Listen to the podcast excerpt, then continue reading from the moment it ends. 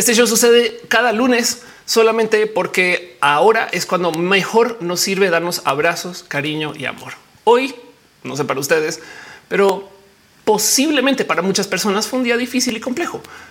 Y por eso nos sentamos hoy a darnos un poquito de ay, ya calma, que el mundo no está tan grave. Creo. y eso, eso es roja. Vámonos con el show.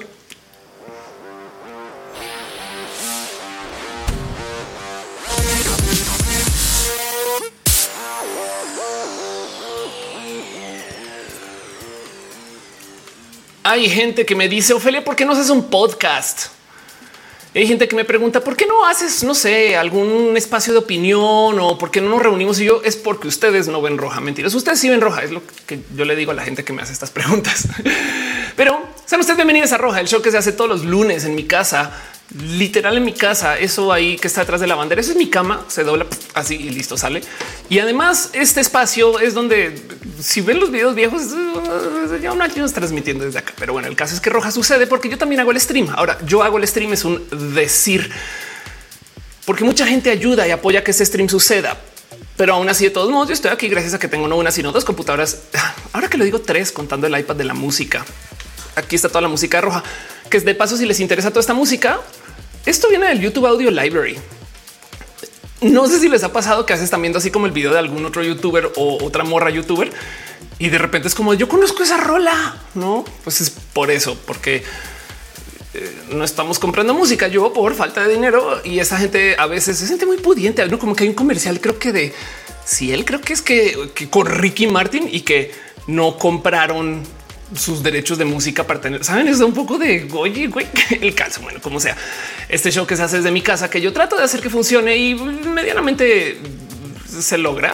No una vez cada tanto hay problemas y complicaciones, pero hey, si no hubiera problemas, no sería stream.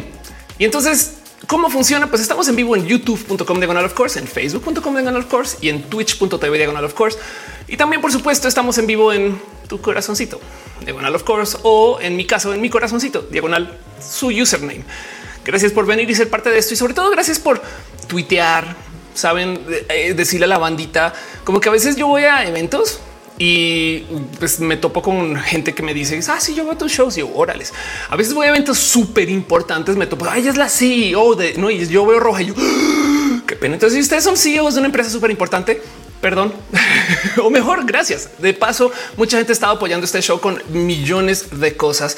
Y entonces, em, eh, eh, agradezco eso también. Saben como que Roja tiene su set eh, o patrocinios, apoyos o gente bonita que también a fin de cuentas, como soy influencer, a veces no es roja, es en otra esquina. Y yo igual me gusta hablarlo porque me apoyan. Usted Margon está preguntando que se va a estar en el Tech Fest.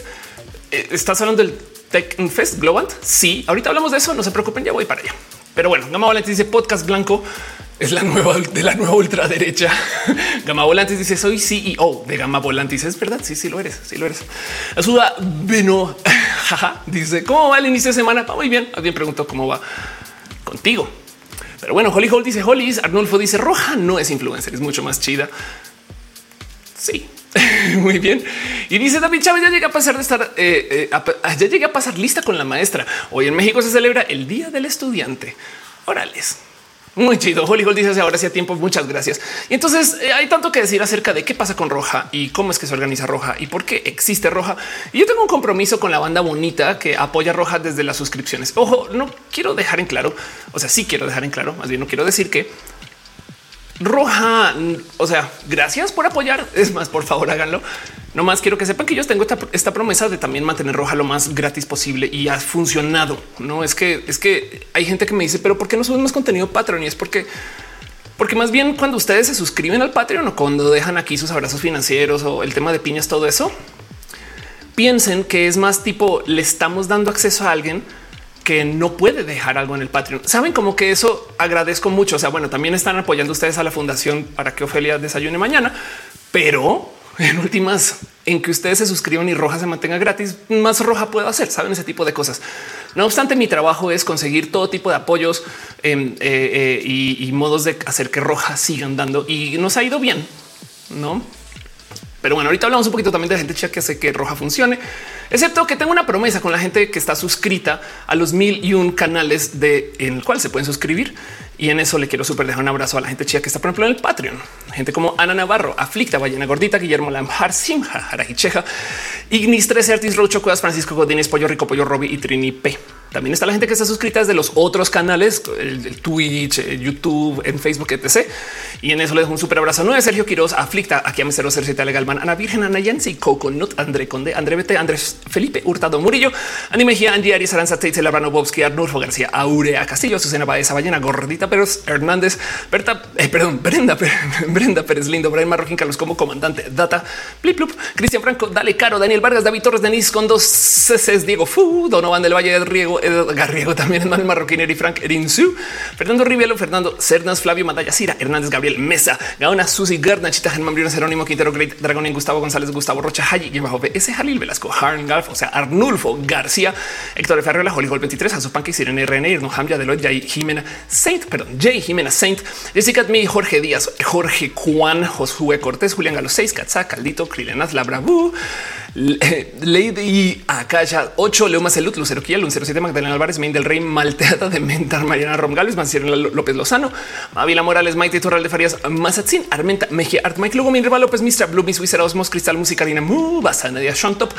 Nantux, Nath, Rosada, Néstor, Maldonado, New Snake, Nora GR, Nora, Nora Adrenalina, Nora Neco 09, Omar CN 07, Pamela Gutiérrez, Pasos por Ingeniería, Paul Pacheco, Paulina C. Perruno, H, te queremos, también te queremos a ti, Perruno. Un súper abrazo a Pixel Beats MX, Pollo Rico, Pollo Rafael Villalobos, Rolfón Perosa, René Alberto Tegamina, Cata Sanda, Bella Sensatez de Mente, Sergio Quiro, Silvia Siu, Soliloquio de Lund, Crisis 14, Fanny, un, un polinomio, ese aquel que se balanceaba, Valentina, vía ex, Vina, otra vez, Ofelia, por favor, Valentina, vía Enix, Wendy, Wisdom Harris y Santos G y San Coco 666. Ya estoy lista para hacer memes raperos del presidente. Pero bueno, no hagamos tantos chistes de política. Ale Carriz, soy like 59. Gracias por dar sus likes de paso. También aprecio mucho su apoyo, su cariño y su amor. Y hay algo ahí que no más quiero dejar siempre en dicho y es que Roja funciona porque tengo este tipo de apoyos de ustedes, no o de la gente chica que se suscribe. Y en eso me parece sumamente importante tomarme dos, tres o diez o cien segundos para hablar acerca del team de moderación. ¿Por qué tenemos un team de moderación? Porque hay gente que se pasa de lanza y team de moderación es, lo voy a decir otra vez, gente que viene por su propia cuenta a cuidar este stream, este show y en eso no saben cuánto lo agradezco. De paso, conózcanles porque mi acuerdo con las personas que están en team moderaciones pues yo también quiero que les vaya re bien. Entonces, si Roja sirve para que la gente se entere lo que están haciendo, por favor, eh, conózcanles, están en el chat, se conectan en varias plataformas por aquí y por allá y eso es nadie más y nadie menos que este eh, aquí está Caro Uva, Uriel Montes, Fabián Ramos, Montse Tutix, el hígado de pato aflicta, Gama Volantis. Gracias por ser parte de esto, de verdad. Pero bueno, el punto es que muchas cosas suceden y no sin antes yo hacer un poquito de promoción desvergonzada, porque también, pues miren, si este show no sirve para eso, entonces para qué? Tres cosas quiero mencionar. Primero que todas las cosas chidas que le pido a la gente team de moderación, siempre les digo antes de cada show, oigan, ¿de qué hablo esta semana? Eh, quiero mencionarles, ustedes sepan que existen estas cosas. Entonces me dicen, sí, por supuesto, Ophelia, ¿por qué no hablas acerca de que, por ejemplo, el hígado de pato está en Twitch? Twitch.tv con el hígado de pato, vayan, conozcan su canal. ¿Qué pasó ahora? Estafado y enojado, lo siento pero ahí tienen videos fantasma hasta que videos fantasma, videos de fantasmas hasta que se nos ocurra algo. Mini torneo de Mario Kart. Conozcan en twitch.tv diagonal y gato de pato. Ahí está, por ahí está en el chat. También, por supuesto, conozcan y sepan que por ahí anda Caro, dale Caro, Caro Maldonado, quien es este eh, hace todo tipo de cosas. La semana pasada estuve en este space y, pues nada, conozcan a Caro. Eh, Fabián, siempre toda la semana sin falla, eh, me dice hablen de mi libro o ya ni siquiera dices, pero yo voy a seguir hablando de tu libro. No pasa nada. Sepan que el libro de Fabián Raíces Sombrías es una historia de fantasía oscura que escribió durante su salida del closet y que le acompaña. Todos los personajes son diversos y hasta pansexuales hasta que se compruebe lo contrario. Está en Amazon y Google Books, pero pues, en fin, con, vayan a Lectu, que es donde está la campaña libre de DRM. Y por supuesto también está por ahí en el chat nadie más y nadie menos que Gama Volantis, quien es CEO de Gama Volantis em, y es quien hace estos peluches. Bueno, estos peluches no los hace Gama Volantis per se, Estos son nomás sus tweets de ternura o sus Instagrams esas de ternura, pero hace peluches a la medida, tanto como tiene unos peluches bien pinches chidos, como los famosos, ahora muy reconocidos peluches de ajolotes, que son estos que habrán visto ustedes en varios lugares, en tanto aquí en este canal como en otros espacios. Pero pues conozcanle que vayan y vayan a gama un bajo oficial y dense una pasadita. Dicen hola, peluches, gatitos. Exacto. Sí, también esos gatos, pues, esos gatos también son una forma de peluche. Pero bueno, conozcanles a cada quien. Aquí estás. Eh, eh, este, perdón, aquí está. Em, eh, de hecho, de hecho, me goce mucho que además, o sea, Nisa Gama em, va a una cantidad de lugares también con sus peluches. Entonces, capaz y chance y le conocen en algún espacio cerca a su ciudad si está de paseo y si no, pues conozcan sus peluches de todos modos. Miren, y un detalle que no saben cuánto me gozo y es que este ajolotito eh, tiene su sus texturitas. En fin, dice es el tigre ajolote y relevante. Dice nada, supera los peluches de los simos arcoiris, nada, supera los peluches de gama volante. ¿De qué hablas? Pero también este conozcan, sepan, no más porque gama ayuda a que este show suceda. Conozcanle, vayan, ahí está en el chat. Salúdenle esas cosas, pero bueno. En fin, esa es parte de mi compromiso. Y la otra cosa que tengo para platicar con ustedes es un poquito de promoción desvergonzada acerca de lo que va a suceder. Tengo dos eventos para ustedes.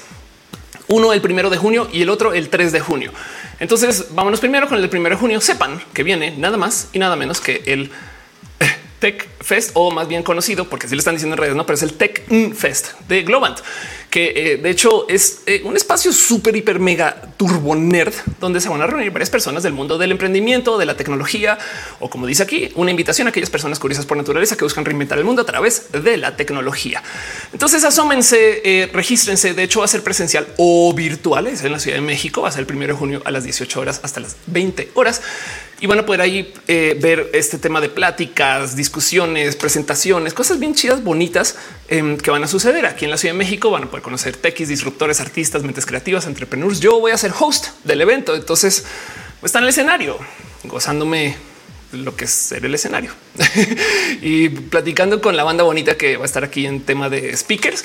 Em, este que es gente de pues miren, qué podemos esperar ese espacio? Blockchain, cripto, gaming, metaverso, inteligencia artificial, sustentabilidad, arte, música, en fin, todo esto que tiene que ver con las pasiones de la comunidad eh, del mundo de la tecnología, o sea, de la nerdez. Pero pues como sea, sepan que esto está sucediendo. Techfest.globant.com. Eh, sepan que la N está ahí. Es que lo he visto en Twitter que escriben Techfest, pero ahí está. Em, y esto eh, va a suceder. Es el primero de junio. Dice y de Moder se ve interesante. Yo quiero. Sí, exacto.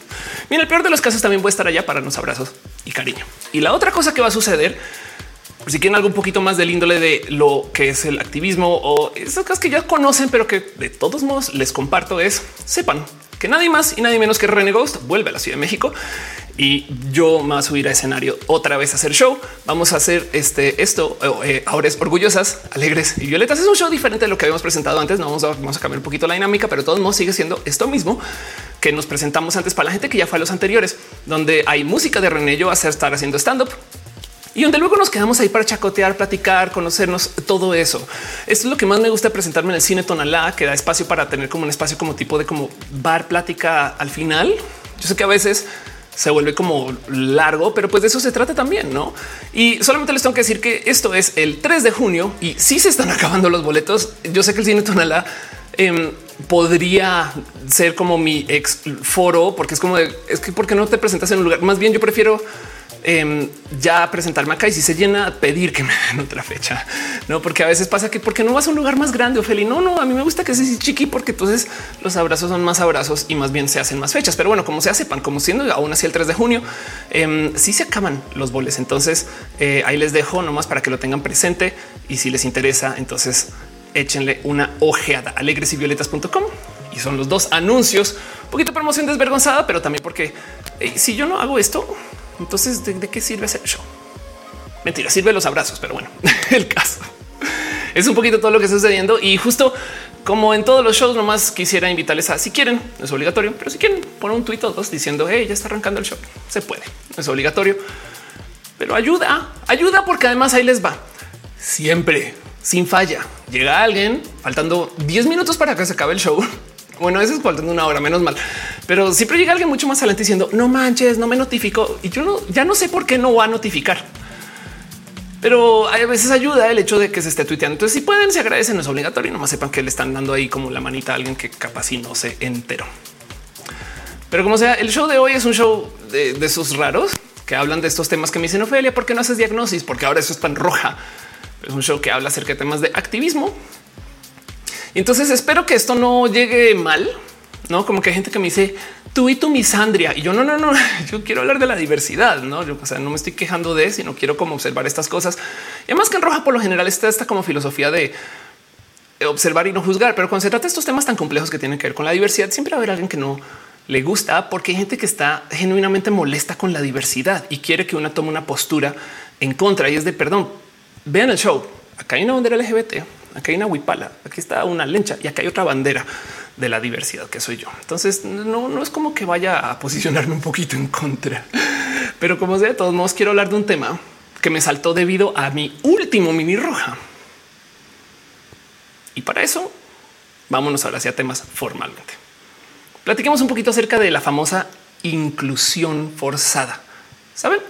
De esto que dicen es que ahora todas las películas son o sea, tienen personajes de inclusión forzada, no tienen así personajes diversos. De repente, diversidad en mi sopa es un poco de por.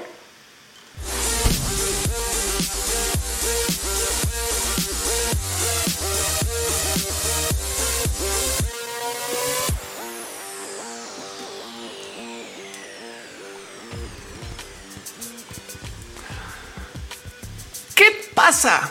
Que cada que sale una mujer en el cine, en una película de superhéroes o en un espacio de no sé, una serie, hay un chingo, un chingo de quejas, pero un chingo de quejas y son quejas rarísimas. O sea, como que sea un poquito de oye, todo bien en casa, no como que a veces me pregunto un de verdad. O sea, este me da mucha risa. No, ahora que tenemos esta Jane Foster, que es una Jane Foster este, eh, eh, que me gozo mucho de paso, hacía falta. O sea, ¿cómo es posible que las morras superheroínas todavía fueran como lejos de cómo las dibujaban, no? Y, y, entonces ahora tenemos esta queja, ¿no? ¿Cómo, ¿Cómo hacen una Thor mujer si eso ni siquiera existe en la mitología griega y es de así? Ah, el Thor griego es como del güey, estás tan dirían en Colombia, estás orinando fuera del tiesto. Pero el punto es que este tipo de quejas las conocemos, em, las sabemos, las, topamos en todos lados de em, cómo de verdad molesta mucho. Ahora que hay tantas mujeres, o sea, esto sí es una realidad. O sea, si lo piensan, esto comenzó a suceder hace ratito, pero de todos modos, si em, sí es normal que entres una película de Marvel y topes que una mujer está más empoderada y a la banda le choca y le salta, no como que se acuerdan que en Endgame hubo un momento de solo morras, no? Y la gente se quejó durísimo. Pero luego, por ejemplo, ahora aún todavía en esta de el Doctor Strange hubo un momento también de morras y hubo quejas y es como de pero porque, o sea, porque no les gusta. Y bueno, esto que está sucediendo ahora le llamaron los vatos quejetas y, la neta sí iba a decir quejetas porque ahorita hablamos de eso. Em, el MCU, que es el MCU, lo que dicen es que es el final del MCU y entonces que ahora que se trata de las morras es como lo arruinaron todo todo, todo, no ya Doom, destrozos. Eso es el fin de lo que pudo haber sucedido. Y la verdad es que esto lo llevamos escuchando desde mucho tiempo porque es porque es que es, es de que sale una morra haciendo algo no puedo creer. Em, esto comenzó de paso para la gente que viene siguiendo el tema de Marvel desde literal hace muchos ayeres. Aquí está el tema con la capitana Marvel, que es el fin de no saben como que em, este tema de, de, nuevo Doom, no cómo es posible. Esto es un desastre. Em, este tipo de cosas llevamos escuchando esto desde hace muchos ayeres y el cuento del MCU es pues que al poner a tantas morras, o sea, lo que dicen es que no solo se están poniendo muchas y demasiadas injustamente morras, sino que también Em, están como arruinando los personajes que ya había. Y entonces quiero como analizar eso como con un poquito más de frialdad, porque esto viene desde hace mucho, mucho, mucho tiempo. Y de hecho no son solo las morras. No sé si recuerdan que también cuando salió Black Panther, la gente se quejó de como una película con solo negros. O sea, cómo se atreven a hacer una película con solo negros? No como que dio un poco de este em, eh, eh, por qué y en qué momento y de dónde salen con ese cuento que este solamente deberían de haber personas blancas en el cine, ¿no? Y esta discusión también, o sea, explotó duro. Pero bueno, no tiene que ser solamente el tema de, raza, también por supuesto que está el tema de género. Em, esto lo hemos visto, ¿no? Eh, o no sé si recuerda que cuando salió una nueva Shira, la gente se quejó. Esta Shira representa lo que yo creo que es más el cuerpo de las morras atletas, ¿saben? Bastante más y es mucho más alta. Y una de las quejas que leí es que, claro, ahora nos puso una Shira trans y es de no, claro que no. Em, el, tema es que eh, es una queja rara del ¿por qué les molesta que existan personas de la diversidad? No dice Sebastián Ariza. Olis dice irrelevante. Black Panther estuvo chafa por su mensaje tibio. Dice Ramiro, no, como las mujeres se reúnen al cine. eh, dice Choco, el vato se te like, póngame más güeyes mamados luchando. y le dice como si no hubiera ya demasiados hombres superhéroes. Exacto. La química de la fecha dice esa caricatura de Shira en Netflix es hermosa. Sí, total. Y la persona que la hace también es una persona espectacular. Pero pues esto de nuevo viene desde hace muchos ayeres. Yo creo que el que más recuerdo y más me gusta analizar es este, el de Ghostbusters en 2016, que eh, por si no recuerdan, básicamente reemplazaron los Ghostbusters por morras, literal morras. Em, y entonces a la banda le, le cagó, saben? Eh, y está bien raro porque hay un chingo de series que ya rediseñaron. O sea, por favor, nunca busquen las series nuevas de lo que veían de chiquis, porque se van a dar cuenta que ya hicieron por lo menos cuatro reboots y no les va a gustar ninguno. Y entonces da este eh, eh, arruinaron mi niñez y es un poco de pues que estas series no son para ni ti, ni para ti, ni para tu niñez. Pero bueno, como sea, el punto es que hubo quejas. Química la Fertilidad a mí sí me gustó el Ghostbusters del 2016. Em, y dice Mockingjay, recuerdo que se quejaban de que en Shira habían princesas gordas porque se ejercitaban y no deberían de estar gordas en Rosa. Y yo me gozo mucho los personajes en la serie, yo también. Pero bueno, entonces esta queja la hemos escuchado, no la conocemos. Y el tema es que, por ejemplo, sobre todo con Ghostbusters, por eso me gusta hablar de esto, la gente dice que es una mala decisión de negocios. Y eso es lo que quiero analizar. Entonces hay algo ahí cuando vemos el qué significa esto que eh, eh, nos arruinen las películas. Porque primero que todo, el problema es que la gente piensa que existe un mundo y la diversidad es como un plugin, no como que se podría no tener diversidad, no? Y entonces quiero analizar eso. Dice en el chat em, Rodrigo, por ejemplo, me cuesta mucho películas viejas. No podría ver Ghostbusters sin cambiar de canal. Pero la nueva me gusta muchísimo. La nueva es buenísima. Eh, dice también gente molesta que eh, la única que no tenía un doctorado un puesto chido, la mujer de color. Ok, Arco dice eh, se puede considerar como inclusión forzada cuando meten personajes diversos, pero no se les permite participar de manera activa. Sí, hay una cosa que se presenta mucho eh, en el cine, en la tele, que le llaman el token, no que es básicamente pusimos una persona ahí para decir que estamos haciendo cosas diversas y realmente no. Entonces también hay que verlo. Pero por eso quiero analizar esto, no? Eh, Daniel Imata dice eh, también hay mil queda sobre She-Hulk y eso que está súper light y eso que She-Hulk. Wow, em, hay mucho que hablar de She-Hulk porque She-Hulk es una parodia de cómo se sexualizan a las morras en este tipo de medios. ¿no? Pero bueno, en el caso. Em, y dice ay Charlie, eh, Charlie, Charlie, eh, Ghostbusters refrito, el refrito. Está zarrísima. A mí no importa si son incluyentes los films mientras sean buenas. Ghostbusters es muy mala. Pablo Guevara dice: A mí no me molesta que esté lleno de reboots. Y sí, exacto. Hay mucho de que hablar, pero hay un término en particular que se usa mucho y de a eso le quería dedicar este video, porque es que hubo gente que me opinó mi video anterior, no que salieron a decir Ofelia cómo es posible que eh, estén sucediendo esto en mi tele, porque mi video anterior yo hablé de Netflix. Y los comentarios que me llegaban era pues es que yo cancelé Netflix porque se llenó de propaganda marxista. No, un poco perdón. Eh, y son estas personas que dicen es que ahora no es sino que pongas cualquier serie y te quieren hablar de la diversidad, no como a las malas. Y entonces estas personas lo que están diciendo no es, no es que se estén quejando de que Netflix puso esto, sino que están celebrando que cerraron su cuenta y que por eso se fueron. Y esto lo he visto bastante. Hay un concepto de gente que celebra que al boicotear las películas que tienen diversidad, entonces las están castigando y celebran que sí funciona. Em, perdón, primero que todo, no más me asomo segundos eh, para darle un abrazo a Samael, que dice: Pues, aunque me gustan los creadores de cómics y Marvel en general, ya han dicho que el personaje más fuerte es la capitana Marvel y que creen que es mujer. Claro, piñas para ti. Gracias. Em, la química de la fecha dice: She-Ra actual me gustó precisamente por lo de mujeres todas Barbies. Sí, exacto. Bien podría una decir el, el argumento ahí es eh, personajes escritos por personas que no están diseñando mujeres para la visión del hombre hegemónico. Pero bueno, dejando eso de lado, el punto es que hay gente que celebra una cosa que se llama, y si no lo han visto, les presento, empápense de esto, una cosa que se llama Get Woke, Go Broke. Y esto es una frase que ya se rebota un chingo, un chingo. O sea, si ustedes así como que siguen cualquier medio que sea medianamente conservador en Estados Unidos, todo el día hablan de esto. Y lo que dicen es que cualquier medio película, cine, eh, podcast, lo que sea, cualquier medio que se atreva a volverse woke, o sea, a darle la bienvenida a la diversidad, se va a quebrar. no? Y esto lo repiten un chingo, un chingo. Em, vamos a ver qué lo traduce Google. Dice en según eh, el traductor de Google. Eh, este no, ni lo quiso traducir. vamos a intentarlo otra vez. Ah, es que estoy traduciendo al inglés. Ok, vamos a traducirlo esto al español. Em, por algún motivo de la vida tuve que traducir cosas al inglés en algún momento. Ok, aquí está. Em, y entonces el punto es que Get Woke Go Broke. este en esencia lo que lo que dice es como es como esta celebración em, de cómo ahí está despertar, ir a la quiebra. Es esta celebración de cómo gracias a que yo hice este boicot, entonces hice que quebrara las cosas, no? Y el tema es que hay mucho que desenredar acerca de Get Woke, Go Broke, porque lo primero es un creo que lo hemos visto, no? O sea, la verdad es que hemos escuchado millones de historias. Por ejemplo, justo la de Ghostbusters es un a ver, es que pues sí le fue requete re mal según no. O en su momento también Get Go, Go Broke aplicó, por ejemplo, para la famosa historia de les vamos a mostrar la imagen y seguro la reconocen en chinga. Este videojuego.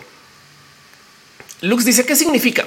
Ok, qué significa Get Woke Go Broke es si te subes al tren del mame de la diversidad, vas a quebrar, no? Y hay gente que jura, o sea, tú ves como hablan de esto, es como es que sí, por eso es que no te puedes subir a la diversidad. O sea, toda la gente que se sube a la diversidad quiebra sus franquicias, las arruina.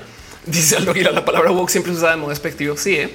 eh woke de paso es una palabra que se usa para decir eh, eh, alguien que tiene sensibilidad de la diversidad. ¿Por qué se le dice woke? Les ha pasado que a medida que aprenden de la diversidad, de repente se dan cuenta que hay cosas que no veían antes y que ahora ven y dicen y qué fuerte, qué asco, lo que sea, no? Como tipo de mm, no sé, de chiquis veíamos Friends, pero ahora que ya sabemos de la gordofobia, transfobia, discriminación general, lo que sea, vemos Friends y es como de, entonces es como si despertáramos, no? Y hay millones de modos de interpretar esto. De paso, el ser woke eh, para mí, para muchas personas es como un camino. O sea, no hay, no es como que despiertes y ya lo ves todo. No es la Matrix. No, no ya sé que no es como que hay cosas que no ves, hay cosas que es un camino y cada quien tiene literal lo que llaman walk journeys, o sea, como caminos de irse dando caminos de sensibilización, no? Pero el punto es que eh, por eso le llaman woke, porque es un claro, apenas te das cuenta de lo que es la misoginia. Ahora la comienzas a ver en muchos lugares. Y dice, dale caro, ser woke es ir quitándote las vendas de los ojos. Exacto, no? Porque también es que, a ver, si vamos aprendiendo de las cosas, no? Em, y una vez te das cuenta, pues nada, comienzas a trabajar con eso, pero pues nadie nace con deconstrucción o más bien la deconstrucción se tiene que ir haciendo. Pero el punto es que eh, sí se le ha dado un uso muy despectivo y Marxus lo aterriza muy bien. Woke es como la gente que dice progre. Exacto. Que a mí me da mucha risa que digan progre, porque entonces es y, entonces me estás diciendo que tú estás celebrando ser regre, no?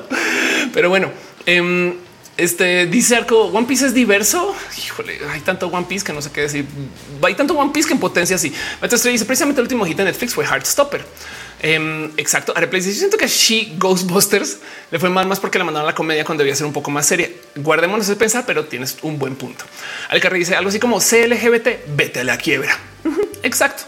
Y entonces eh, Get Woke, Go Broke es algo que escuchas mucho, sobre todo como en estos espacios muy de eh, Fox News y no como que muy de bandita, como muy conservadora y de que trae como el pedo muy como de ya ven, por eso no, no lo deben de hacer, ¿eh? por eso no le deben de este, dar entrada a la diversidad. Y esto se discutía mucho justo con em, este juego que es Battlefield 5. ¿Qué sucedió con Battlefield 5? Decidieron poner en su portada a morras, a una morra, literal una morra. Y entonces eh, hubo un chingo de quejas porque decían, ¿por qué chingados me están hablando de morras en la guerra?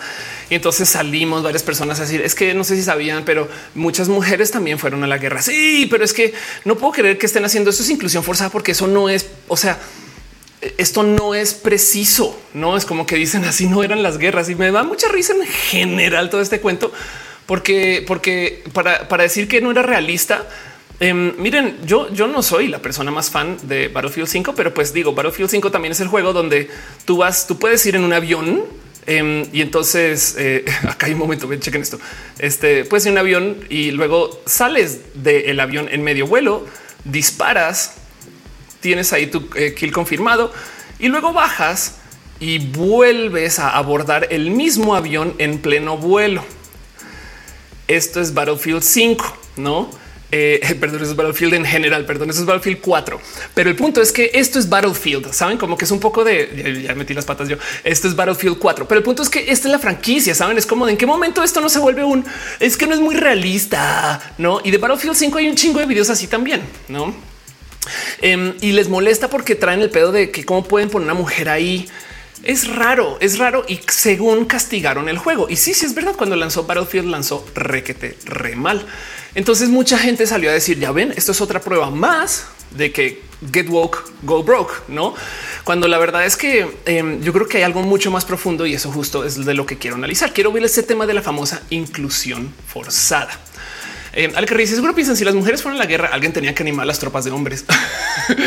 este no sabes cuál es la otra que se puede decir. Es claro, por supuesto que las mujeres fueron a la guerra para que los hombres vieran algo, no que es lo que dicen de las los vatos que juegan con personajes de mujeres. En fin, Uriel dice la cosa es que la gente regre realmente no se cree regre, sino conservadora y poseedora de la verdad.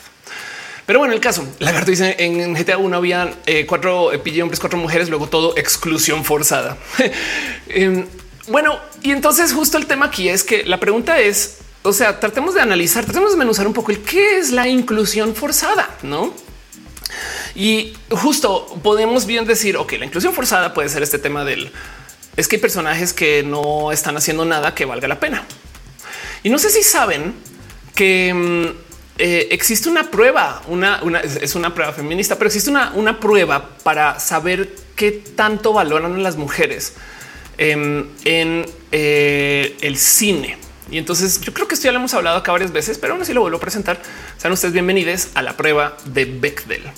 Que la prueba de Bechdel en esencia es una prueba muy simple, muy simple, como para medir em, qué tanto están haciendo las morras en una película. Y pide tres cosas muy básicas.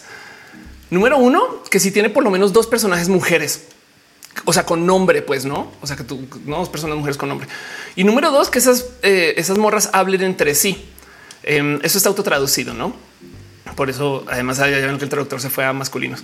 Em, y luego acá tienen que cuando hablen entre sí estén hablando de algo más que no sea de un hombre. Esta es la prueba Bechtel. Dos morras que tengan nombre, que hablen entre sí y que no estén hablando de un vato. Saben? Em, dice a Samuel, dice en Uncharted de los Legacy son protagonistas mujeres. Claro, pero te voy a decir algo em, en Uncharted de los Legacy. Entonces la prueba Bechtel aquí está. Eh, Uncharted, por ejemplo, no pasa la prueba de Bechtel. Em, al parecer, eh, sí, sí hay dos, dos morras, pero no hablan entre sí. Y cuando hablan entre sí, están hablando de un vato. Eh, y esto es horrible, es, es, es, es, bien roto de pensar, porque hay un chingo de pelis que decimos, claro, súper feminista. O sea, para que entiendan lo cucú que es esto, a ver dónde está el buscador de este, está por aquí abajo.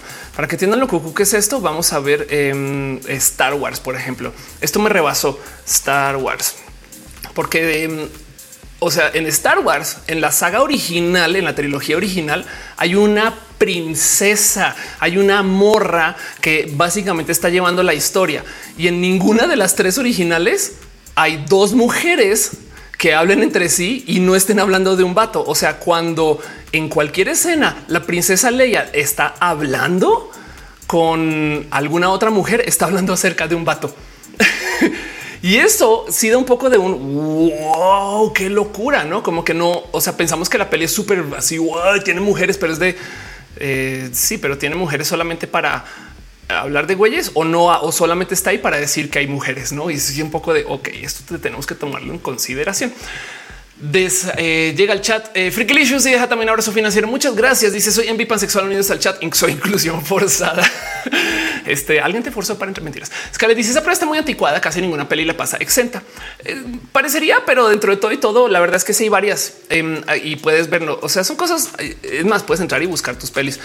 Em, y si vemos nomás como la cantidad de verdes versus rojos, sí hay más verdes que rojos así al ojazo, por lo menos en las pelis nuevas. Em, aunque no sé qué tan nuevas son estas, no? Bueno, ahí está Cruella, por ejemplo, eh, pero aún así de todos modos, sí, es verdad que eh, se podrían añadir más cosas a la prueba Bechdel, pero es que la prueba Bechdel es tan simple. O sea, dos personajes, dos morras eh, que tienen nombre, que hablan entre sí y están hablando de algo que no sea un vato, no? Eh, dice una por esta Chainsaw Massacre. Eh, dice Arco Samael ahorrando letras, guardaré la idea. Lux dice también soy la inclusión forzada de la vida. Ándale. Entonces, esto lo traigo a colación de nuevo, porque si queremos hablar un poquito del qué es la inclusión forzada, pues hay que saber que em, a veces no más no la vemos, no la vemos. ¿Se acuerdan?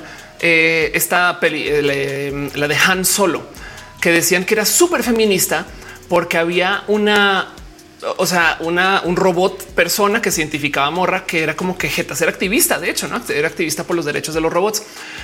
Y este es el robot que luego vean la historia tan ruda. O sea, se queda pinche robot. Güey, no mames, yo no me aguanté a esa morra. Es inmamable todo eso. Y luego le sacaron de su cuerpo a las malas, lo metieron en el Millennium Falcon, le quitaron la capacidad de hablar y ahora está como en esclavitud controlando la nave. No hicieron un poco de wow, güey. O sea, en esencia, eh, hicieron una historia súper triste, no? Y, entonces, bien que podrían decir, entonces, como al revés, como que tomaron un personaje muy feminista y mira cómo la castigamos. Como que eh, se puede ver desde modos muy macabros si quisiéramos. Exunan dice: Recuerda más o menos a ley hablar con el NPC sin nombres y nada más por eso no pasa la prueba. Ahí tienes.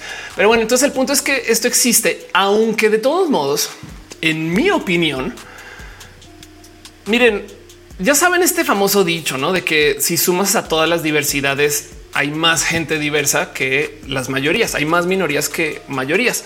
Esto es una predicción estadounidense para el 2045, donde domina este espacio blanco. Y esto es lo que les da pánico a estas personas, ¿no? Que en el 2045, que no es muy lejos si lo piensan, em, la mitad de los Estados Unidos va a ser, eh, eh, o, sea, o sea, van a ser menos de la mitad o van a representar en potencia menos de la mitad la gente que se identifica blanca. Y eso es una proyección, no más. Por supuesto que todo esto puede cambiar. Hashtag invadamos Estados Unidos. Pero el punto es que em, sí lo, sí lo hemos escuchado, que si sumamos todas las minorías, somos muchas minorías. El Lección de una duda del score de alguien en esa prueba. Ahorita lo buscamos. Em, dice Janis eh, Caos, hablar de inclusión forzada básicamente es hacer visible a la gente que no estamos acostumbrados a ver representada. Claro. Yo lo que dice Wonder Woman 1964, Bárbara todo el tiempo se moja con Diana y nadie se quejó de ello. Se moja total. Entonces, a ver, es que para mí, en mi opinión y bajo esta visión de que hay más minorías que mayorías. La inclusión forzada es hacer películas de vatos para vatos con un chingo de vatos. Saben como que eso no es natural. Eso no es normal, eso no es estadísticamente correcto. Hay mucho más que hombres en el mundo, no más que por mucho tiempo se hacían así. Es como el tema de em, cómo hay un chingo de eh, videojuegos que están hechos para niños, no niños vatos, pues no. Eh, y entonces da un poco del por qué les sorprende que ahora quieran hacer juegos para morras. Y en últimas, lo que dicen a veces es que, bueno, es que las morras pueden jugar los juegos de niños. Claro que sí, no, pero hay algo ahí de la inclusión que también implica el pues también sería chido que se vean representadas por millones de motivos, porque además, dentro de todo y todo, la verdad del cuento, por si no lo sabían, y esto aplica para toda Latinoamérica, como sea que lo vean en cualquier esquina, eh, no más que varían los números, pero em, en México, por ejemplo, eh, hay cuatro millones más de mujeres que hombres. O sea, pensemos en esto. Hay cuatro millones, un chingo de gente. Hay cuatro millones más de mujeres que hombres y por consecuencia la minoría son los vatos. güey. Entonces, ¿en qué momento no están haciendo todas las series y todas las películas para mujeres la mayoría? Saben, esto es lo más impresionante de todo. En qué momento las cosas no están hechas para morras cuando hay más morras que eh, vatos. Y si pensamos que la misión de cualquier empresa en esencia es generar la mayor cantidad de valor para sus accionistas, o sea, generar la mayor la cantidad de ventas, eh, ofrecerle eh, un acceso a su producto al mercado más grande posible. Entonces, ¿por qué no están todas orientadas para morras? Hay cuatro millones más de mujeres, no? Em, e, ese tipo de cosas yo me las pregunto todo el tiempo, pero es que así es esto de la literal opresión. y esto estamos hablando de mujeres. Luego hablemos de gente LGBT. A ver, se estima que en México hay 15 millones de personas LGBT. ¿En qué momento dices tú? No, yo no le quiero vender a gente que de no mames. O sea, no, estás queriendo montar un negocio. Pero bueno, Ángel Michael dice cómo se llama el código de Hollywood donde decía que si un personaje LGBT tenía que ser un villano queer coding, pero no era necesariamente eso. ¿eh? Este, pero seguro, o sea, lo que hacían es queer coding. En esencia, los villanos están queer coded. Em, pero eh, yo creo que ese código de Hollywood que decía que si había un personaje LGBT que tiene que ser villano, va a decir culeres. Seguramente eh, hay un nombre más formal. Luxus Mods dice muchos mexicanos están de acuerdo con la inclusión de minorías, pero no se dan cuenta que lo que estamos a favor de la inclusión también queremos más representación latino-mexicana, que es minoría. Exacto. Y luego también siempre está este cuento de México, percentage of world este population. Este dato yo sé que lo muestro un chingo, pero pues no más que nunca se les olvide que si México con sus 140 o 50 millones de personas em, fuera eh, eh, una persona en el mundo, literal México representa 1.65 por ciento de la población mundial. Todo México es minoría. Nos deberíamos de alegrar que nos pelen en, la escala mundial. Saben como que si se tratara de eh, que fuéramos em, personas súper importantes en el mundo, no mames, somos 1.65% de la población. O sea, todo México es una minoría si lo ven así. Pero bueno, mi amor dice entonces, porque parece que no hay nadie más donde vivo. Gonzalo dice que mayoría no se refiere a la cantidad, sino al poder distribuido. Totalmente de acuerdo. Elvira Córdoba dice, como decía la doctora Isha en nuestros videos, si ya están encargados de excluirnos, es nuestro deber incluirnos. Gracias. Y entonces eh, justo traigo todo esto porque eh, hay algo ahí raro de el cómo ven la diversidad. O sea, si vamos a hablar acerca de qué es la diversidad forzada, pues tenemos que primero entender el qué ven como diversidad. Hay un esto, esto es un cuora que me encanta. Una de esas preguntas que pusieron en cuora que me encanta. Alguien dice: Estoy cansada de la diversidad en las películas. No me pueden dar una lista de las películas menos diversas no como que qué significa esto? ¿Cuál es la lista de las películas menos diversas de las últimas décadas? Estoy harto de ver diversidad en películas y las respuestas son ahí les va. Alguien les dice ah, sí, películas poco diversas. Mira, Moonlight, casi todo el elenco es negro. este eh, eh, acá, acá, eh, bueno, digo que este acá tienes Crazy Rich Asians, que el elenco es totalmente asiático. O por acá abajo dicen no, acá hay una película donde todas son morras. O sea, pues no hay diversidad, son morras blancas todas. bueno, excepto una. Pero saben como que em, me, da mucha risa que pues sí, esto también podría una decir esto tampoco es exactamente muy diverso, aunque se trate de una minoría. No? Em, y entonces el punto ahí es que para poder entender el que es la inclusión forzada, Em, hay que entender qué significa que estén incluyendo a alguien. Y entonces hay mucho ahí de esta queja, no? Porque em, la pregunta es un quién se está quejando y por qué, por qué les parece forzado. Y es que, claro, la verdad, la realidad de la queja no es, es que no me gusta ver mujeres, sino la realidad de la queja es no me gusta dejar de ser el centro de atención. Ahora hay muchas morras que también se quejan de la inclusión forzada, pero si vemos los videos en YouTube, digo, yo sé que esto no es para nada estadístico, pero los videos en YouTube suelen ser muchos más vatos. Es como el tema de mm, eh, cómo nunca, seguramente si existe, no me tienen que enviar pruebas y yo sé que no, pero casi que nunca, más bien, casi que nunca he escuchado a una morra decir, oh, yo no se puede hacer chistes de nada. Por lo general suelen ser vatos, no? Quienes antes hacían chistes de cualquier estupidez y ahora es como de, pero ¿por qué te molestas que te bulee? No y es un poco pues porque me estás buleando, pendejo. No más que antes no te podía responder. Y hay mucho hay que decir porque esto no es estándar de todos los vatos. O sea, sí, sí voy a subirme al not all men, em, pero eh, eh, sí, sí hay que dejar presente que esto es una realidad, no como que em, si hay un tema donde a ver, no sé cómo explicar esto en bonito.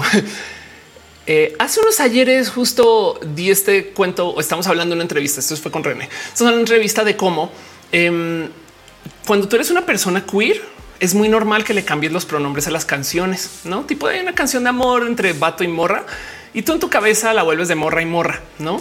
Y eso cantas, no cambia los pronombres en tu cabeza y sigues adelante. Entonces, como que lo que pasa es que la gente de los espacios muy normativos suele como decir, o sea, lo nuestro igual sirve para ustedes también, no?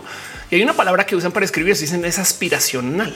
O sea, lo que dicen es sí, sabemos que es lleno de vatos hombres blancos, pero ustedes quieren ser vatos hombres blancos, no? Eh, y por consecuencia, pues claro que pueden, o sea, por supuesto que pueden jugar estos juegos, que es un decir, porque el momento que una morra se conecta a jugar un juego en línea, les cuento. Pero el punto es que de todos modos está este cuento que asumen que todo el mundo quiere ser eso. Y de ahí se asume que es perfectamente normal que tú escuches la rola hetero y digas yo la vuelvo gay para cantarla, no? Y esto es muy normal como en la vida queer. Capaz si no les pasa a ustedes, pero sucede. Pero eh, decía René, ¿por qué el inverso no se espera también? porque no pueden los vatos o bueno, la banda hetero tomar canciones gay y volverlas hetero en su cabeza para cantarlas, no? O sea, porque se espera que siempre una de la minoría tenga que hacer el ajuste em, para que las cosas le queden y no al revés, no? Y entonces eso habla de cómo parte del problema es de que a los grupos normativos se les enseña que son el centro y que por consecuencia todas las otras personas son literal. Es que está en la palabra divergencias, no como que el straight y no queer, gay, torcido. No es como no vas por el camino correcto, según no más que nos apropiamos de esa palabra. Yo creo que un buen modo de em, ver esto es, por ejemplo, este estudio que me topé hace rato de cómo por lo general los vatos em, no tienen modelos de rol femeninos. Yo hice esta pregunta en Twitter y la gente se enloqueció güey, de pregunte, o sea, pregúntenle ustedes a cualquier güey quiénes son tus modelos de rol, a qué mujeres tú en qué mujeres te basas para moldear quién eres, no como que a qué mujer admiras para tu carrera. Y resulta que no es una pregunta que los vatos normalmente se hagan, mientras que del otro lado es muy normal que eh, se espere que las morras digan no, pues o sea, a mí me inspira este tal vato, no como que eso es muy normal de ver. Em, sí, yo sé que ustedes seguramente eh, sí tienen mujeres modelos de rol, pero estoy hablando de estas personas que son las que se van a quejar eh, con este tipo de quejas. No me explico. Eh, el Exunam dice: visto la respuesta eh, y ha dicho que no existen muchas canciones gay LGBT con para que venga un hombre blanco heterosexual y se venga a robar la canción cuando hay más canciones que pueden elegir. Em, este dice es Laura, excepto la Doña Blanca que se disfraza indígena para hacer comedia. No, ya se dijo que no se puede hacer comedia de nada. Claro, yo el del Valle dice que fue que straight sea la palabra que es, pero qué bueno que no existe en español. Um, dice Eri Peralta. Hola, es un placer. Van a decir mi mamá. Total. Y entonces el tema es que em, hay algo ahí de cómo muchas de las quejas de las que yo quiero analizar hoy, pues sí vienen de un como corte específico. Em, yo sé que hay morras también en este espacio, pero corte específico de gente que simplemente la verdad a mí me cuesta mucho desconectarme de él. Es que lo que les molesta es no ser el centro, no? Em, porque no tienen, nomás no tienen la costumbre. O sea, Em, de verse eh, en, la Capitana Marvel, como que tipo de les parece perfectamente normal que una como morra no mentalmente se alinee con Wolverine, que sí me parece chido, saben? Pero estos güeyes en la vida dirían no mames, yo quiero ser como Black Widow, no pues, e, este corte de vatos. Marcos siempre sí hetero, dice straight es derecho. También se puede ser literal un camino derecho. Sí, claro. No sé, se me ha hecho recordar que en los noventas en las reuniones de las morras, los vatos cantando las rolas de Portishead. Eh, ben dice recién llegó. Muy bien, gracias. Y entonces el motivo por el cual traigo todo esto también es porque justo a veces las quejas pues vienen de índole de qué es lo que quieren los vatos, de lo cual antes se les hablaba y ya no. No es que también hay que decir algo y de que hay, si hay algo que se les quitó em, que molesta a estos vatos. A nadie más le molesta. Por ejemplo, el clásico de cómo las morras de hoy en los videojuegos, sobre todo en los videojuegos, em, no son eh, este, morras eh, que les gustarían estos vatos. no como que em, hay algo hay que decir acerca de cómo este, eh, estas morras literal representan cosas que pues, no, sé por qué no, no, no más nunca habían considerado. Bueno, sí sé por qué, pero no más nunca lo habían considerado. No sé si ubican todo esto que sucede con el caso de Aloy, em, quien esta es la foto, la imagen del personaje que salió en Horizon Forbidden West. Y los güeyes se quejaron durísimo de que está muy cachetona, güey. ¿Saben? Están enojados con las mejillas de Aloy en Horizon Forbidden West porque por supuesto lo van a estar, ¿no? Y luego se quejaron que parece muy vato, que está muy fortachona, que saben cosas que hablan un poco del por qué chingados te molesta esto. Fersabala dice, porque los gays siempre son esos modelos a seguir, son mujeres. Em, claro, Obi Juan dice, pregúntale a un vato hetero que mujer admira, pero que no le traiga sexualmente. Ándale. Uf. Scala dice me gustó ver más pelissáficas. Verdaderamente recién eh, una romántica que tenía normalizado el espectro fuerzas espacios públicos. No terminó fatal con una perspectiva hetero. José dice me encanta tu contenido. Muchas gracias. Me dice usted de cachetona. Pues es que justo el punto es que así somos. No también hay algo que decir del em, esto es más eh, representante de lo que somos. O sea, no es un personaje diseñado para que los vatos la puedan sexualizar. Y entonces eh, hay todo tipo de cosas raras que podemos hacer. Yo puedo clavarme durísimo con, el, tema de, los vatos que no están acostumbrados a este mundo nuevo. Em, esto es algo que sucedió en el mundo de Marvel donde eh, resulta que hubo quejas en general de parte de los vatos de cómo no se aguantan los trajes, porque dicen que son muy pegados.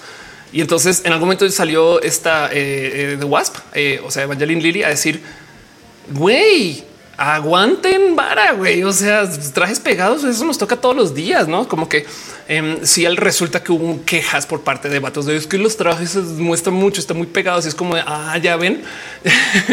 Pero el punto es que, de nuevo, todo esto es no más historias, no? O sea, esto no es una estadística, sino son como cosas que observo yo para entender un poco del por qué puede existir esta queja, no? Porque dicen inclusión forzada y es que también en parte propongo que lo forzado es nomás que no tienen la costumbre, no como que tipo de es que más bien estábamos en una situación de exclusión forzada y se está tratando de eliminar. Y entonces la pregunta es el por qué algunas personas esto les enfrenta y hay todo que podemos tratar de desenredar de esto. Digo, miren, el tema de la masculinidad frágil ni es para este show, pero sepan que es una cosa que por supuesto que está también muy presente en toda esta mezcolanza. Em, y, lo digo porque en este cuento de la gente que los vatos que juegan videojuegos que acosan a mujeres, no se saben que es una real estadística que topa que los que pierden más, o sea, cuando dice perdedores es que pierden en el videojuego, o sea, la gente que no juega bien, los vatos que no juegan bien, son quienes son más propensos a acosar a las mujeres. Y de paso, este estudio topó una cosa absurda y es que no solo estos vatos acosan a mujeres, o sea, los que no juegan bien, sino que del otro lado, eh, a veces ocupan una dinámica social de acosar a las mujeres frente a los vatos que consideran buenos jugadores. Entonces no están jugando bien y en vez de mejorar su juego, a lo que se dedican es a ver cómo maltrato a alguien para ver si eso me da un poco de validación social. Y esto es, o sea, esto es un estudio, pues no, pero el punto es que estas cosas pasan y claro que hay que hablar y tener presente que existe esto de la amenaza de la masculinidad frágil. No quiere decir que todos los vatos tengan esto. No, por supuesto que no.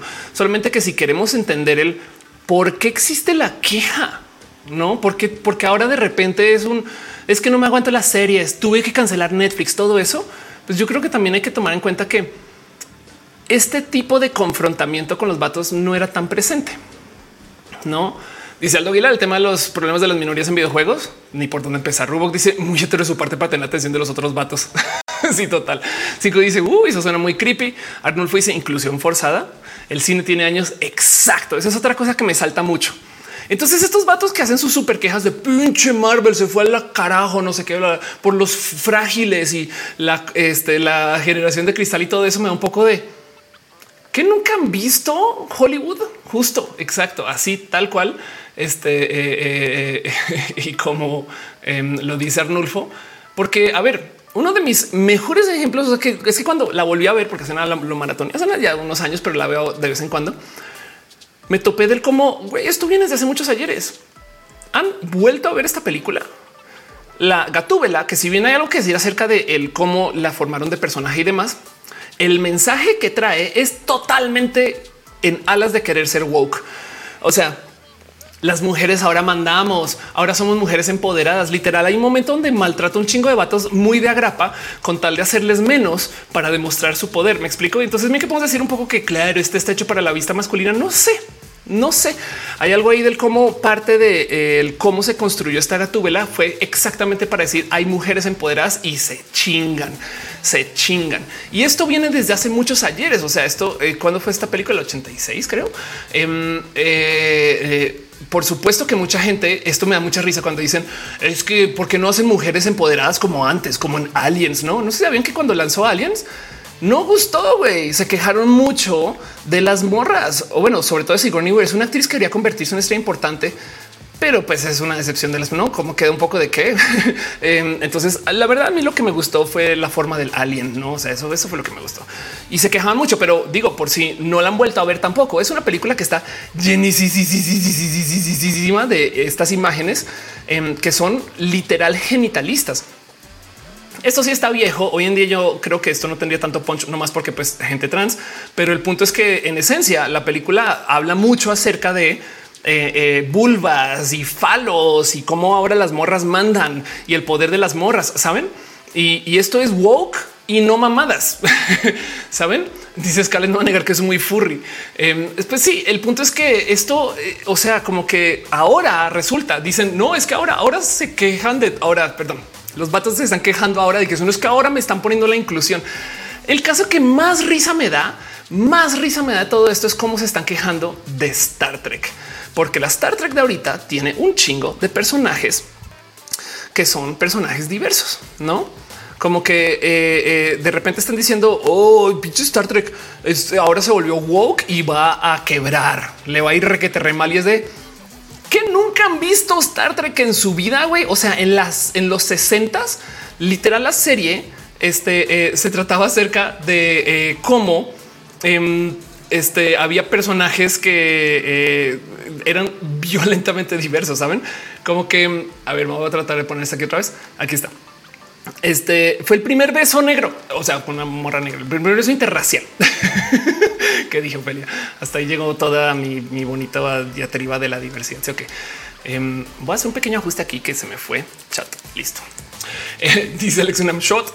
Y justo el punto aquí es que em, en el cómo funcionaba Star Trek, literal, la idea era vamos a hacer una serie que se trate acerca de hablar de temas woke. O sea, Star Trek por diseño es woke. Por eso me gusta. De hecho, parte de la visión de Star Trek es que la diversidad es algo que tenemos que aprender a apreciar. Saben? Saben como que hay tantas historias y tantos, tantos temas que levantan y hablan de drogas y hablan de eh, leyes y hablan de no eh, la visión de Star Trek. Esto fue como un día alguien me lo dijo. Gene Roddenberry, el creador, se inventó la excusa de que estamos viendo a través de una ventana hacia el futuro, cuando la realidad era un espejo hacia el presente. ¿no? Entonces esto es lo que es Star Trek. Star Trek desde hace muchos ayeres es woke por diseño y ahorita por supuesto que va a seguir moviendo esa literal agenda. Y entonces el que salgan a decir, oh, pinche Star Trek ahora es muy woke, pinche serie mal hecha, es de, güey, que no vieron Star Trek antes, me da mucha risa. Porque en donde sea que le rasquen desde hace muchos ayeres hay diversidad y literal la calidad de inclusión. Claire dice los debates filosóficos están en la cabeza. Exacto. Sí. Irina dice YouTube desmonetiza después de comentario total, desmonetizada total. Comandante dice lo tachan de progre porque creen que, creen que significa progre. Sí, total. Sí, también estoy bastante seguro que es Star Trek es bastante comunista. Claro que es comunistísimo. No hay ni dinero. Arnulfo dice viajeros en el tiempo. Em, chequen esto. Ahorita que me eché y me chuté todo el auto fantástico que no recomiendo, pero sí lo quiero hacer algún día. este les voy a mostrar el final de Night Rider por si, por si no, para que no lo tengan que ver ustedes. Pueden, si quieren, si les interesa por la música, em, pero Night Rider, la serie, o sea, el auto fantástico, la de Kit, el coche, eh, acaba en una película horrible que se llama Night Rider 2000, que eh, perdón, sí, Night Rider 2000 eh, donde de hecho remodelan a Kit. En fin, muchos spoilers, pero el punto es de qué va la peli. ¿Cuál es el final de Night Rider? Es Michael Knight entregándole las llaves, literal, que tenga este relojito puesto, quiere decir que ahora ella comanda Kit, eh, entregando las llaves a una morra, quien es la nueva Night Rider. Me explico como que Michael Knight se retira y se trata acerca de cómo el futuro, es tan el futuro que esta analogía me da mucha risa, tan el futuro que el güey se va en un coche viejo a gasolina y ella se queda con su coche eléctrico súper cool con turbinas, no sé qué, como que todo esto, todo esto pasa. Em, y estas son historias que vemos bastante. De hecho, también la última temporada de Night Rider hay personajes, hay un personaje negro, solo porque hay que tenerlo. Em, y yo sé que no es lo mismo que la inclusión de hoy, pero ahí estaba. Saben, me explico como que es un poco de, o sea, en el 86 debe haber sido esto. Todavía había gente pensando cómo hacemos para comunicar que las morras son empoderadas, que las morras pueden estar al mando, que hay women's live, así lo dicen de nombre. En, el lobo del aire, también de los ochentas, hay un personaje que es como el vato mecánico que está en contra del women's live muy abiertamente. Y entonces el güey todo el día se la pasan humillándolo morras. en los ochentas, el lobo del aire. Em, dice algo que el algoritmo YouTube ya detectó en este vivo después lo del beso y total vez nos vamos a checar que todo esté bien en orden y funcionando. Eh, pero bueno, el punto es que esto viene desde hace muchos, muchos, muchos ayeres. Dice Manuel, la versión Samaria es el auto fantasma. Ándale. Calca dice el arte de Geiger es muy explícito para que no quiera ver lo que ha estado. Total. Y dice también en el chat, eh, este Arnold, mis capítulos favoritos eran cuando caía en el cuerpo de una mujer de que, ah, estás hablando de Quantum Leap, seguramente. Cinco Terror en diversidad. Eh, The House ya se dio el primer beso. Luz Amity, creo que es el primer beso lésbico de Disney. Qué chido. Qué chido. Eh, Jewel Valle Vázquez dice consejo para la bandita. El reflejo humano para la frustración es echar culpas porque aceptamos que nos equivocamos o hicimos lo que no debemos. Eso nos hace sentir mal. Procuren pensar qué puedo hacer mejor. Ándale. Este de paso, un súper abrazo a Denise, eh, quien se resuscribe al show. Muchas gracias eh, también al Gonzo 84 y Arnulfo. Gracias por sus resuscripciones. Eri Frank también, Noraneco.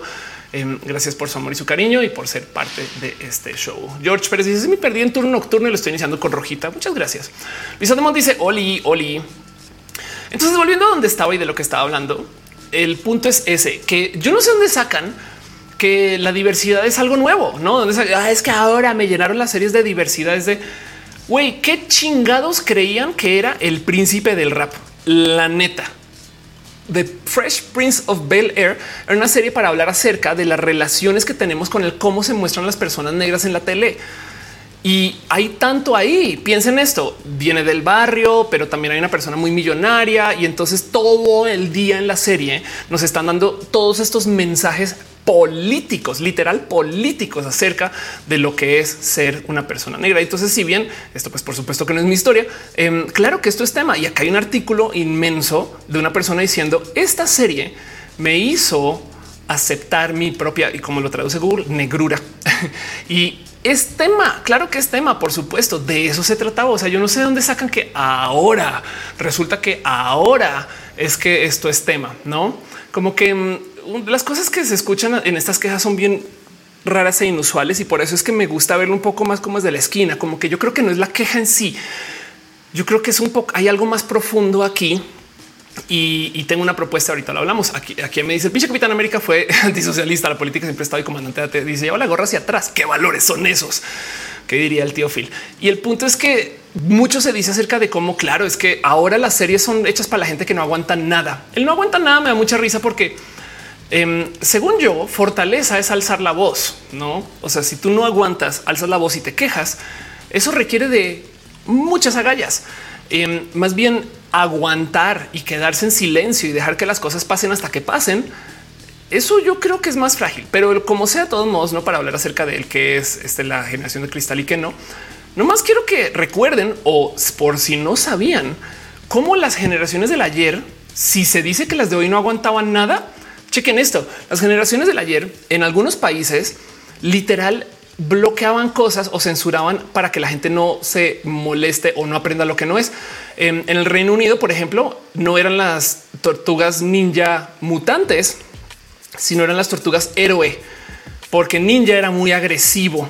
Entonces, eh, eh, literal las presentaron y cambiaron la rola, cambiaron el empaque, todo esto era Hero Turtles, Teenage Mutant Hero Turtles, las tortugas héroe este, mutantes porque no podían ser ninjas. O este más divertido, em, eh, este, la famosa serie de los X-Men. Yo no sabía, pero ubican que, pues por supuesto saben que está ese cuento de papanatas, ¿no? Y cosas que porque no pueden decir groserías. Pero es muy de personajes de eh, caricaturas decir cosas como te voy a destruir, ¿no? Yo no sabía que el motivo por el cual hablaban así es porque, por ejemplo, en series como los X-Men, les prohibían decir palabras como asesinar, matar em, y tampoco podían decir infierno. Y de modos así que ya me rebasó cuando me enteré de esto, es tampoco podían decir ni siquiera judío. Y esto, ¿por qué me salta tanto? Porque hay un personaje que viene de un campo de concentración, que es inmenso en las historias de los X-Men. Entonces Magneto, pues, pero el punto es que eh, imagínense entonces ustedes como escritores, no viene del campo este, eh, de concentración para personas diferentes, no saben como que de ahí viene. Por eso justo es que los personajes que te voy a destrozar, porque no pueden decir te voy a eh, matar, no, no pueden hacer amenazas em, y, y, da un poco de él. Entonces, ¿quién es la generación de cristal aquí? Perdón. Dice aquí, por eso mis mutantes mis favoritos, Sebastián. Si pues son comentarios de personas que no han despertado y siempre van a aparecer personas dormidas. Supongo que todo eso es más evidente ahora que tenemos un megáfono y una cámara de esterilización. O sea, las redes sociales total. Y dice aquí, aquí en México, Pokémon era del diablo. Exacto. De hecho, no era que Pokémon era el diablo. Al, eh, Alfonso dice es que antes lo podían ignorar. Exacto. A mejor se dice Mulan. Eh, Mateo se dice la verdad es que el tema de cambiar los pronombres en las canciones puede mucho más cuando las canciones son específicamente escritas para un género. La gente piensa que por cantar temas así se vuelven gays. Exacto. Pero la gente gay por cantar rolas que no son así, no siente que se vuelve hetero. Ya ven dónde va el problema. Em, y, yo sé que esto no es global, es más bien un tema de esta gente que es quien está poniendo la queja. Es que le dicen como las tortugas le asignaron que eran hetero y tratarles como chicos. Son tortugas. Su máster era una rata. Adri Paniagua está en el chat. Besitos y feliz cumpleaños. Adri, gracias por pasar. Diana Cerón dice creo que no nos cuestionamos nada y solo vemos todo lo que hemos por ver en automático. Este Anel Michael Boria Magneto viene de un lugar no agradable. Total. Em, y George Lynn dice X-Men, X-Women, X Androgen. Em, lo dirás de broma, pero si hay un debate acerca de si se le debería seguir diciendo X-Men a los X-Men y hay gente que no le gusta ese debate, por supuesto. Pero bueno, de nuevo es un porque no aguantan nada. Pinche generación de cristal. Sabían que el Spider-Man de los noventas no podía dar puños, no podía dar puños. Cuando descubrí esto y me senté a verlo, eh, sí tuve un momento de wow. ¿Qué recordamos de las caricaturas de chiquis? Que un chingo de personajes tenían pistolas de láser. ¿Se han puesto a pensar por qué? Porque no les dejaban tener pistolas de balas en las caricaturas. Porque las pistolas de láser eran como oh, eso pues ya no conecta, o sea, como que no pueden hacer como un enlace, no que hay algo raro que decir, porque claramente no funcionó para nada esa política, porque Estados Unidos está lleno de gente usando pistolas, pero del otro lado es el cómo estaban tratando de de muchos modos no ofender a unas madres que se quejaban o no saben como que dice quien dijo Magneto tiene razón. Nadie. Yo también creo que Magneto tenía la razón, pero el punto es que las pistolas eran de láser porque eh, así no eran bélicas. Y de paso, muchos de ustedes recuerdan que se hubo prohibición de pistolas y yo estoy de acuerdo con eso. Pero el punto es que esto sucedió en los noventas, como para que nos digan es que ahora no aguantan nada. Es de güey, en los noventas tampoco aguantaban y tanto que hasta se fueron a mover porque, porque es que miren, estas empresas no van a censurarse porque sí. O sea, por supuesto que alguien tuvo que ir y pelear para que se censure porque no vaya a ser. Y estamos hablando de la ahora sí generación de concreto. Y entonces tanto así que Spider-Man no podía dar puños. Pero si lo dice toda la censura que le da Fox Kids eh, este eh, Estados Unidos el anime como el One Piece. Entonces le dice por favor, de una revisar las absurdas censuras que sufrió Yugi Oh. Alfonso eh, Alfonso dice en México el capítulo de Pokémon donde le apuntan a Ash con una pistola fue censurado y ni siquiera fue traducido. Y Joaquín dice fue lo de no poder dar puño que se escuchó tan raro. Solo fui yo. Puede ser. Em, este dice el Signio, pues es que los conservadores se la pasan imponiendo sus creencias. Claro que van a pensar que les hacen lo mismo, no? Y se ve caricaturas donde no se mostró nunca sangre. Sí, total. Y de hecho, también pues parece chiste eh, jugar Mortal Kombat en Nintendo.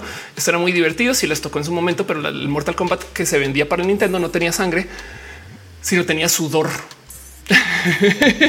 Gama dice toda la censura en Sailor Moon en Estados Unidos. Ah, ese es otro tema. Sí, total. No vaya a ser em, Sailor Moon. La gente en Estados Unidos no sabe que había tanta gente LGBT. había gente trans en Sailor Moon, pero me dices mi novio brasileño que no te entiende nada porque hablas muy rápido. Perdón. Dile que lo quiero. Em, pero bueno, el punto es que vamos a ver y hay una cantidad ridícula de pelis woke no como que por supuesto que hay gente que eh, se ha sentado a hacer estas listas y estas son las listas que están organizadas para hablar acerca de las pelis más diversas. No eh, voy a poner en inglés. Entonces, lo según esta lista, lo más diverso es Get Out, luego este eh, Black Clansman, luego Wally. Wally está dentro de la lista de pelis más diversas. Hidden Figures, em, Gran Torino, In the Heat of the Night, 12 Years a Slave, Hotel Rwanda. Ven como nada. O sea, todo esto no es, no es ahorita. O sea, este cuento de que ahora se quejan es como, o sea, Soylent Green es del 73, güey. Y entonces em, eso, eso es algo que, me salta mucho, no? Porque eh, justo si esto es el tema de que ahora resulta que se hicieron diversas, porque ahora hasta ahorita llegó la queja de dónde sacaron eso, no como que un poco de un qué raro. Y es que di con una solución a esa pregunta compleja. Sebastián dice también los villanos de antes solían ser representados por personajes queer. 5JH dice ahora que lo pienso, cómo le hizo Rama y medio para que nadie eligiera nada. Diana Cerón dijo en las series coreanas hace tiempo la sangre la ponen color azul. Órale. Irene dice el Duke nunca tenía una versión censurada donde en lugar de sangre ponían confeti. Eh, Alfonso dice nosotros también te queremos aunque hable súper rápido. Gracias. Eh, Ale Carré dice en Estados Unidos le salió peor por querer censurar la relación de Urano y Neptuno. Son primas. Sí, total. No sé por qué eso me suena más estadounidense, pero en el caso es que em, todo esto sucedía desde hace muchos ayeres. Y entonces, volviendo a la pregunta de el em, por qué se hacen woke las empresas, no? O sea, go woke, go broke es este tema de eh, cómo las empresas pierden mucho si se vuelven diversas, no son las empresas de los medios, sobre todo. es que yo cierro mi Netflix y eso es lo que está quebrando Netflix. Y es que luego me di cuenta de algo. Get woke, go broke. Es falso. O sea, ¿de dónde chingados sacan qué audacia las de estos vatos de pensar que es que el que les moleste la diversidad es lo que está haciendo que le vaya mal un producto. Y vaya mal es un decir. Entonces, eh, no más una miradita acerca de eh, las cosas que le ha ido mal por supuestamente ser woke. Ok, recuerdan el eh, tema del beso gay de Superman. Resulta que le fue riquete re super mega bien, no?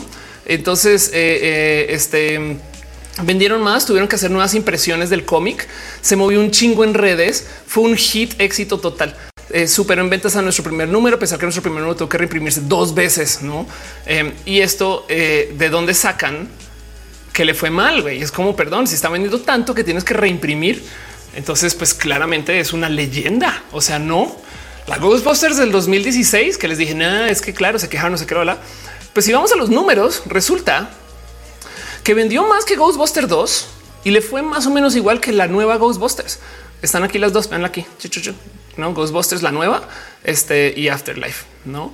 Y de un poco de un entonces, ¿de dónde sacan esto? Y vamos a hacer este análisis con casi que todas las cosas que se supone que les fueron Battlefield 5 le fue bien también. no más que está la leyenda, el tren del mame, la queja. Y entonces los vatos salen a decir es por culpa de que nos estamos quejando que le va mal. Donovan del Valle, saludos, un abracito por si es monetizan el video. Muchas gracias. Muchas, muchas, muchas gracias. Em, Alfonso dice hizo una tercera impresión del número en el cómic del hijo de Superman. Irina dice si mal no recuerdo también en cómic de Marvel, donde por alguna razón Wolverine amanece en la misma cama que Cyclops. es una fantasía mía. No sé, pero de serlo es una muy buena fantasía, Irina.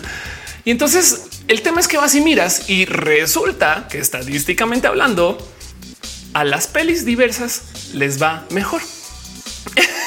Cuando vi esto fue de Ok, tenemos un tema. Es un reporte em, eh, este del 2021, es medianamente nuevo, que topa que em, justo las pelis que se enfocan en la diversidad venden más, se mueven más, se habla más de ellas y conectan mejor. Y de hecho, en general, miren, yo doy conferencias de esto eh, y puedo hablar larguísimo este tema, pero pues por si no lo tienen presente, las empresas más diversas generan más dinero. Esto es un hecho.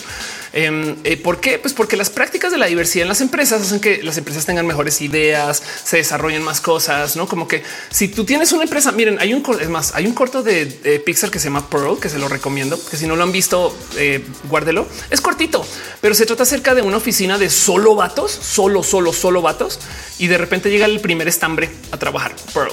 Pearl es la cosa más tierna que hay en el mundo, pero el punto es que eh, habla justo de las dinámicas de la diversidad. Y lo que yo digo en mis conferencias es cómo te das cuenta que en cualquier espacio, cuando llega alguien de la diversidad, la bandita aprende algo, así sea que eres tú, que son las mujeres, no sé el caso. Y entonces, pero es un buenísimo ejemplo de esto. Y justo esto es el por qué las empresas diversas les va mejor. O sea, esto es una, este estudio tiene correlación directa. Mientras más diversa, más dinero hacen. Fin, no como que esto, es algo que hasta, hasta me parece un poco impresionante que la gente no lo tenga más presente.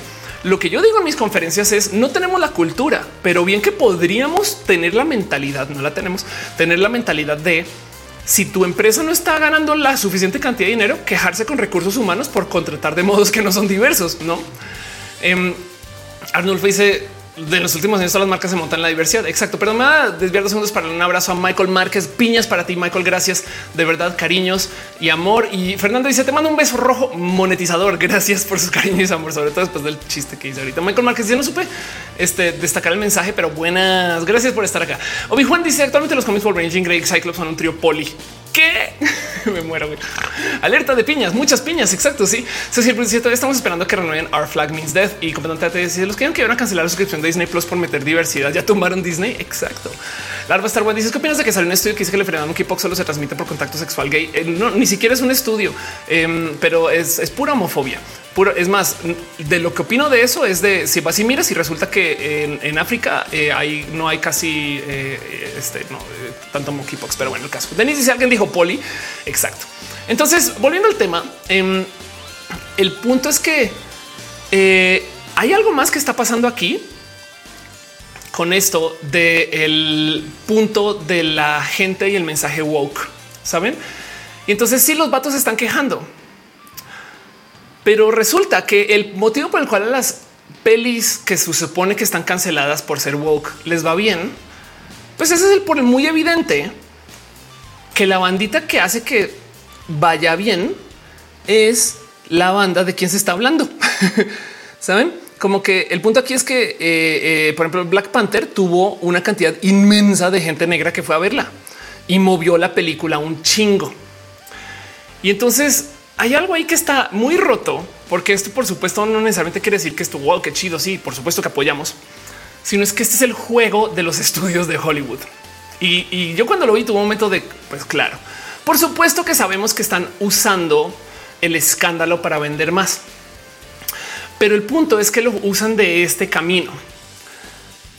Hacen series que apoyan la diversidad. Entonces, como sea que lo vean, ganan porque van a apoyar la diversidad, no? Que es el eh, eh, quieren dar este lo que llaman virtue signaling. Quieren nomás decir somos requeterre buenos. En algunos casos sí lo son, no? También de paso. Pero el punto es que hacen eso, lo cual hace que estos eh, estas personas hegemónicas se quejen y entonces la gente activista en respuesta apoyamos más. O sea, nosotros tampoco nos salvamos de esto. Por supuesto que si sale el Frente Nacional por la Familia a hablar mal de una película pro LGBT, mucha gente LGBT va a ir al cine para mostrarle al Frente Nacional cómo están de idiotas. Y mientras tanto el cine acá facturando, ¿saben?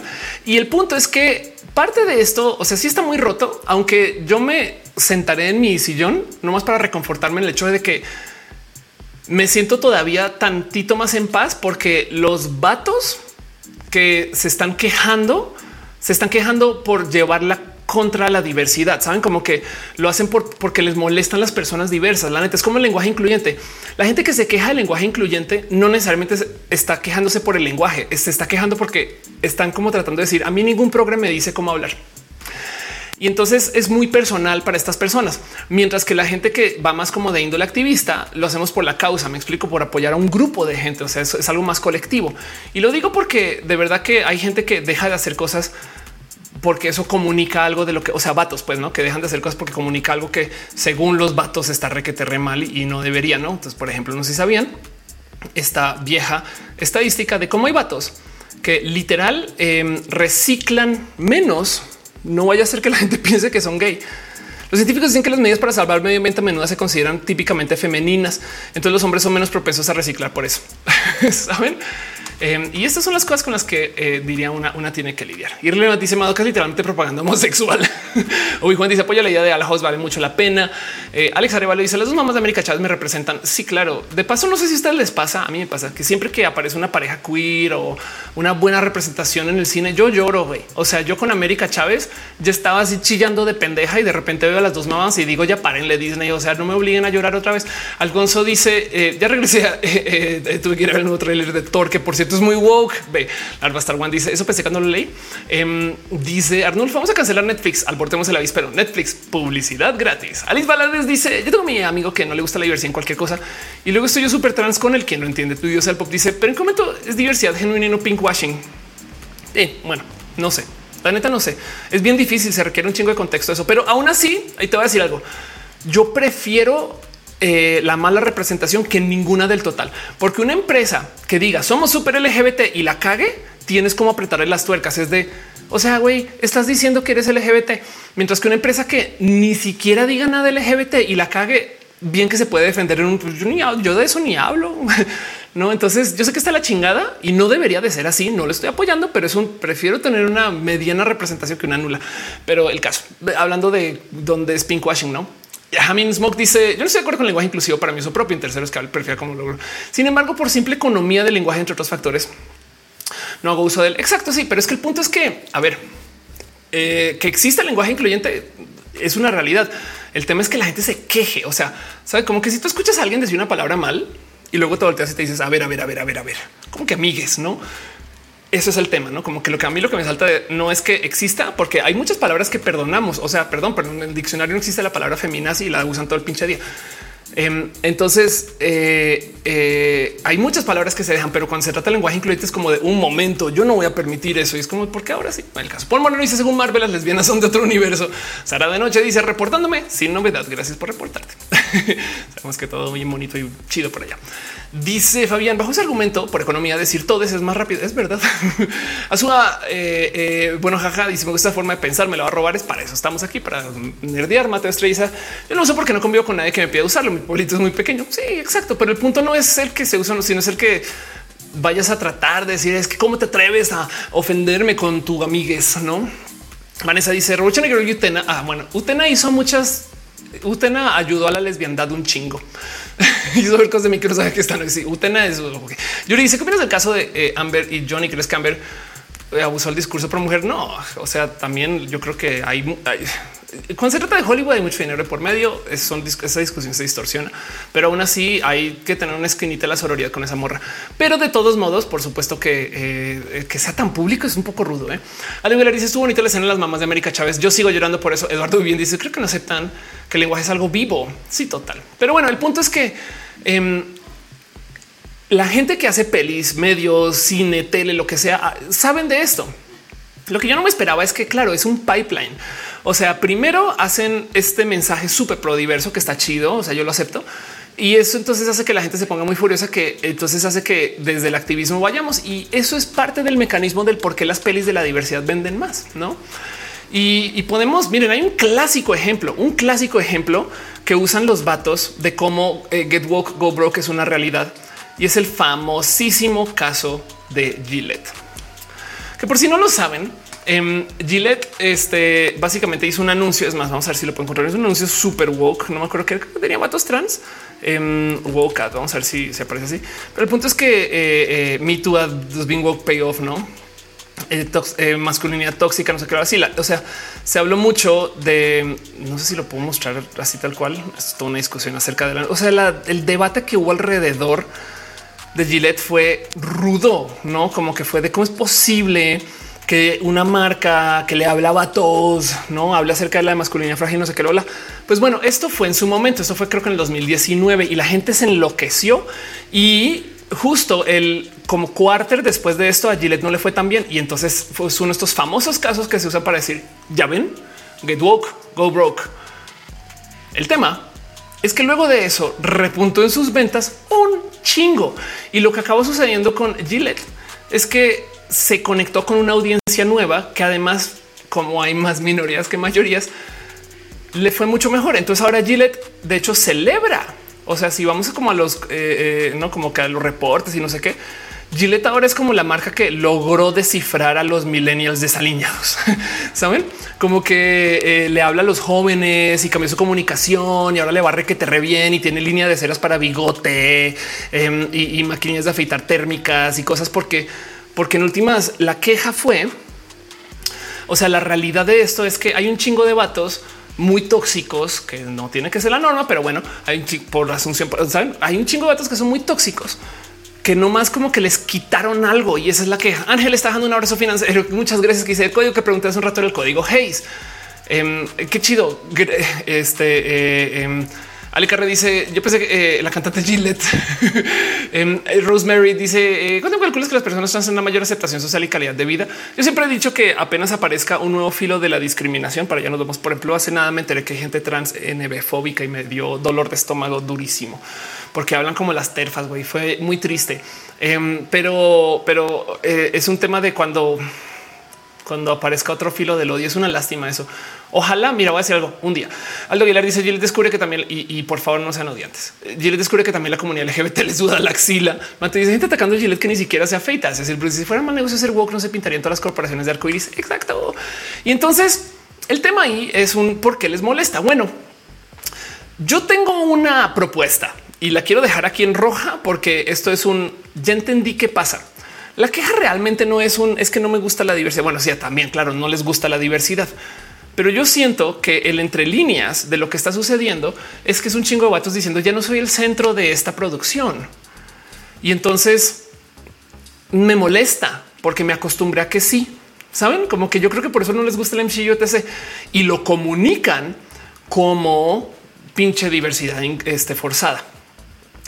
Y es que hay algo que sí cambió o sea, yo sí estoy dispuesta. Miren, voy a doblar las manitas aquí en la negociación porque iba a decir si algo que cambió en cómo se ve la diversidad, porque entonces cómo compaginamos que em, este, las series de antes sí tenían diversidad y ahora tienen diversidad, pero es una diversidad que molesta, no? O sea, ¿por qué no existía esta queja antes?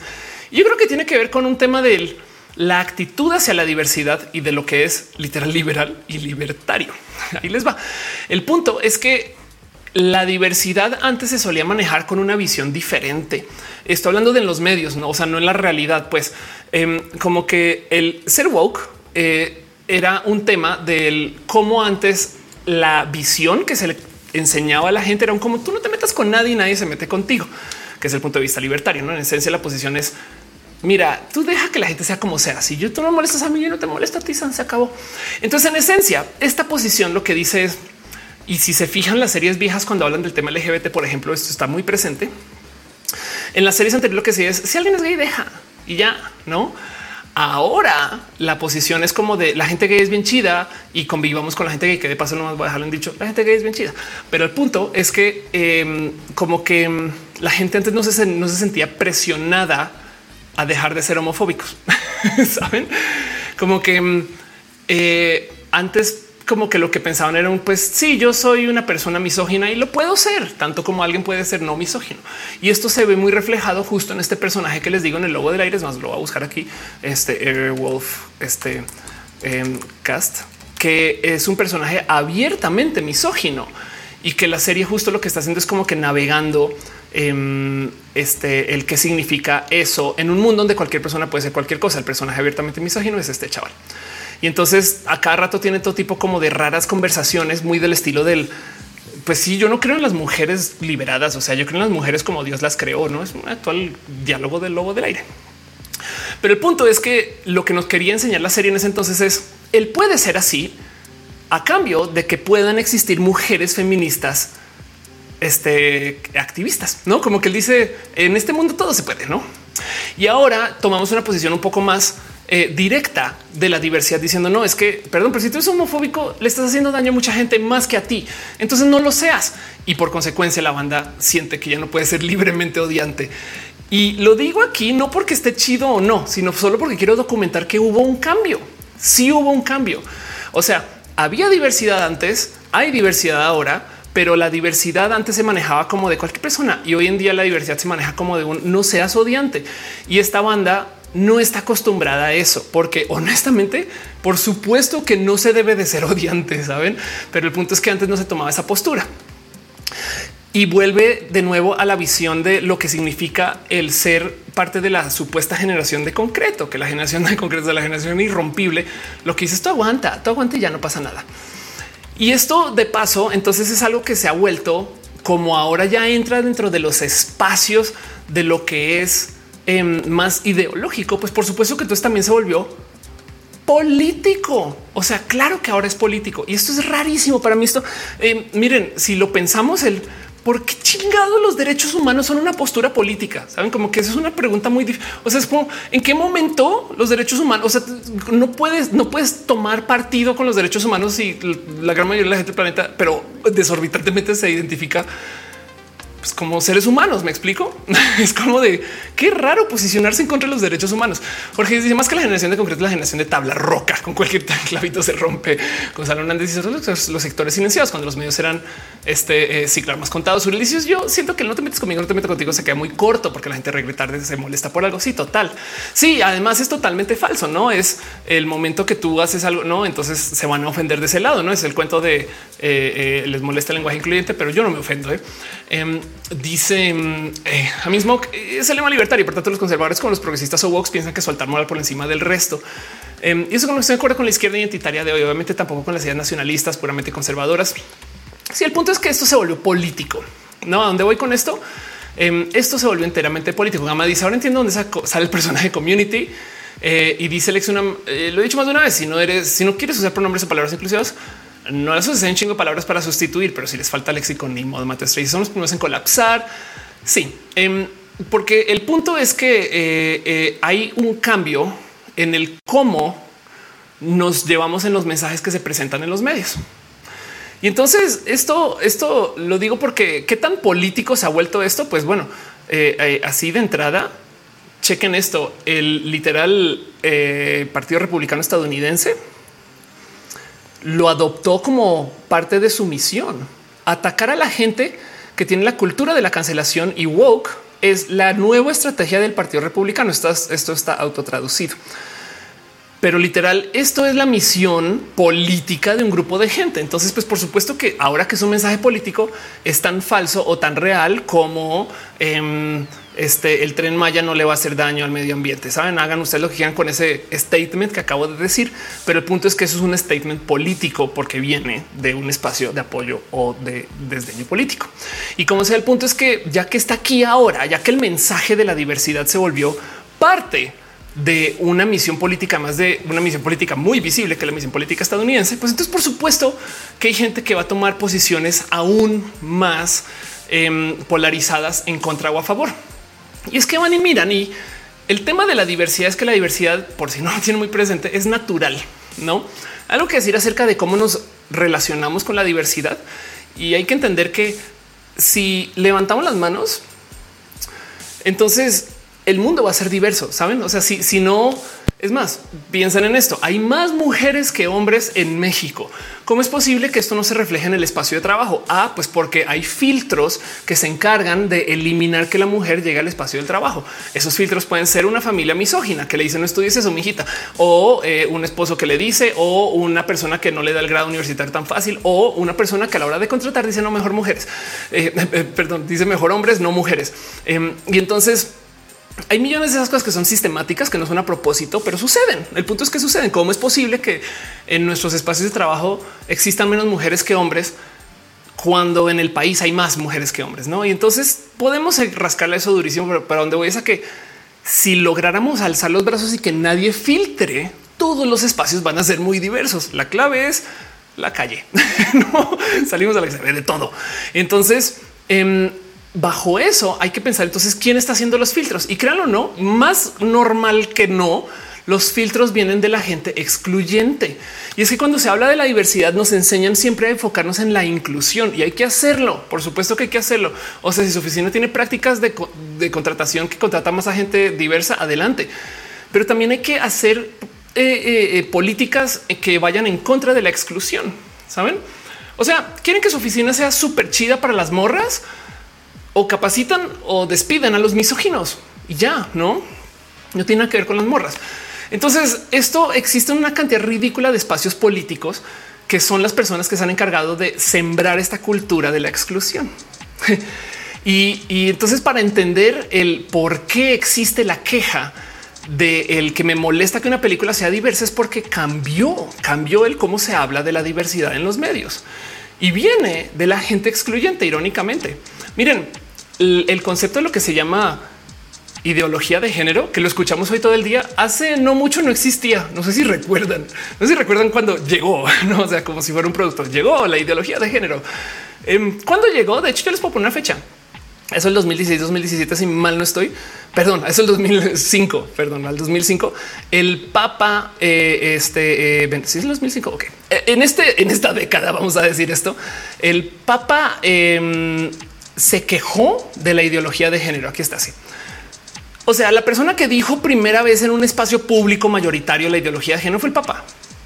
Y de ahí en adelante, mágicamente los medios comenzaron a replicar el concepto de la ideología de género. Saben como que el tema es que tú como persona la diversidad vas por la vida muy normal y de repente y tú y tu ideología de género y, y, mi qué güey, tú y tu ideología es de yo cuál de qué hablas, no? Y mientras tanto, esto es la gente excluyente que está poniéndole nombre a lo que somos no más para podernos excluir.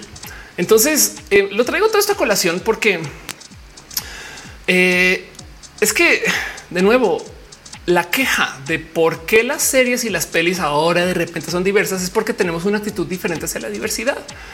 Y esto implica posicionarnos contra la gente excluyente con toda razón. Es gente hiriente, es gente que ha causado otro tipo de problemas, complicaciones. A ver, piensen en esto. No más pensemos en esto. ¿Qué tanto tiene que ver los problemas de la diversidad con la gente diversa?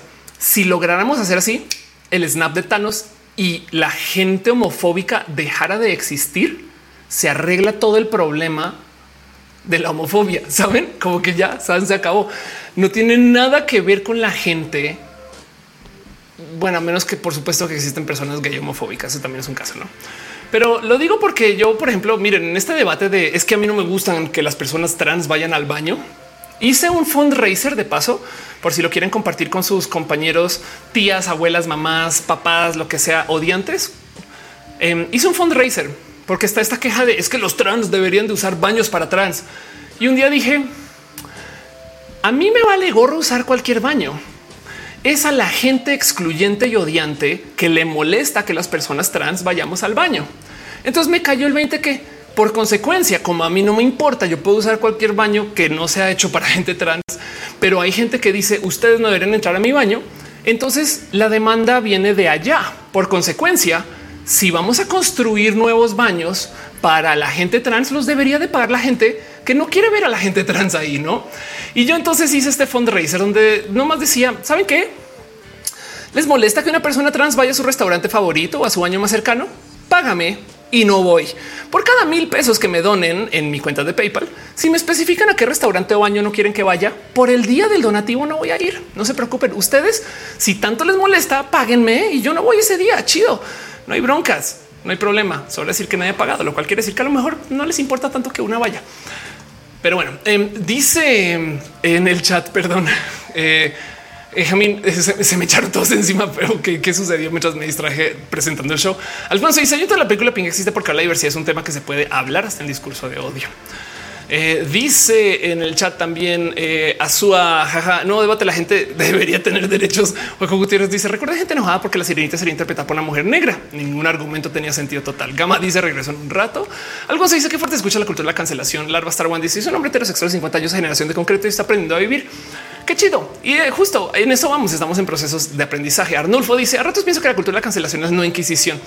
No necesariamente porque en la Inquisición te asesinaban, pero entiendo dónde vas con eso. Lex Unan dice salte, salte a trabajar, te casaste y tienes que mantener la casa. Eh, dice Mónica Gavilán. No supone que vamos a hablar de series y pelis. En eso, de eso estamos hablando. Bueno, de, no de go, go woke, go broke. Estoy hablando y me por, por tiempo limitado. No llevarás contigo tu goma, borra mujeres. Exacto. Por menos dice me sonó a Donald Trump diciendo que México pagará el muro que los discrimina. eh, Lagarto Jora dice hace poco un adolescente trans en Estados Unidos que no iba a la escuela porque no le dejaban ir al baño femenino. La fue a buscar la policía a su casa y la sacaron de la familia. Claro. Em, este, a ver, voy a ver si lo encuentro. Trans girl, este emergency eh, room, a ver si aparece. Eh, hubo una noticia. Em, hubo una noticia de un caso, eh, no, no emergency room, sino em, vamos a ver si, si lo encuentro así. Aquí está. Uy, ok. Entonces eh, hicieron un, eh, un, simulacro de emergencia en una escuela y por algún motivo, por algún motivo, aquí está. Sí, aquí está. Uf.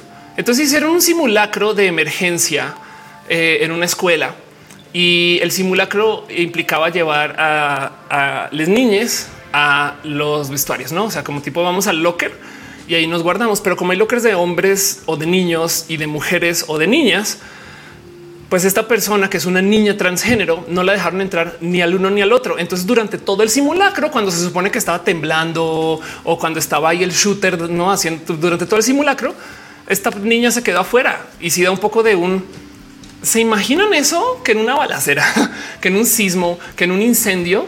Em, a la gente trans te dejen afuera porque es que tú no deberías de entrar porque es que tus genitales no concuerdan con aquellos asignados a la No mames, güey, dejen a la pinche niña al que quiere, güey. Saben? Y este tipo de cosas pasan. Tú dices está en el chat. Besitos. Lexunan dice: Recuerdo un video donde un dude estaba haciendo rant porque había una mesa para cambiar bebés y el baño de hombres y se quejó. Claro, total. Sebastián dice este abrazo al Bastar One. Georgie dice: Pregunta rápidamente: ¿se, ¿se es trans prenatalmente o postnatalmente? Puede ser ambas, ¿eh? de paso. Em, dice Franco, me mataste ahí. Dice era un sismo. Sí, como Rey me preguntas más porque los vestuarios se refugiaban. No creo que sea muy buena idea. Tienes toda la razón. ¿eh? Pero bueno, el caso. Entonces em, eh, me clavé un poquito con ese tema porque em, no más por resumir. Entonces, eh, Get Go, Go Broke es una realidad discursiva, pero es una falsedad porque las empresas no se están quebrando por volverse woke, por volverse progre, no? Y eh, las empresas ni las pelis ni las series, no al revés, están consiguiendo que se hable mucho. Ahora, ¿quién está hablando mucho de esto? Los vatos que se ofenden. Es que es lo más irónico de todo. Están a propósito ofendiendo a vatos excluyentes y odiantes, lo cual de paso también hay que tener esto observado. Hace que nosotras personas eh, más de la diversidad o más activistas vayamos también al cine para responderle esos vatos. No se están generando una conversación y también somos parte de eso. yo no me siento mal con eso porque también en parte eh, yo o sea, en parte nosotros vamos a apoyar toda esta causa, mientras que estas personas se lo están tomando muy personal. Pero también hay que tener presente que por qué se quejan estos vatos, pues porque algo cambió. Solía ser que los medios estaban hechos para ellos y ya no. Y del otro lado también em, solía ser que la diversidad era algo que no se les pedía nada. O sea, la diversidad antes era como tú solo deja y ahora la diversidad es un güey no odies, no y les molesta porque al parecer les gusta mucho a algunas personas ser odiantes. Entonces, por eso es que dicen me están imponiendo, no como que si nos sentamos a analizar ese discurso, me están obligando a pensar como ustedes, como que, no nos odies, te estamos obligando a pensar que no nos odies, no? Y eso pues es parte del tema. Así que Go Woke, Go Broke es una leyenda y me sorprendió mucho toparlo, pero como sea que lo vean, lo que sí es verdad y ya para cerrar este tema, es que esto no va a parar. a veces cuando doy mis conferencias digo eso también la gente como que como que mucha gente que piensa que la diversidad es una moda. Es más, en casa cuando somos personas LGBT a veces lo escuchamos, no, a ella se le pasa, debe ser dejar de ser lesbiana. Después no mames, güey, obvio no, no es una etapa. Así lo ven, piensan que la gente va a volver. Y eso me parece lo más audaz de todo. Como que asumen que la banda quiere ser como ellos, ¿no? Y, no se atreven a hacer el inverso. O sea, el punto es que los vatos cuando juegan personajes de morras en los videojuegos es para verlas y porque no se ven siendo la morra por él ya no soy gay, no ese tipo de cosas. Entonces hay algo ahí. Digo de nuevo, no estoy hablando que por todos los vatos y no solamente estoy diciendo que por eso es que existe la queja. Y es que tenemos que tener presente que como sea que lo vean, todavía tenemos una cantidad de problemas de la diversidad en la tele. O sea, sí, sí, sí es verdad. Estadísticamente hablando, la tele de hoy en día es más diversa. Esto sí es un hecho, como sea que lo vean. Y el cine también. Pero del otro lado, todavía, todavía no representa em, lo que es la diversidad actual del mundo. Me explico. O sea, sí, sí es más diversa, em, pero todavía no es tan diversa como podría ser. no como que sí, sí hay más mujeres, pero no representa que hay tres millones o cuatro millones más de mujeres que en México. Me explico. Em, entonces van a comenzar a aparecer aún más mujeres. Em, sí, sí, todavía hay algunos personajes gays, pero no representan la cantidad estadísticamente hablando de gente gay que hay, ni hablar de las otras letras, no? Y además de todos modos siguen sucediendo estas cosas. Es que es lo más impresionante que eh, siguen haciendo estos contenidos enteramente eh, hegemónicos y luego se asombran que la gente no quiera hacer esto, no como que es que lo que más les sorprende es que, eh, eh, o sea, como no quise blanco, saben como que da un poco de las portadas de revistas son muy criminales con esto, no? Así que esto todavía, por supuesto, que es tema y a futuro no va a dejar de suceder tanto como lo que ya ha sucedido. Tampoco creen que han tenido tanto impacto de las cosas más tristes. Vámonos a ir a Laura Sad dos segunditos. Es, por ejemplo, el cuento de las cancelaciones, que los vatos a lo que más le temen es a la cancelación. Me van a cancelar, no? No sé si se han dado cuenta que con una excepción marcada, con excepciones marcadas, el Me Too y las cancelaciones no han cancelado a absolutamente nadie, pero a nadie.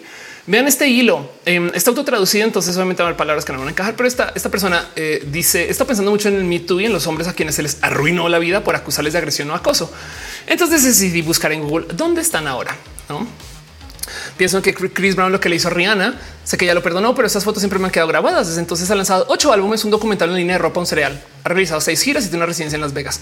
Tony Robbins, un orador motivacional de autoayuda, se enfrentó a una serie de acusaciones en 2019. O sea, esto es reciente todavía.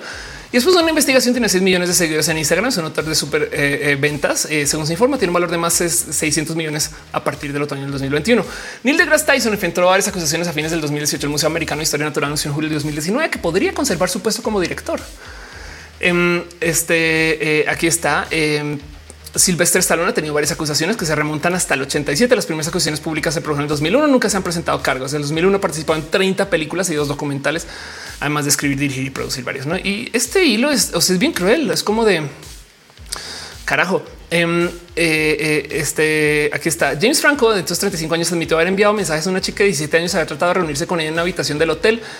Las denuncias de abuso de múltiples fuentes volvieron a aparecer a principios del 2018. Dirigió una película que se estrenó en el 2019. Dos más están en postproducción. Saben y, sigue, no es como un poco del toda esta gente cancelada, no? Porque eso es el pedo. No están cancelando así. La cultura de la cancelación es como de por eso digo que es que es la Inquisición. La Inquisición de qué? No, porque toda esta gente no solo lo sobrevive, sino sale, pero volando, volando con todo tipo de, hasta celebraciones nuevas, no como que eh, o sea, es si se quieren entristecer un rato, este hilo no es un hilo corto. Saben nombres, nombres, nombres, nombres, nombres, nombres, nombres de vatos que supuestamente fueron quemados en la hoguera, no? Eh, a su dice J.K. Rowling que sigue ganando chingos de dinero. Irina dice eh, Manson ahí anda como si nada. Claro, total. Oliver dice ven que pasa la serie eh, eh, si son de Umbrella. Hay gente comentando la publicación promocional corrigiendo los nombres de Elliot. Ándale. Arnulf dice yo no quería debatir, pero me causó curiosidad. Alex dice, oh no, Neil deGrasse Tyson. Sí, es una lástima, pero sí. Eh, sí, dice clarísimo, los dos cambios fueron que se les arma su mundo, si se entristen, su mundo, le estamos poniendo un límite a su odio que antes destilaban libremente, total. Pero bueno, para cerrar el tema, voy a decir lo más obvio, lo que ya sabían desde el comienzo de todo el episodio, lo que llevo ya dos horas hablando y que ustedes por supuesto que tienen muy presente y me lo han dicho varias veces en el chat. El motivo por el cual hacen esto y el motivo por el cual esto va a seguir sucediendo es porque la diversidad da dinero. Fin. No hay como sea que podamos cortar y, desmenuzar eso sin quitar eso. Y de hecho, todas las pelis que han vendido un chingo, todas las pelis taquilleras del 2021 fueron taquilleras gracias a que ahora hay un nuevo mercado de cinéfilos de color. Entonces hasta bien podríamos argumentar que esto comenzó desde Black Panther, aunque seguramente venía desde antes. Pero el punto es que la gente de la diversidad vamos más al cine, porque también de muchos modos también el cine nos está hablando mucho más. Y entonces ahora crecieron el mercado. Y por supuesto que los cines, la industria del cine en general, no las productoras, este eh, quien invierte en esto, toda la gente que está detrás de esto lo ve y van a seguir añadiendo personajes de la diversidad, porque el mero hecho de que lo hagan implica lo obvio. Es que, a ver, de nuevo, yo hablo de esto en mis conferencias. Si ustedes hacen una película de solo vatos para vatos pensando en vatos y ignorando que hay cosas que a lo mejor valdría la pena que alguna morra lo presente, lo diga, lo hable o lo encarne, entonces en esencia ustedes están haciendo un producto de nicho.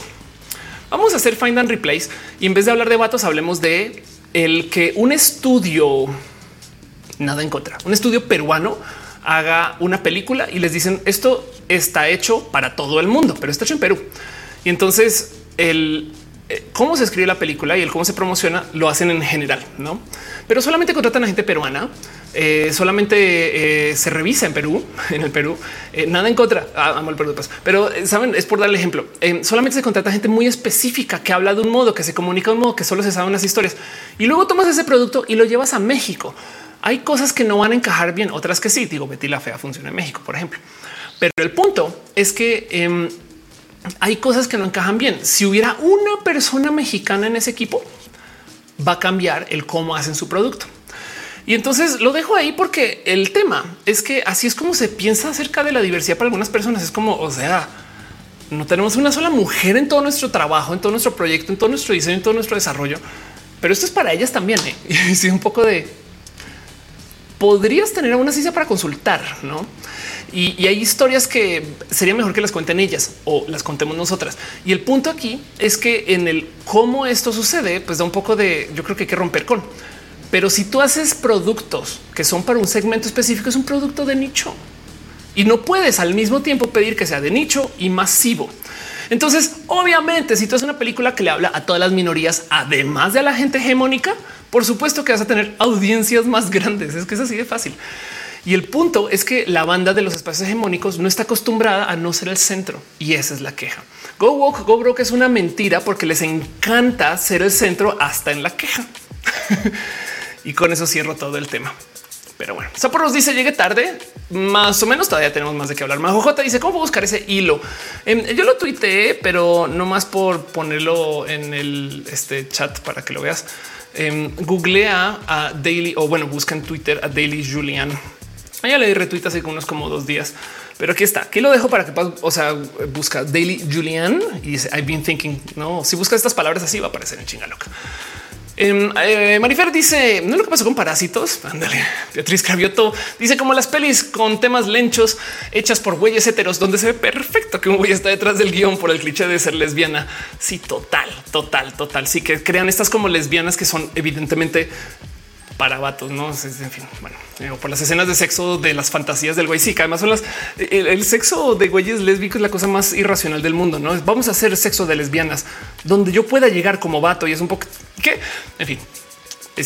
Em, dice en el chat también Vanessa Meléndez, mi sentimiento con la cancelación es que solo eh, pone visible los crímenes de las figuras públicas eh, y el problema de los crímenes siguen ahí sin juicio. Sí, de hecho, el tema es que ese juicio, ¿quién lo hace? De hecho, eh, hice otro rojo acerca de la cultura de la cancelación y mm, lo que hace falta es seguimiento. No una cosa es alzar la mano y mm, hacer la denuncia. No, esto sucede.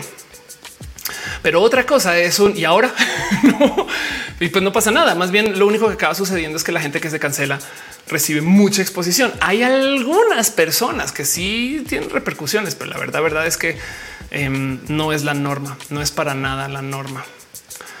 Eh, dice el vas a hablar del futuro inclusivo de Disney. Vamos a dejar que suceda y luego hablamos de eso. Yo quería hablar más bien de la queja de el supuesto eh, get woke, go broke, porque en mis conferencias yo siempre hablo de cómo la diversidad le añade tanto tu empresa como tus equipos de trabajo, como tus productos, como tus diseños, como tus entregas, todo, todo. Entonces me saltaba que existiera una supuesta estadística de que si tú hacías una película diversa, te iba a ir mal, no? Tierra un dicen chinga loca. Tú te dices todo esto. Felicitaciones por ideal. Está buenardo. Ay, qué chido. Gracias por decirlo. Las ideales son bien cool. Por si no ubican ideales, es un canal bien chido donde estamos haciendo lesbi contenidos de lesbianas con ideas.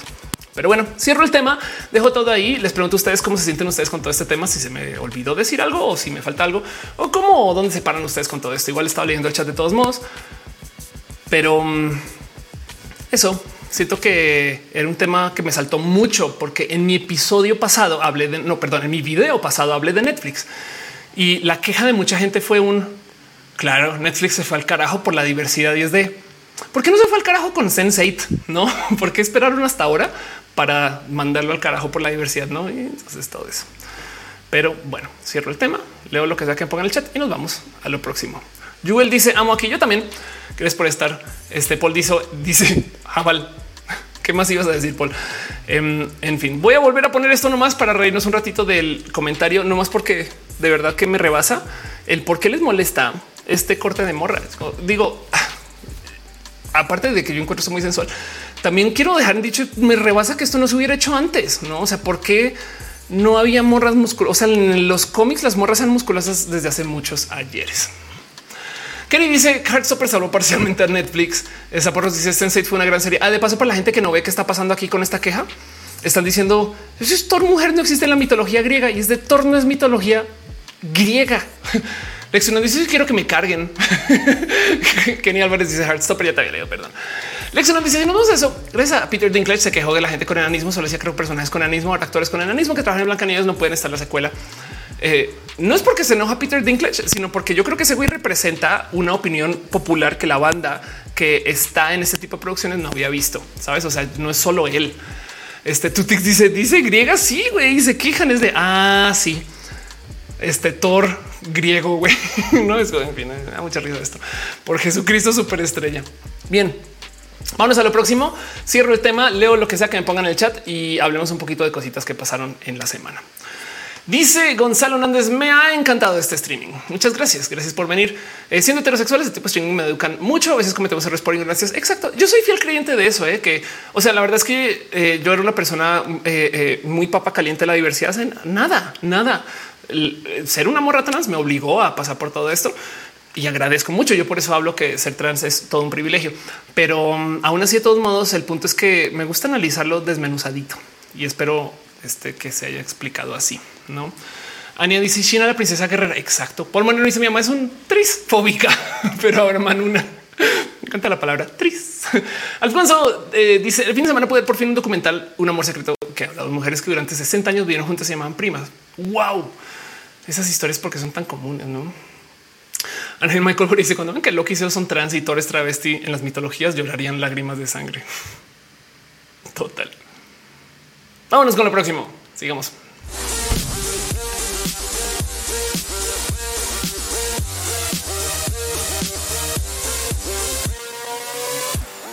Ay, ay, ay, ay, ay, ay, ay, ay, el tema de la diversidad, no? Se los juro que luego yo digo voy a hablar de millones de cosas y vuelvo acá, pero es que la diversidad tiene tantas esquinas. Exunam dice Thor es pelirrojo y medio gordo en la mitología original. Así ah, de paso, hay mucha gente que todavía no le gusta el Thor este gordito de Marvel. No es gordito, este es chido. A mí me gusta ese Thor chido. Es un Thor que se da gustos, güey. Pero bueno, Igual no lo van a cambiar para la nueva peli. Vamos a platicar acerca de cosas que han sucedido en la semana. A veces, cuando pasa un roja y se acaba, me quedo yo aquí sentada y digo, ¿qué hago? Y por toda una semana no hago más, sino quedarme aquí sentada y veo las noticias. Y entonces voy tomando nota a lo largo de toda la semana. Ni siquiera duermo. ¿eh? O sea, me quedo aquí y luego cuando arranca el otro roja, me cambio la playera y sigo. Pero en eso tomo nota de las cosas que sucedieron en la semana y les traigo a ustedes un pequeño resumen que se llama abrazos. En la época se llamaba balazos porque yo era súper bélica. Y en este caso les traigo a ustedes cositas que pasaron la semana que yo creo que vale la pena platicar. No me quiero clavar tanto en el tema, solamente quiero repasar el hecho de que esto sucede. Y lo primero que tengo para eso es una noticia de ciencias, de, estas que digo, wow, porque literal en este caso en particular sí, sí tiene que ver con el caso del wow. Y es que por si no lo ubican, hay una cosa que se llama la wow signal. La wow signal es toda una historia. Y el punto es que un radio observatorio, o sea, básicamente una gran antena en la Tierra, parte del programa de la NASA de buscar por inteligencia extraterrestre. Hace muchos ayeres dio con una señal muy importante y se llama la señal wow. Entonces, em, ¿cómo es? Esto es eh, eh, una cosa que se llamaba el Big Ear, que a ver si tenemos una foto por acá, el Big Ear. No, carajo. Ay, Ohio State University Radio Observatory. Es una cosa que sucede que, se construyó en los 60, 70, sobre todo aquí está, que se ve así. Digamos que es una versión chiquitita de lo que luego se hizo así en grandote el observatorio ese que usan en GoldenEye, el de Arecibo.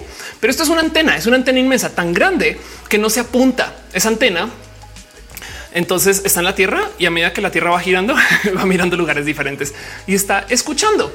Y eso es la búsqueda por inteligencia extraterrestre por parte del eh, programa que en ese entonces, pues bueno, todavía existe, se llama SETI, Search for Extraterrestrial Intelligence. Y la idea era como escuchar, no literal hicieron una oreja, si quieren verlo digital virtual. Entonces esta cosa estuvo corriendo por muchos años y el radio observatorio en algún momento, em, eh, digo, a lo largo de todo este tiempo iba documentando digamos que la fortaleza de la señal que va escuchando, de lo que escucha.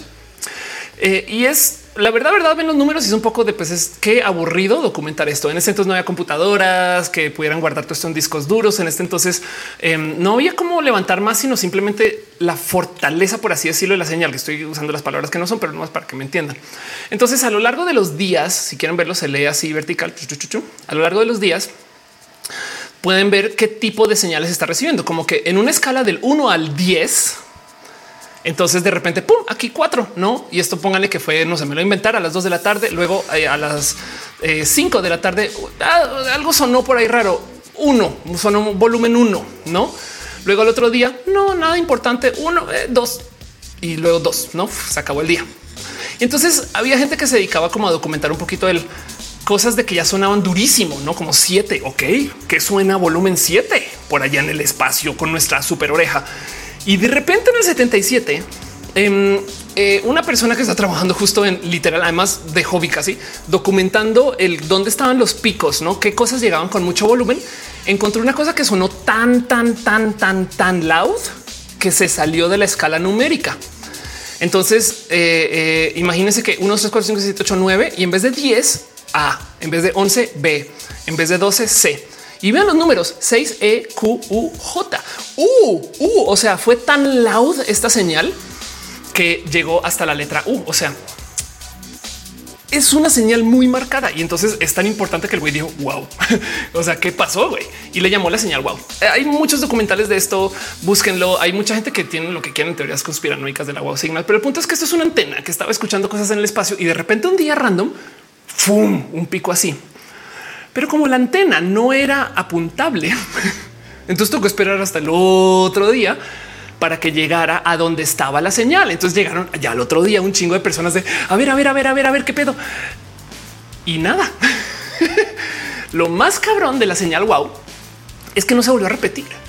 Entonces medio se sabe como qué tipo de cosas pudieron haber sido pero si era un eh, fenómeno astrológico tipo em, una estrella, no que envía señal recurrentemente, esto ya tiene, creo que es del 77, es más de 40 años. Em, cuarenta y tantos ya, pero el punto es que esto ya es tan viejo que ya se hubiera vuelto a escuchar. si era eh, un planeta o algo así, pues ya han apuntado un chingo de telescopios y a lo mejor no se ha podido topar con mucho. Y hay una investigación inmensa de qué significa esto. Hay gente que trabaja mucho, trabaja poco, no como que esto depende de su nivel de, adherencia con eh, cómo se sienta con que es investigar mucho.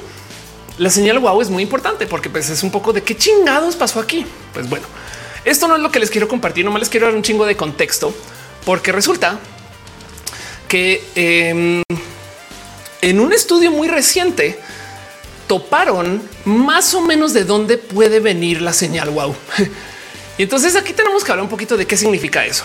Están eh, lograron ahorita el 6 de mayo del 2022 hacer una aproximación porque con los telescopios actuales, con la ciencia actual, em, han tratado de descartar qué pudo haber sido. O sea, hay gente que trae, eso es una teoría medianamente reciente, tiene unos añitos, de que pudo haber sido literal un cometa, ¿no?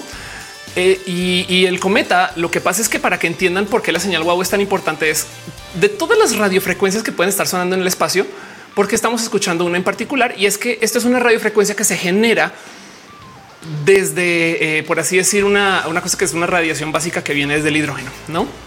Que es muy común, pero es tan posible que si existiera comunicación alien que usen esa frecuencia que a nivel global está prohibido usarla y nadie la ocupa. Es un espacio vacío de frecuencia, una frecuencia muy particular que responde a algo que potencialmente los aliens van a ocupar.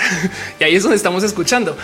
Y el mundo se organizó para esto. Pero el punto es que em, sobre esa frecuencia, pues claro que si de repente llega algo así es porque es importante y por eso el wow. Y entonces el punto es que en ese entonces se volteó a mirar y como que dijeron, no, pues no hay nada ahí, güey, de donde parece venir. Ahora parece que ya encontraron donde puede que sí. El punto es que em, ahora dieron con una, aproximación de, cuál de las estrellas de más o menos el sector wow, porque como es un qué tipo de región no podría estar generando esto.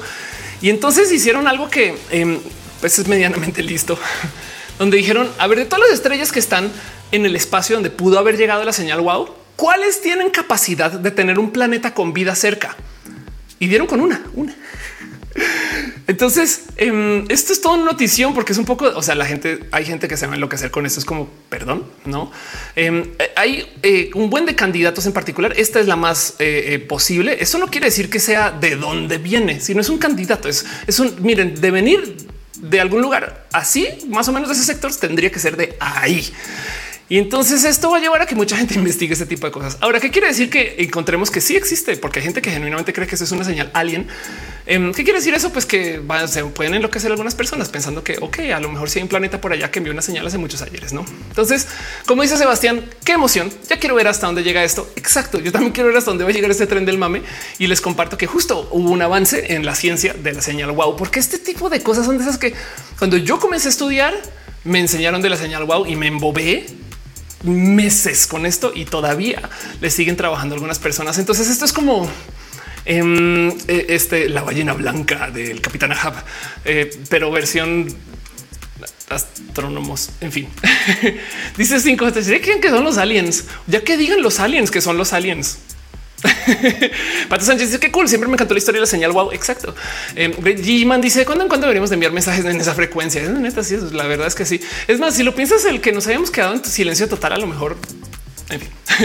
eh, dice es que ten en cuenta esto. Solo conocemos la vida base de carbono, no que vida base otra cosa. Sí, eso es verdad.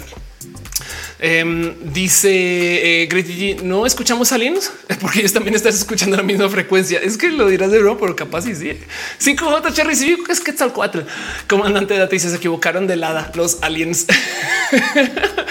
wow, perdón, no había visto. Leonel Hernández dejó un abrazo financiero y se me acordó de la película Contacto Carl Sagan. Qué interesante es pensar cómo reaccionaría la humanidad a la vida extraterrestre.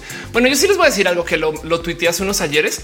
Em, eh, eh, la gente teórica católica eh, sí ya se pronunció acerca de los aliens y esto no es broma, lo pueden buscar si quieren. Yo lo estaba tuiteando hace unos ayeres y creo que también hice un TikTok del tema, pero eh, en la posición de la gente teórica católica, católica apostólica romana, lo que dicen es que Dios existió para y existe para este planeta y lo siento por los otros aliens. Los otros aliens tendrán que venir hasta acá para rezarle a su Dios. Entonces están esperando que si vienen aliens es porque están buscando a Dios. no es broma. O sea, no estoy exagerando, es un chiste. Eso es real. Eh, parte de lo que piensan estas personas, pero no eh, saben creencias. Sebastián y capaz sí, sí, miren, les voy a decir. Sebastián dice la llamada al concurso interplanetario como Ricky Morty. Eh, Yurka dice si nosotros somos los aliens para otra civilización, otro planeta, pues claro que sí. Sería interesante ver eso.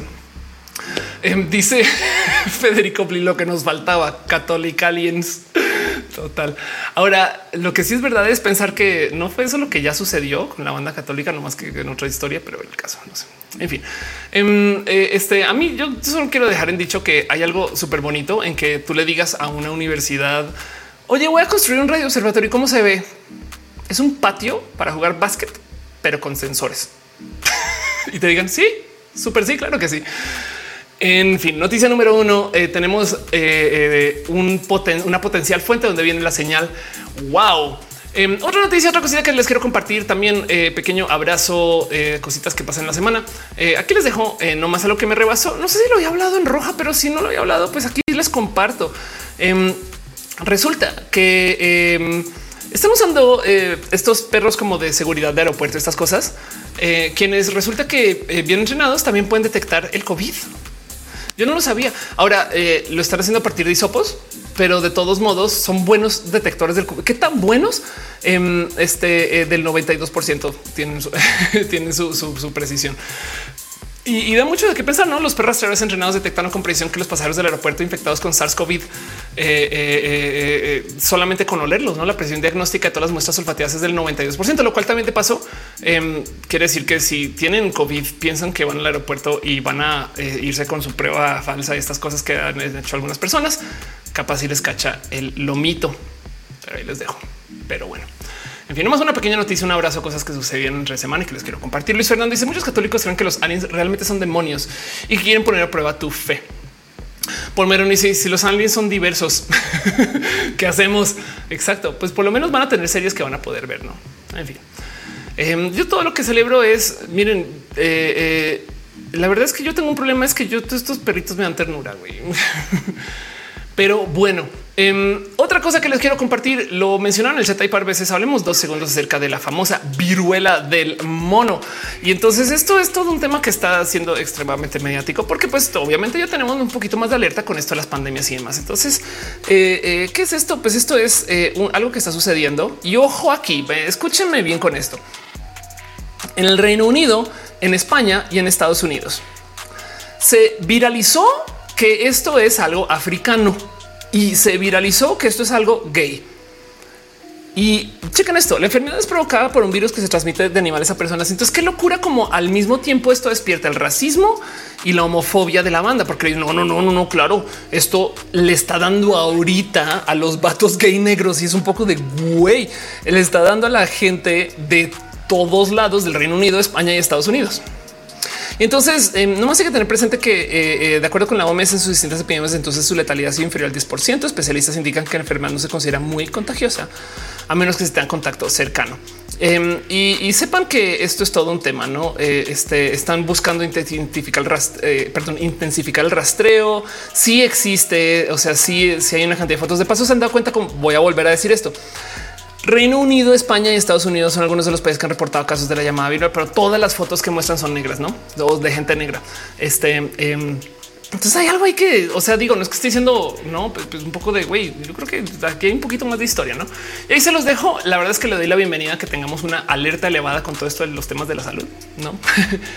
pero, pero en últimas, vamos a ver por dónde va y, y echemos el ojito a eso, pero desde ya vayan activando su filtro. Hay gente que quiere hablar de esto porque pinches gays, no? Y es como de güey, esto me rebasa que sea tema. Lección dice personas con hipersensibilidad olfativa que pueden detectar enfermedades. Qué envidia, creo. no sé si, no sé si decir que envidia con eso, pero pues sí, detectar embarazos. wow, mm, estás embarazada de tu. Finalmente, si crees que en Europa se expanda más la enfermedad por las antivacunas en todos lados.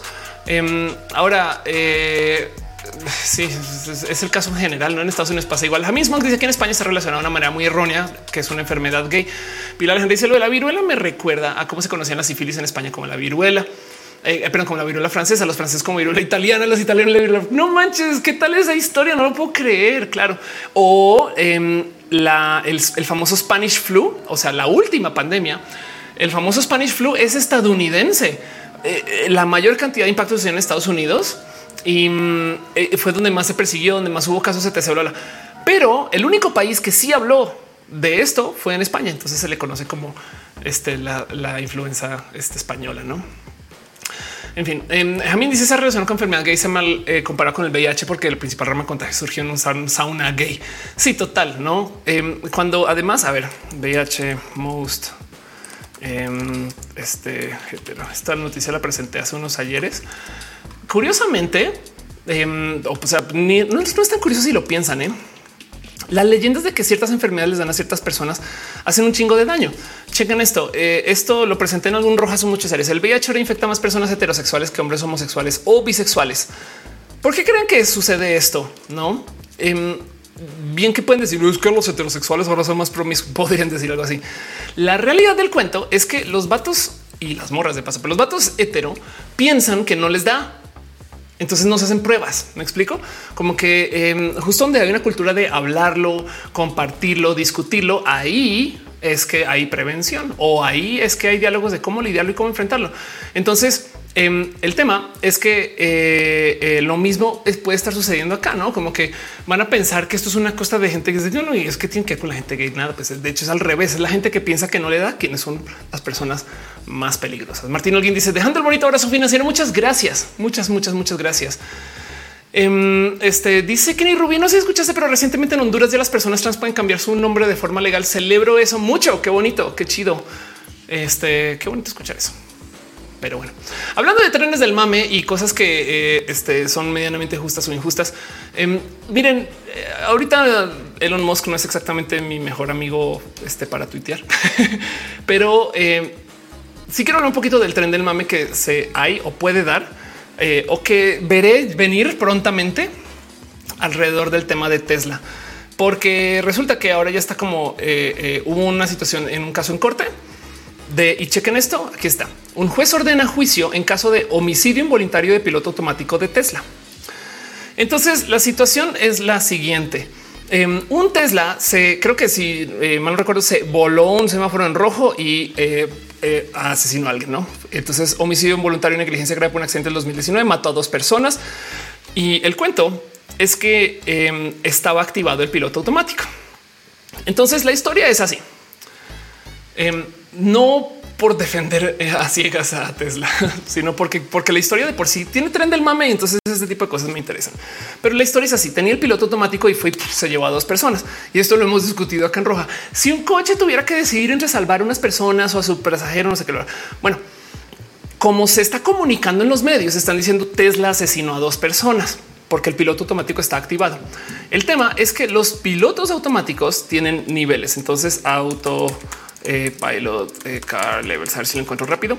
Em, los tipos de, sistemas automatizados o de cómo se manejan los coches tienen literal niveles. Em, este, ¿dónde estás acá? Carajo, abrí todo el artículo y ahora ya no lo encontré. Entonces, donde el, nivel uno, aquí está. Ok.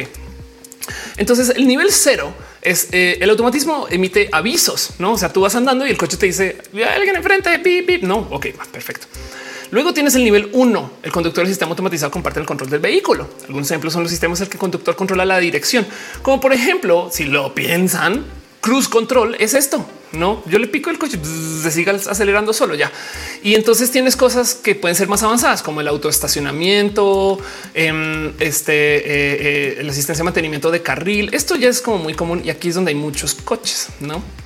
Y entonces esto es el nivel 2 hands off. El sistema automatizado toma el control total del vehículo, aceleración, frenado, dirección, pero el piloto tiene que seguir ahí.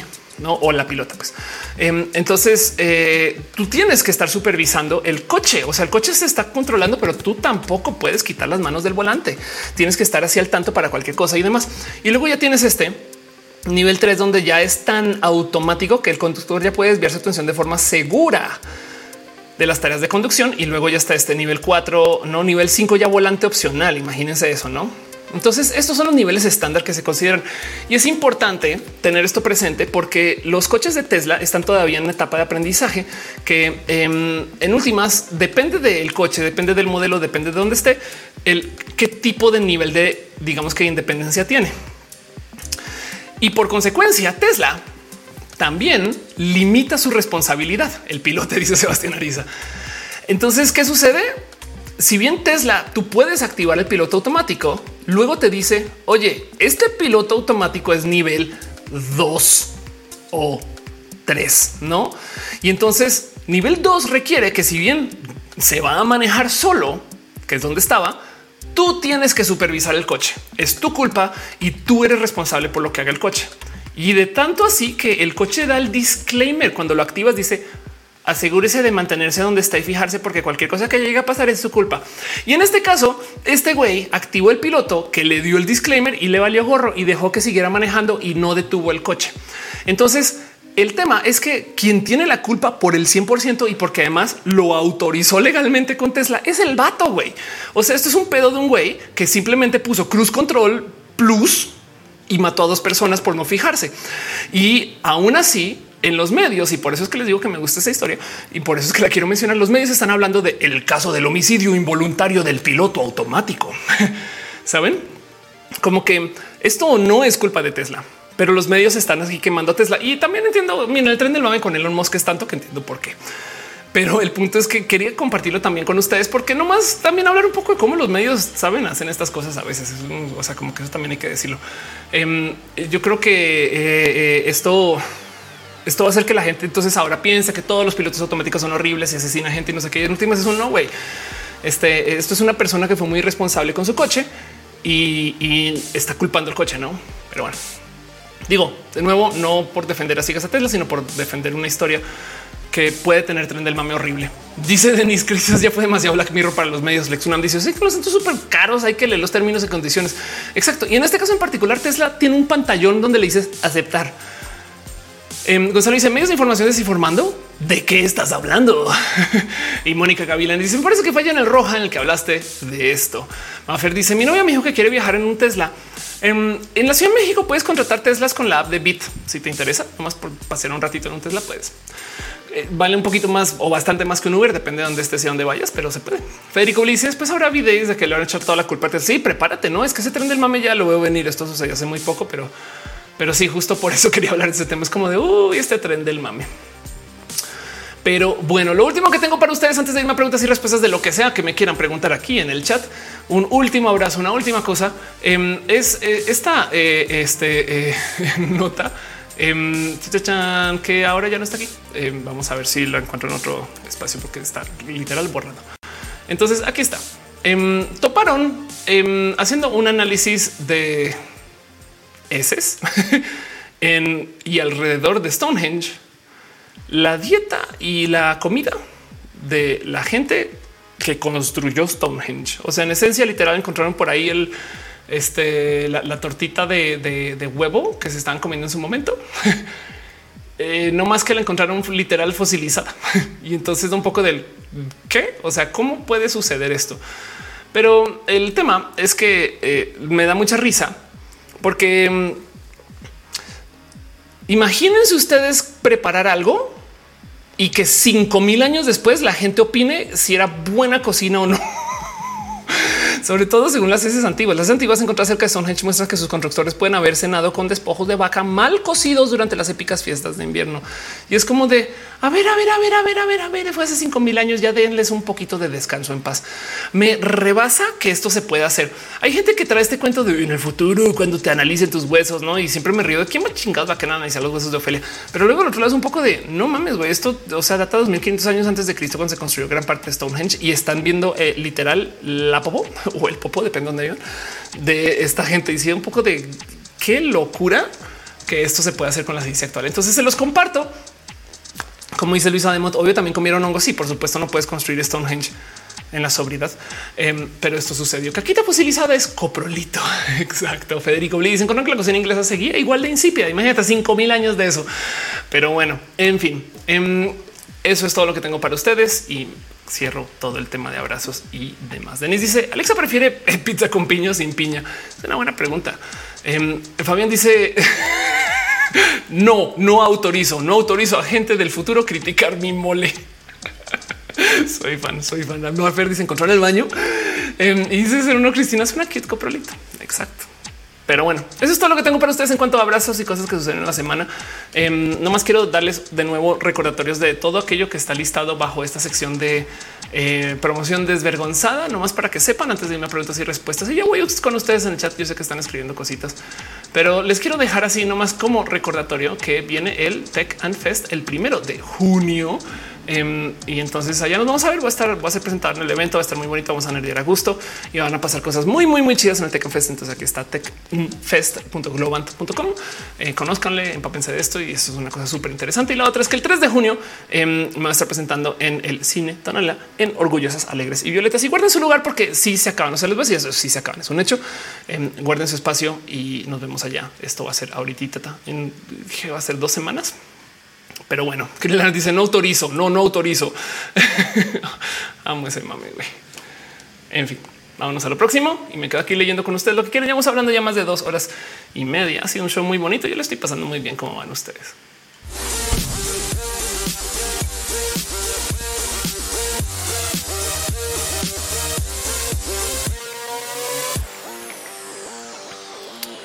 Eri Frank dice yo trabajo en Globant. No sabía qué chido. Soy fan, soy bien fan de Globant. Bueno, también grandes patrocinadores de Roja. este, pero se les quiere, es gente nerd, gente chida. Em, vi en el chat que alguien preguntó acerca del sistema operativo. A ver, voy a buscar. Eh, Great G-Man preguntó entonces qué sistema operativo estás en tu computadora. Las cuatro computadoras que están a mi simple vista son eh, un iPad que está usando un iOS viejísimo. Este iPad es literal, este iPad es tan viejo que ya no se le pueden instalar apps, pero tiene música. Em, y luego tengo mi teléfono que es un iPhone 13 que antes tiene un iOS más moderno. Eh, esta compu que tengo aquí para mostrar cosas en pantalla tiene Windows 11, es una compu más nueva, es una Alienware R13. Es una laptop muy chida, la quiero mucho y eh, la transmisión la hago desde una eh, Asus, una Republic of Gamers bien cool que tengo desde hace unos ayeres, que fue con la que comencé a hacer rojo otra vez. Esa ya no corre Windows 11, pero todavía corre OBS a esta calidad y entonces le doy la bienvenida. Pero bueno, más cosas que están ahí en el chat. Emma Fer dice em, perdón, le di scroll ahora te perdí. Aquí estás. Estoy muy interesante experiencia con las medicinas de la alergia. Mejoraría mi calidad de vida. ¿Sabes qué? Mira, em, yo fui con alguien y me eh, recetó una cosa que se llama Flonase, que aquí en México tiene otro nombre, pero es un no, este te lo pones en la nariz y inhalas, no? Y de repente yo toda mi vida o desde que tengo recuerdos, así como tengo mi eh, anosmia, no he podido eh, respirar bien desde el no desde la derecha. Pero el tema por muchos modos, pero el tema es que em, también si se fijan y se alcanza a ver desde roja, pues tengo el tabique desviado. ¿no? Entonces siempre se le he echado la culpa a eso. Lo que no se me hubiera ocurrido es que eso también bloquea además si responde a alergias y demás. Y en México, desde que llegué a México, comencé a entender lo que son las alergias. Hay gente que me dice eso viene de tu proceso hormonal, que puede ser muy posible. Tanto como desde que México tiene aire diferente a los otros lugares donde he vivido. Y entonces esto pasa. Pero el punto es que como sea, yo o sea, a ver, yo nunca había sentado cabeza que era un tema de potenciales alergias. y si bien no me quitaron la anosmia, híjole, lo que respirar con toda la nariz, como que de, si tu momento de turbo, saben, es como de no manches, eso es lo que es tener todo este aire, güey, como que wow, ese tipo de cosas me enloquecí mucho y me lo recetaron. Hay muchas más soluciones. Una de las soluciones también es literal quirúrgica, o sea, operarme la nariz, ese tipo de cosas, no? Pero um, el punto es que me cambiaron la vida mucho y ahora estoy buscando hacer una inversión en un filtro de estos eh, que limpian aire eh, para toda la casa, bastantes veces más caro, pero pues le estoy dando vueltas a eso. Great. G-Man dice, ¿hablas de la apropiación cultural? No, porque es un tema tan sensible y complejo, pero sí que hablarlo. ¿eh? Si lo tengo lista. Luisa de Mont dice, yo tengo alergia a la hipocresía. ah, dice la canción.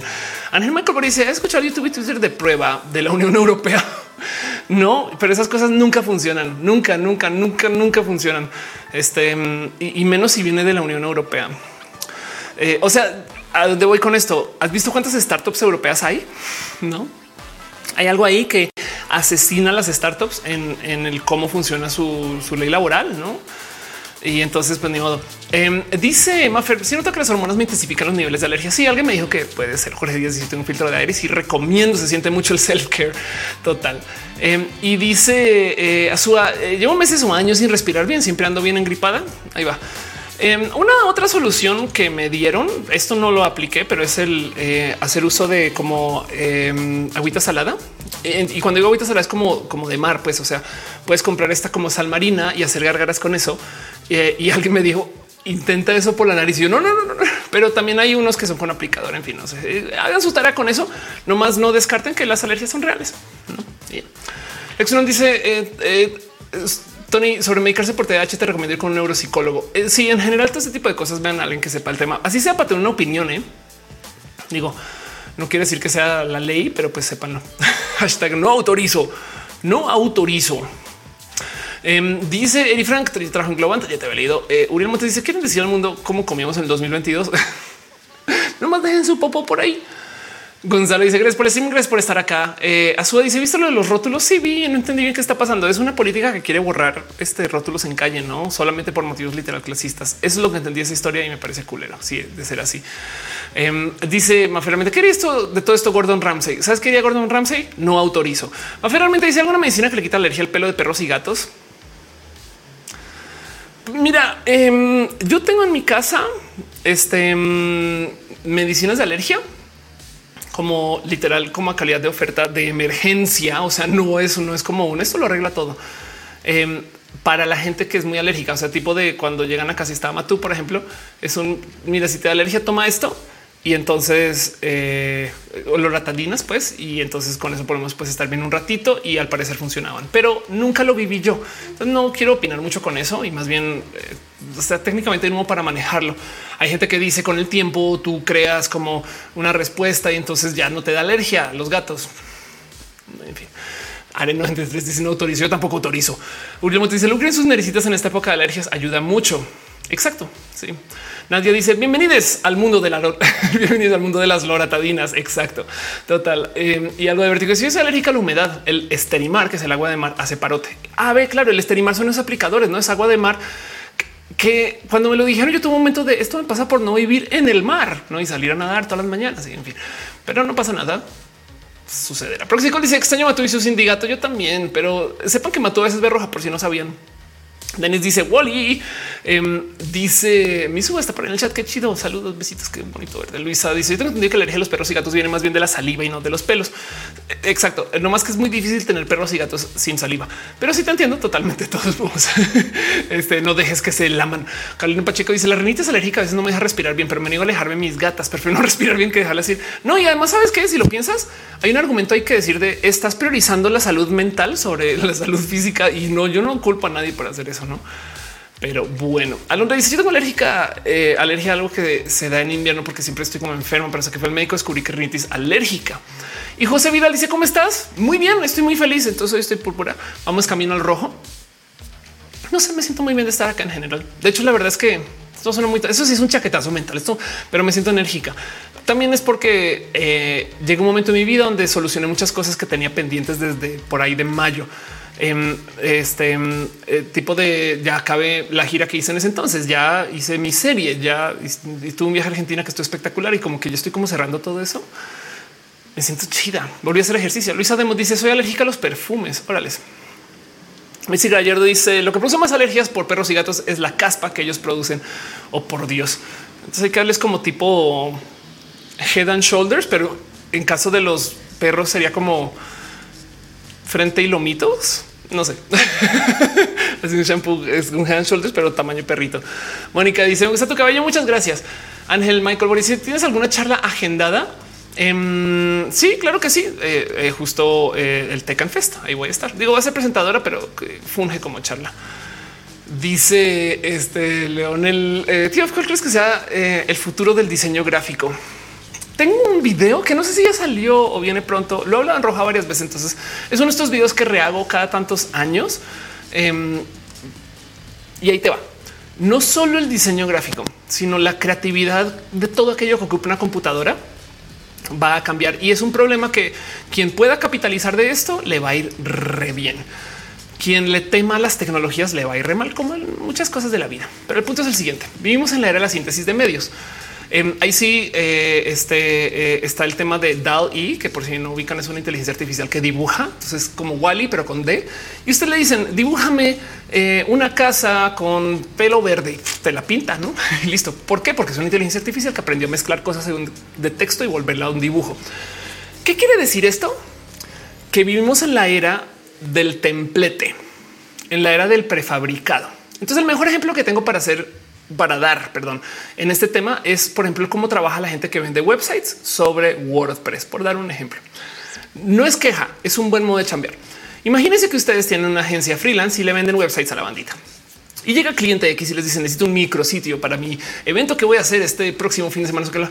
Pueden ustedes muy punk ir y arrancar desde ceros y programar el website desde ceros. Pueden tanto como pueden agarrar un framework y hacer como uso útil del framework para ir hacer todo el sistema, conectarse a la base de datos, programar el administrador de contenidos o pueden no más pinches instalar WordPress y agarrar un website ya hecho, o sea, un skin o un template Saben una cosa que pueden comprar por 10 dólares de paso y modificarlo y de cierto modo montar un website ya hecho, ajustado para el cliente.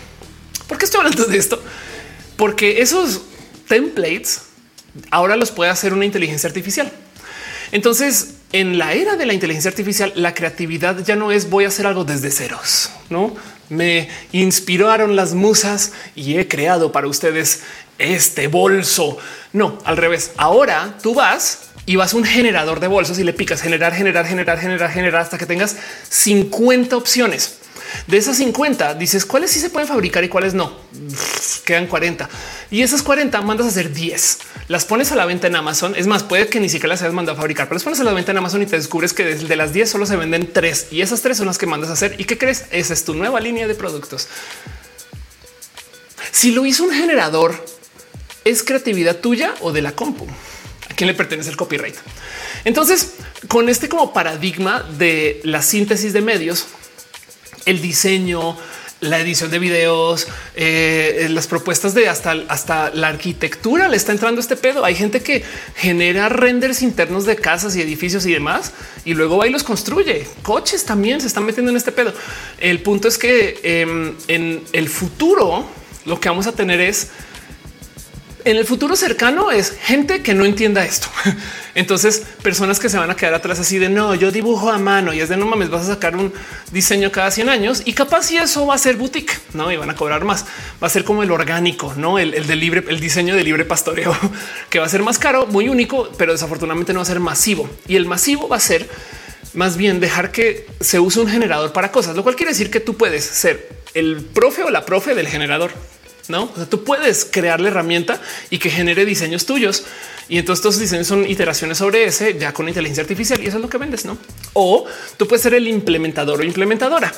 Tú ocupas el generador y lo implementas como quien implementa el, template de WordPress, no? O la otra es eh, tú puedes pues también de muchos modos tratar de ser la competencia ¿no? de ese espacio generado. Pero como sea que lo veas, el futuro es gente que encuentre cómo hacer que las máquinas hagan cosas para diseño. De hecho, todo lo que tiene que ver con síntesis de medios, o sea, en el futuro, miren, yo ya debería estarme preocupando cómo hago para hacer videos automáticos generados por computadora. O sea, quizás no roja, pero a lo mejor eso es una idea que he aventado 100 millones de veces en roja. Y si quieren hacerlo, háganlo y se van a tapar de varo. ¿eh? Vayan a Reddit con un script, ni siquiera tienen que ir ustedes, vayan a Reddit con un script saquen en, por ejemplo, Ask Reddit, Ask Science, Ask México, creo que había las preguntas más chidas y entonces agarren las top respuestas y luego con otro script generen un video de las preguntas más curiosas que se le hacen a las parejas que ya viene de Reddit. Lo alimentaron seres humanos, está comprobado porque tiene arriba, arribotos y bajivotos y luego el video se genera automáticamente. En esencia estamos traduciendo video contenido que está puesto en texto, pero todo eso se puede hacer de modos automáticos. Y esto es el cómo yo debería estar viendo el futuro de la producción, porque el video en el mundo de los deepfakes ya no va a ocupar seres humanos. Y esto no quiere decir que es una amenaza contra mí. La automatización y ese video sí sale hoy de paso. ¿eh? Eh, ahorita más tarde el mini roja se trata de eso. La automatización no nos amenaza si nos aprendemos a volver tecnología, como por ejemplo el caso de Uber o, Didi, lo que sea. Em, en una época los taxistas se quejaban del GPS, ah, pinche me va a reemplazar, no sé qué. No, ya aprendieron a volverse unos con el GPS, saben? Y esas son las mejores combinaciones. Lo mismo con las computadoras que generan diseños. Pero bueno, no, finalmente dice inteligencia artificial que haga videos de TikTok. Ya hay. es más, TikTok ya habla por ti, que la voz es horrible. No, sí, pero TikTok ese, ese video que esa, esa voz que dice de hoy en TikTok me gozo en la vida. No, eso ya es una inteligencia artificial hablando en vez de tú hablar. Y hay mucha gente que la ocupa. Cristian dice, bueno, eh, buenas noches, me retiro. Muchas gracias, gracias por pasar. Él dice que pasa en bonita luna. Chat a la luna dice, ¿y ahora quién va a bailar en TikTok? Claro, es más, chequen esto. Este AI. Mm, de hecho, eh, le quiero... Mm, le quiero dedicar este un video al cómo esto va a ser que mm, nos vayamos al metaverso. Pero chequen, eso es una inteligencia artificial. Eso es viejo de paso. ¿eh? Esto es del 2018 em, que tú tienes. Este es un video y esto es otra persona. Eso es target, no? Y el punto es que esta persona source es lo que detecta, está controlando a esta persona. Em, esta persona ya no se está moviendo. Me explico. esto ya es un video generado. Y este video puede ser un video grabado. O sea, como que tienen problemas con la coreografía. No hay broncas. Usemos esta inteligencia artificial para escanear la coreografía de alguien más que la hace bien y luego generamos el video de yo bailando bien. Eso sí existe y es, les dejo la duda de si no hay alguien en TikTok que ya ocupa alguna versión de esto, porque si esto es del 2018, a lo mejor ya se ve mucho mejor. Ahora, lo interesante es ponernos a pensar que como las computadoras ya les enseñamos cómo nos comportamos los seres humanos, cómo pues con todos esos videos de gente bailando. Entonces ya hay inteligencias artificiales que pueden generar la fuente automáticamente. Por eso hay tantas pelis animadas que salen así, porque ya hay bailes programados. O sea, piensen ustedes que ya es quieres el floss, haz el floss, no quieres el no, ah, lo hace. Em, entonces, en esencia, ya tenemos el cómo hacer que una inteligencia artificial baile por nosotros en TikTok. ¿no? Pero bueno, Maffer dice el tema de terapias con mascotas es algo común. Chale, sí. Ana Luna dice que tu catfish es probable que se genere con el metaverso. Yo creo que el metaverso es donde vamos a ver más seres humanos que bots, porque em, generar un texto para una inteligencia artificial es así, así, no? Generar una foto para una inteligencia artificial. Ahí vamos, ahí están. Generar un video cuesta un chingo. Eso ya es el mundo de el cine, el rendering, estas cosas, pero ahí vamos, para allá vamos. Luego generar videos en vivo que sean generados por computadoras falta, pero cuando ya podemos hacer videos no en vivo y tengamos el poder de computación, saben? Em, así que el metaverso es muy caro para los bots. O sea, para hacer un bot con que, se entienda lo suficientemente humano como para que la gente em, en la realidad virtual no diga eh, tú eres un bot o una persona, no? para hacer una comunicación con, eh, o sea, se requiere de una muy buena computadora que genuinamente pueda engañar a la bandita y que se mueva como y que hable como y que no, que haga muchas cosas que dices. Así que mi predicción de todo este cuento y me debo un video de esto es que el motivo por el cual nos vamos a ir al metaverso, o sea, a la realidad virtual y las apps de realidad virtual es porque allá va a ser muy difícil ver bots. Pero bueno, em, dice Grady Diman, el futuro es como el Matrix, una inteligencia artificial que nos cuida mientras nos estamos en en la Matrix. Sí, total. Ángel Michael Boris, mientras en el 2075 máquinas hacen protesta frente a la Casa Blanca porque no le pagan sus derechos de autor. Imagínate que eso ya es problema. ¿eh? Em, ya hace muy poquito eh, tocó hacer esa decisión, tomar esa decisión y llegaron al fallo que si no lo genera un ser humano, entonces las máquinas no pueden retener derechos de autor y eso puede que en el futuro toque cambiarlo. Pero pasó esto como hace un año. 5JHR. Hay un límite físico para las capacidades de procesamiento de una computadora. Por ahora no. Em, hay un límite físico para eh, este, las capacidades este, de miniaturización. Sí, que es literal átomo.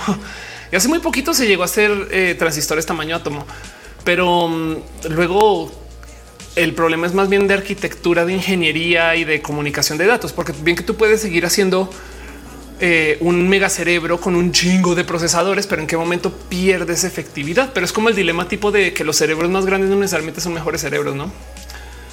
Eh, el cerebro del elefante y esas cosas, no? En fin. O sea, Vidal dice: ¿Crees que la arquitectura se volver obsoleta con la inteligencia artificial? No, la arquitectura va a seguir siendo presente. Más bien la arquitectura diseñada por arquitectos. Em, la pregunta aquí es qué quiere decir diseñada por, porque a ver, técnicamente, si tú estás usando cualquier software tipo CAD y CAD te está generando algo sin que tú lo tengas que hacer, un macro, un predeterminado, un copy paste, técnicamente ya le quitaste chamba a alguien haciendo el plano. Em, así que la pregunta es ¿qué es la chamba de ser arquitecto? ¿Hacer el plano o idear?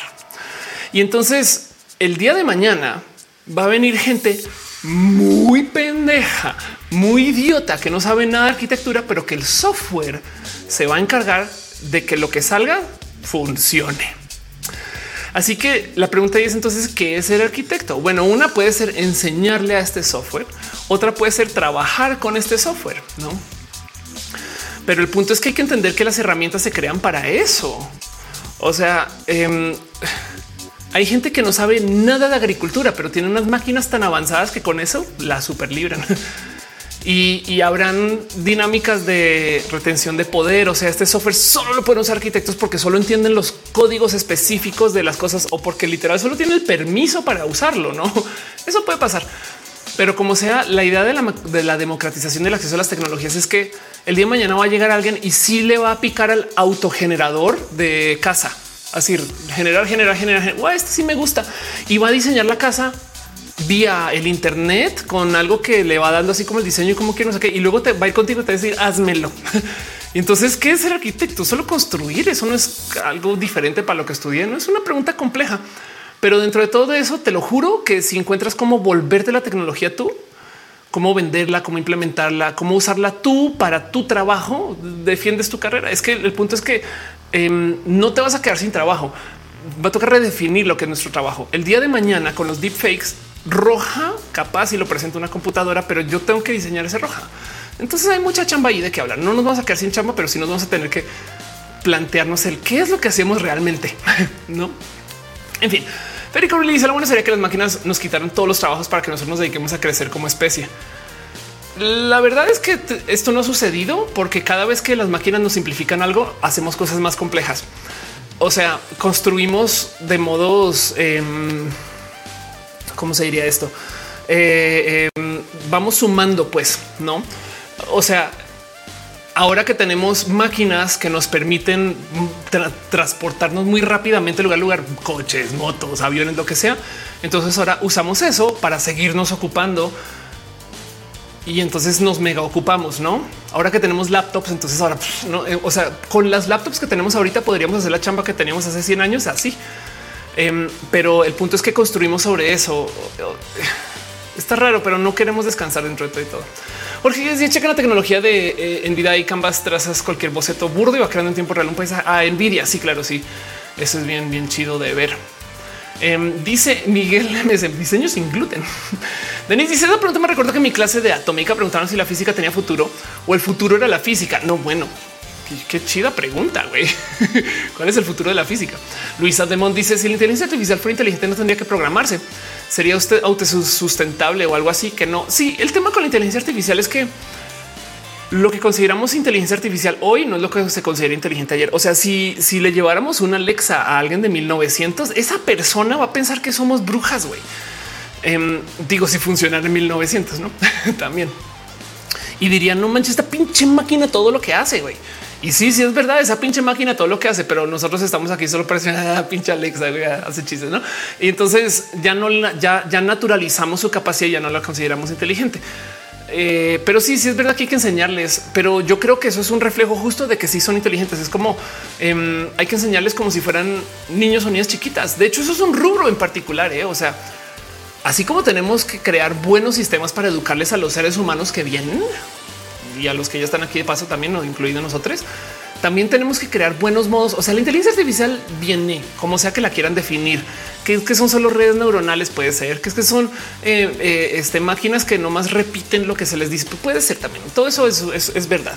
Decir inteligencia artificial es un como modo muy pop de resumir una serie de tecnologías que no necesariamente son lo que pensamos que son, pero em, en mi opinión, el día que no podamos explicar por qué son inteligentes. O sea, que no podamos decir, claro, es que este tiene un árbol de decisiones. No, el día que no podemos hacer eso, ese día no nos va a quedar más, sino darle su lugar como inteligencia artificial. Uno y dos. La otra cosa es que em, estas inteligencias artificiales aprenden. De hecho, hay grandes escuelas de inteligencia artificiales, eh, gente que le, dedica meses a alimentarle datos correctos y depurar los datos que usan para aprender de lo que sea que se consiga o que exista. Entonces, otro rubro en el futuro puede ser profe de inteligencia artificiales, quizás no con ese término. hace sentido. Como que hay algo ahí que sí va a cambiar en el cómo nos comunicamos con las compus, pero alguien le va a tener que enseñar. Entonces va a haber un kinder de inteligencia artificial. En fin. Dice en el chat, eh, eh, eh, yo, estudio lingüística. A ver, un momento, me, paso por aquí al otro, la otra lectura del mismo chat. dice aquí está. Yejo Shuas dice: Yo estudio lingüística. Los avances que tienen cierta inteligencia artificial de miedo. La gente no entiende lo complejas que son las habilidades lingüísticas. Sí, y esto es un tema bien em, complejo. Ahí les va un dilema moral con las inteligencias artificiales y la lingüística. Eh, se va a caer la torre de Babel. Esto es un hecho porque vamos a tener unas herramientas que nos van a dejar aproximar las diferencias tan buenas que para lo, digamos que lo coloquial o para el uso del día a día, muchos casos los van a cumplir la autotraducción. El tema es que ni siquiera los seres humanos pueden traducir bien. no como que hay contexto, hay entendimiento. ¿Qué quiso decir con eso? Ese tipo de cosas. Es más, a duras penas en el mismo idioma, a veces podemos entender la misma cosa de, una persona de una lectura. Vayan a leer Lacan y dígame qué chingados está escribiendo ese güey. El punto es que em, cuando vemos que una computadora puede emular esto, entonces va a traerle nuevos y raros dilemas a estos, por lo menos el rubro de la traducción. Y eso que no sí que estamos hablando de lingüística todavía. No más que las computadoras realmente lo que son son muy buenas máquinas para hacer mímica. O sea, se pueden, pueden, pueden duplicar. O sea, si, si hay seres humanos que manejan, manejan eso van a aprender, no? Pero el punto es que, eh, eh, como sea que no, nuestra relación con el lenguaje va a cambiar un chingo, porque entonces por ejemplo, en un mundo de la traducción, no lingüística, el mundo de la traducción, em, vamos a tener que es posible que gente como Ofelia prefiera traducir la Wikipedia en inglés al español y leer de eso que ir a la Wikipedia de español. Lo cual entonces la pregunta es dónde está la fuente de la verdad. Oigan, el artículo de caucásico en inglés y en español tienen opiniones diferentes de lo que es ser caucásico o caucásica tanto como los artículos de mujer, porque en la Wikipedia en español hay muchas terfas que se la pasan volviendo genético todo el pedo y la definición de mujer en la Wikipedia en español es terfa. Pero el punto es que es una rara y compleja relación que vamos a tener con esto que tiene que ver con cómo nos comunicamos, sobre todo porque a mucha gente se le olvida o ignora el hecho que ya tenemos una lengua franca global que se llama el código binario, que es como hablan las computadoras. Entonces la gran mayoría de la comunicación humana de hoy sucede de cualquier modo. Se dice lo que sea, se comunica lo que sea. Una computadora lo, encodea, lo vuelve unos y ceros y esos unos y ceros son globales. Todas las otras computadoras del mundo entienden unos y ceros. Es un estándar. Y entonces hay un lenguaje detrás de eso que puede ser, por ejemplo, para transmisión de datos TCP/IP, no? Y el sistema binario por sí es otro lenguaje y luego sobre eso entonces se vuelve a construir para traducirlo para que los otros seres humanos al otro lado lo puedan entender o así sea en el mismo idioma. Y esto es súper complejo. Eso es como bien profundo, pues no es como no mames que si encontramos como, o sea, ya, ya, ya tenemos ¿no? un sistema estándar del habla y es raro porque no es humano. Entonces, sí, estoy totalmente de acuerdo. La gente no entiende los complejas que son las habilidades lingüísticas em, y, hay mucho análisis hay que hacer acerca de eh, qué significa esto de la comunicación a futuro, pero en el mundo de las inteligencias artificiales, lo que van a proponer es raro, raro. Arnulfo dice cuando ya estén programadas las inteligencias, no sé decir si cuando ya estén programadas, porque pues puede ser como los seres humanos que siempre van a tener que aprender. ¿no? Cinco y las mates y la música. Sí, de paso, otra cosa rara que va a venir en el mundo de la síntesis de medios es que ya nada va a ser inconcluso. O sea, en el mundo de los deepfakes vamos a poder tener dos discos más de Nirvana y se los prometo que alguien va a hacer eso. ¿Cómo? Pues es que una inteligencia artificial, que es una gran máquina de mímicas, va a poder aprender de cómo fue toda la música anterior de Nirvana y proponer nuevas. Saben? No, Neko, si yo trabajo en editoría y ocupamos traducción por inteligencia artificial. Ahora mi trabajo no es corregir textos, sino enseñarle al robotito a traducir bien. Ven, exacto. Una de las chambas que la gente no ve es que hay que ser profes de inteligencia artificial. Eso va a ser inmenso. La otra es hay que ser profes de seres humanos que no saben cómo conectarse con esto. también va a ser inmenso. Entonces, la educación es un gran tema de aquí a futuro. Además, la educación está muy rota. O sea, ¿cómo es posible que nos sigamos educando con los mismos sistemas que se diseñaron en 1900? Eso sí tiene que cambiar. Pero um, este, esto es algo que yo he mostrado varias veces aquí en Roja. Eh, de acerca de, por ejemplo, nuestra relación con las inteligencias artificiales. Es una historia que ya sé que está un poquito requete ya regastada, pero de todos modos se las comparto nuevamente. Y es que resulta que eh, Microsoft hace unos ayeres ya despidió a un buen de eh, personas que tienen contratadas para el MSN, que no sé si lo recuerdan, para reemplazar a estas personas em, con inteligencias artificiales. O sea, MSN antes contrataba gente para generar las noticias y ahora usa inteligencia artificiales para hacer exactamente lo mismo. Ahí les dejo. Dice Yeshua, es más sencillo que ser profe. Yo he hecho ambas. Miguel me dice clase de ética, los bots. La neta, sí. ¿eh?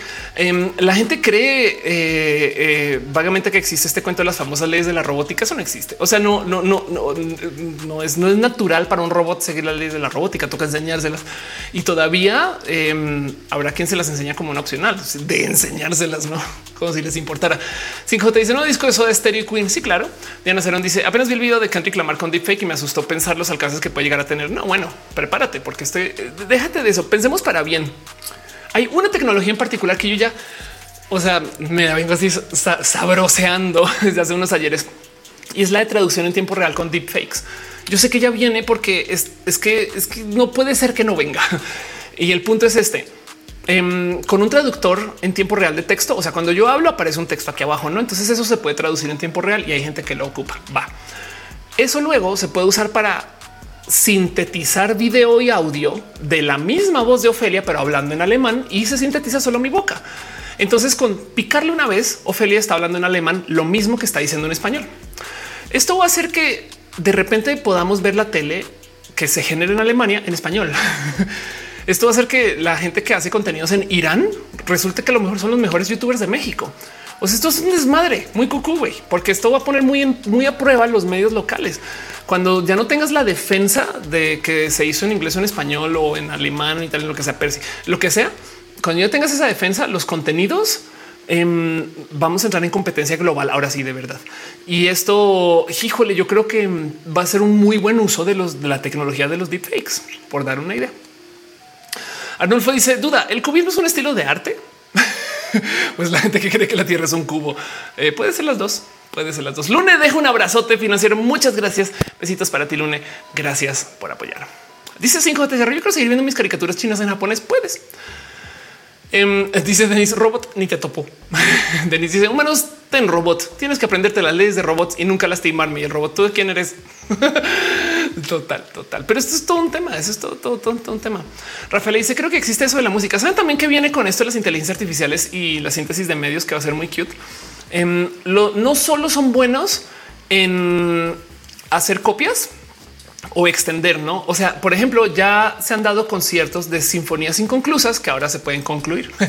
entonces hay estas historias de compositores que murieron y entonces dejaron su última pieza sin concluir y para siempre será así. Nadie sabe cómo acaba. Bueno, una inteligencia artificial acabó. ¿Por qué? Porque aprendió de cómo compuso antes y pues lo más probable es que lo hubiera acabado así. Y resulta que son finales muy fidedignos y muy posibles. Capaz y el güey lo hubiera hecho tantito diferente, pero luego da un poco de chin. A lo mejor sí va por ahí. Bueno, el caso eso existe. La otra, pero es porque de nuevo las inteligencias artificiales, como les llamamos, son muy buenas para mimetizar. O sea, aprenden de lo que ya sucede. Monkey sí, monkey do. La otra cosa que pueden hacer es traducción de medios. Me explico. Pueden tomar una pintura expresionista, lo que sea, y volverla cubista. No pueden hacer algo hiperrealista y volverlo tipo Pixar o al revés, no como que son muy buenas en tomar un estilo de hacer algo y volverlo otro estilo y que sea fiel a los dos estilos. Esto también funciona en la música. Entonces las inteligencias artificiales, como las conocemos, son muy buenas para, por ejemplo, hacer transferencia de datos musicales, lo cual quiere decir que podrían hacer, por ejemplo, la versión sinfónica de In Útero de Nirvana. inútero, este, la, edad de eh, podrían hacer este, eh, tomar este, no sé, eh, la apertura de 1812. Ya estoy quemada de la cabeza, pero pueden traer una pieza de música clásica y volverla metal, que seguramente mucha gente le gusta. Entonces, esto lo importante aquí es pensar que esto lo pueden hacer en automático. Y yo creo que eso se viene para hacer propuestas muy divertidas, porque esto también puede suceder en raros lugares, saben como que capaz y la neta, a ver, pensemos en algo muy raro. Capaz si puede tomar un dibujo de Escher y hacer la estructura arquitectónica para poderlo construir. no por dar una cosa, un ejemplo así súper loco. Alguien va a hacer eso, se los prometo. Si es que no lo he hecho ya. Al lugar dice: ¿Será que veremos la familia peluche en nuevos capítulos escritos? Claro, eso puede ser. No lo dudes. Alguien lo va a hacer. Esa es mi otra predicción de algo que va a pasar. Miren, o sea, va a pasar. Alguien lo va a hacer pero yo creo que viene el cine personalizado. Esto es, miren, esto me estoy sacando detrás de la oreja. Esto es Ofelia futurologiando, pero yo creo que viene el cine personalizado. ¿A qué me refiero con esto? va a ser posible en la casa con algún filtro de la tele o alguna cosa así ponerte tú en la película. Entonces, por puro mamalonería, y es que yo la vería, me explico, yo Pacheca la vería dos veces, pero tú podrías ver Endgame no más que los superhéroes son tú y tus cuates que están en la casa, güey. No sería lo máximo. Me explico. Es como no, no es el Capitán América, es mi cuate que vino acá. Güey, ¿sabes? no es más treta. No sé. Es como que em, no, no, no, no es Black Widow, es Ofelia. Güey. Y entonces te chutas la peli, pero con tu cara ahí puesta encima de los personajes. Eso me parece divertido de considerar. Pero bueno, y, lo digo porque ya hay gente haciendo esos chistes ahorita en Twitter, esas cosas. Eh, Federico le dice el nuevo disco Nirvana se llamaría In Ethereum. Guay, es que güey, ya más hay dinero en esa idea. 5JHR esa idea para no por eso oro sólido. Claro. Gustavo Rocha dice con la versión de Forelis que utilizaron el último avance de la serie Netflix de Love, Death and Robots. Ahí ves. Em, dice Denise, eh, en esta casa aprendemos bioética antes de caminar. Joshua dice, también existe que analizan fotos para gente ciega. La imagen a texto a muchos detalles, claro. Denise dice en TikToker que computadora hace canciones pop a metal y luego las publica tocando guitarra. Qué chido, ándale. Y Federico dice, existe FaceApp y puedes subir clips de las películas con tu cara. Exacto, pero yo veo esto como una oferta masiva. Y sí, yo lo veo venir. O sea, el punto es que mm, sí, las tecnologías del deepfake nos van a asustar mucho, pero hay unas buenas, hay unas buenas por ahí que... Dice Yoria, ¿qué opinas de las tecnologías third floor que se están usando en el cine? Vamos a buscar porque no sé de qué estás hablando, porque no me he enterado. Third floor, este igual y si nos quieres contar un poquito, eh, third floors en movie technology, a ver qué, son exactamente las de tercer piso. Hay una cosa que se llama el tercer piso. Em, eh, ah, ya vi de qué estás hablando. Ok, entonces corrígeme si estoy mal. Third Launch Animation Group este, hacen una suite de, y esto claro, por supuesto que viene con Marvel. Bueno, es que a ver, Marvel, por si, ¿cómo hace Marvel las pelis? Em, esto lo presenté en roja. Vamos a ver, no me acuerdo cómo se llama, pero vamos a ver Marvel Preview, creo que se llama. Em, no se llama así, pero bueno, este ya puse, ya puse a buscar cosas en francés en preview render. Esto puede ser más fácil. El tema es que Marvel aquí está. Uy, qué bueno que lo encontré. ¿Cómo hace sus pelis Marvel? Eso es una locura. Eso es un cambio. Miren, de nuevo, volviendo a la pregunta de qué viene para el futuro de los diseñadores, toca volverse la tecnología, porque si no te come la gente que sí la usa, no? Y ya no hay de otra. Entonces, em, ¿cómo hace Marvel sus películas? Por si no sabían, se hacen años antes. O sea, eh, las nuevas de Black Panther ya se hizo. Em, ¿Qué quiere decir eso que ya se grabó? No, más bien que lo que hacen es que primero cuentan la peli. En una época se hacían storyboards, no? O sea, yo dibujo y entonces llega el capitán ah, como un cómic, no por así decirlo. Ahora todo eso se puede hacer de modos totalmente automatizados em, usando renders baratísimos como este, por ejemplo.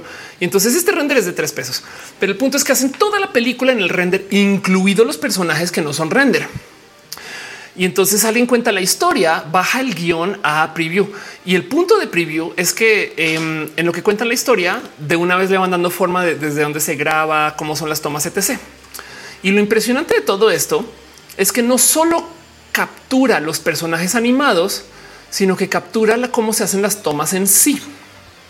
Lo cual quiere decir que hay un chingo de tomas que no más, a ver si encuentro por aquí este, el, el dónde está. Hay un chingo de tomas que se hacen desde el render y ya saben, o sea, ya saben que la toma va a ser como tipo de van corriendo y luego la cámara se aleja.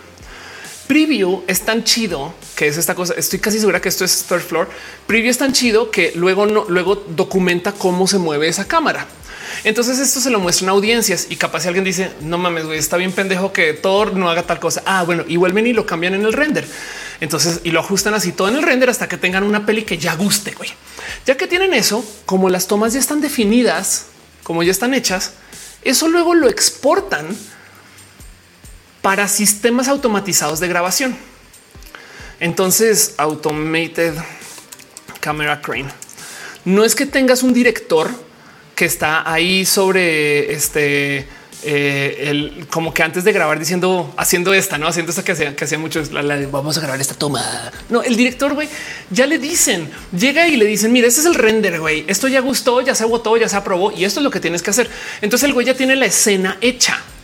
La escena ya está totalmente hecha y no más le dicen dale estos códigos a las cámaras que están, son cámaras robóticas robotizadas con brazos robotizados que se mueven automáticamente.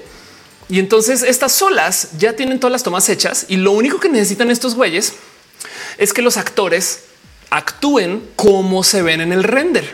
Ahora, lo impresionante de todo esto em, este, es que eh, eh, em, Disney Research Face Emotion, vamos a ver si lo encuentro.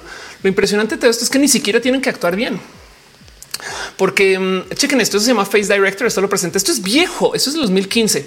Esto es una tecnología que tiene Disney hace muchos ayeres, donde pueden reemplazar emociones a eh, material ya grabado. Entonces, esto es un ejemplo, por ejemplo, que tiene una persona que vamos a ver si encuentro aquí. Aquí está. Tiene una persona que la grabaron triste y furiosa. Y entonces chequen cómo este es el, output sintetizado. Esto es de nuevo hace cinco años, pero chequen cómo arranca a leer el guion triste y luego a la mitad de repente de modos artificiales cambian a la visión automática de furiosa, lo cual quiere decir que si em, graban a alguien que de puro chance, o sea, graban al Capitán América parado donde tiene que estar parado frente a la cámara automática y el güey todavía no da el performance que tenía que dar, entonces igual se lo pueden cambiar. Y esto es muy cucu, porque eh, deja la pregunta, ¿quién está actuando? No, o sea, ¿qué significa esto? Nada, esa banda está prestando sus, o sea, sí están actuando, o sea, la neta, no, no creo que quitar eso, pero también está prestando su nombre, me explico. Y entonces dice Cardo, ¿cuál es el trabajo del director? Pone el nombre del póster exacto. Justo hace nada, en em, Marvel Director Quits, em, justo hace nada hubo un caso porque em, eh, hubo una director, bueno, ha pasado varias veces, eh, pero el caso es que eh, le ha pasado en Mario de Quits eh, over action scenes que cuando llegan a grabar, aquí está Lucrecia Martel. Este es el caso más famoso de esto. Lucrecia Martel llegó a grabar Black Widow y le dijeron: Mira, las tomas ya están hechas, las cámaras ya están puestas, los actores ya todo lo que tienes que hacer es que se paren donde tienen que se tienen que parar y lean sus líneas y tú deja que suceda. Y se volteó la morra y dijo: A ver, yo soy la directora, güey. Yo decido cómo son las tomas. No, no, no, no, no. Es que ya lo hicimos en preview y ya se, ya se votó por panel y así decidió y tiene que salir así. Y ya dijo, pues a la chingada, güey, ¿cuál es dónde está el arte? Y si se fijan por esto es que Disney está contratando directores vale gorro de la tele que medio puede, saben como que no tienen que ser directores súper cool. Em, como que em, el tema es que esto es justo de lo que está hablando de lo que viene en el mundo de las inteligencias artificiales, porque la pregunta es: ¿son malas las películas de Marvel? No pero cambia el paradigma porque Marvel está haciendo cine que podría decir es muy artístico. Si quieren, si no, no quieren decir adelante, pero está haciendo cine muy avanzado por medio de decisiones contra panel en render. Y esto a mí me parece hermoso, pero ya no es lo que se hacía. O sea, ya no es a mano, ya no es cine de libre pastoreo. Todo esto es automatizado. Saben? Dice Cardo, no mames, por eso le dieron su oportunidad a James Gunn. Exacto, porque no tienen que, no tienen que ser así súper mega pro. Y las posiciones de las cámaras y el enfoque ya está decidido. Los personajes, lo que actúan, lo que dicen ya está decidido. Y si meten las patas, no pasa nada. Se les arregla en tiempo real. No sé si, a ver, chequen esto. Eh, Spider-Man, sí, render. ¿No saben que la gran mayoría de Spider-Man, em, este aquí está. La gran mayoría de Spider-Man es totalmente renderizado, pero hasta en escenas que no creerían que no deberían de ser renderizadas. Me explico como que mm, eh, hay un sinfín de, de, escenas donde el güey está parado así casual que no necesitan CGI y que igual lo renderizan. O ahí les va otra. Todas las escenas de Iron Man son solo del cuello para arriba de Tony Stark. Todo el traje de Tony Stark es render en todas, casi menos quizás dos. Entonces, pues por supuesto que esto es todo un tema, porque quiere decir que está mal. Pues no, porque vean todas las pelis que sacan y venden y o sea, son pelis de miles de millones de dólares cada una. Entonces hay algo ahí del cómo cambió, no? Y esto a mí me parece hermoso de ver, pero justo volviendo al tema del que significa el que existan estas tecnologías. Y pues por supuesto no me sorprende lo más mínimo que The Third Floor haga una suite de esto. No digo, no sé si esto es exactamente lo que querías que hablara, pero el punto es que em, chequen esto. Están haciendo, vean esto, no me sorprende lo más mínimo. Eh, animaciones tradicionales de, eh, eh, perdón, técnicas tradicionales de animación y rendering en un juego. En una época había una cosa que se llamaba Machinima, que luego se volvió un canal y no sé qué, pero era una práctica donde la gente usaba videojuegos para contar historias y hay unas series buenísimas hechas sobre Machinima. Mi favorita, por supuesto, por si la ubican, es Red versus Blue. Red versus Blue es viejísima de madres, pero el punto es que había gente que contaba historias en, este, en Halo. Entonces eh, se metían a Halo y se grababan y entonces contaban historias güey, y hacían, o sea, estos guiones de no mames, güey. Red versus Blue es una, pues, una comedia espectacular, güey. No más que todo se grabó en Halo. Eh, esto tiene dos millones de views em, y creció y se volvió inmenso. Imagínense esto profesional. Por supuesto que alguien iba a encontrar cómo hacer uso de los motores de render de los videojuegos para hacer películas animadas. Güey. Ahora, lo impresionante es pensar que podemos la neta, neta, agarrar guiones que generan computadoras y sintetizarlas así. Hay mucho que hablar. Denis dice: No es que los contenidos de distintos años te vienen mal, solo que es diferente lo que consumimos total. Y no solo eso, sino que ahorita lo que va a suceder es que viene una oleada de contenidos nuevos generados. Rafaela dice: El Doctor Strange, todo, todo Marvel es hecho así. ¿eh? Em, Doctor Strange, este Multiverse of Madness. Sí, ya vamos a ver si hay, algún video que hable de esto. Em, donde ah, ok, ya la gente está quejando que cuando sale el tercer ojo se ve muy falso. Em, pero eh, no todavía no hay. Ah, no, a ver, no, hay, no hay ningún video así, porque eso, es lo más impresionante. A mí me, yo me gozo mucho esto en el cine, que lo celebren tanto, no tipo de mira, mira todo lo falso que es, todo lo falso de la falsedad de los falsos, no como que me, que me gusta que se confiesen de paso, no como que te digan. Em, pero es que, a ver, eh, esto voy a buscar esto. No, lo estoy mostrando nomás por temas de derecho, pero eh, Deadpool, este CGI em, fight. Hay una pelea entera de Deadpool que la banda no sabe. Este Deadpool CGI eh, sin donde todo Deadpool es este súper renderizado. no, a ver, voy a eh, tratar de mostrar esto lo mejor posible sin que me deje, pero em, hay un chingo de escenas. Ah, no, es, okay, es leak footage. No hay, hay un chingo de escenas en Deadpool que cuando te das cuenta de todo lo que hicieron en render, eh, sí queda un poco de un güey. No puedo pinches creer que esto sea eh, este, o sea, que yo vi la peli y ni siquiera se me cruzó, no como que tú piensas, o sea, sí hay quien tiene lo que se llaman efectos prácticos, pero es que no quiero mostrar porque luego derechos de autor. Pero el punto es que chequen como literal hay escenas donde, o sea, el coche, la moto, la autopista, la gente, todo es render, todo, absolutamente todo, todo, todo, todo. O sea, no una persona, todo esto se hizo en eh, la casa de alguien, güey, no? Y, y vas y miras y es la cantidad de cosas que, mm, que, no nos damos cuenta, porque es que eso es el buen, el mal CGI es el que nos damos cuenta. ¿Ya vieron eso? O sea, esta escena es todo lo que se ve. Yo no sé si ya, me quitaron el video de YouTube por esto. ¿No hay algún documental que hable de eso? Un chingo. Movie Magic. o si no, roja el documental. Este dice Jorge Díaz. A mí me da impresión de lo falso. Algunos son los efectos especiales en Doctor Strange. Es parte del estilo de Sam Raimi con su lenguaje de gore. Sí, eso es verdad. No, de hecho, estamos teniendo un problema muy cucú. En donde em, hay una generación de personas, o sea, ustedes seguramente yo, yo estoy ahí, que crecimos con caricaturas y hay otra generación de personas que ya creció con el CGI. Eh, ¿A dónde voy con esto? Las caricaturas tienen un lenguaje visual muy famoso, no como que tipo de wow, se les abren los ojos y cuando miran, no como que esas cosas que son muy caricaturescas, porque es un lenguaje que nos enseñaron. La verdad es que no, será tan natural, pero, pero Looney Tunes nos enseñó a que cuando le patinan los pies, esas cosas, no?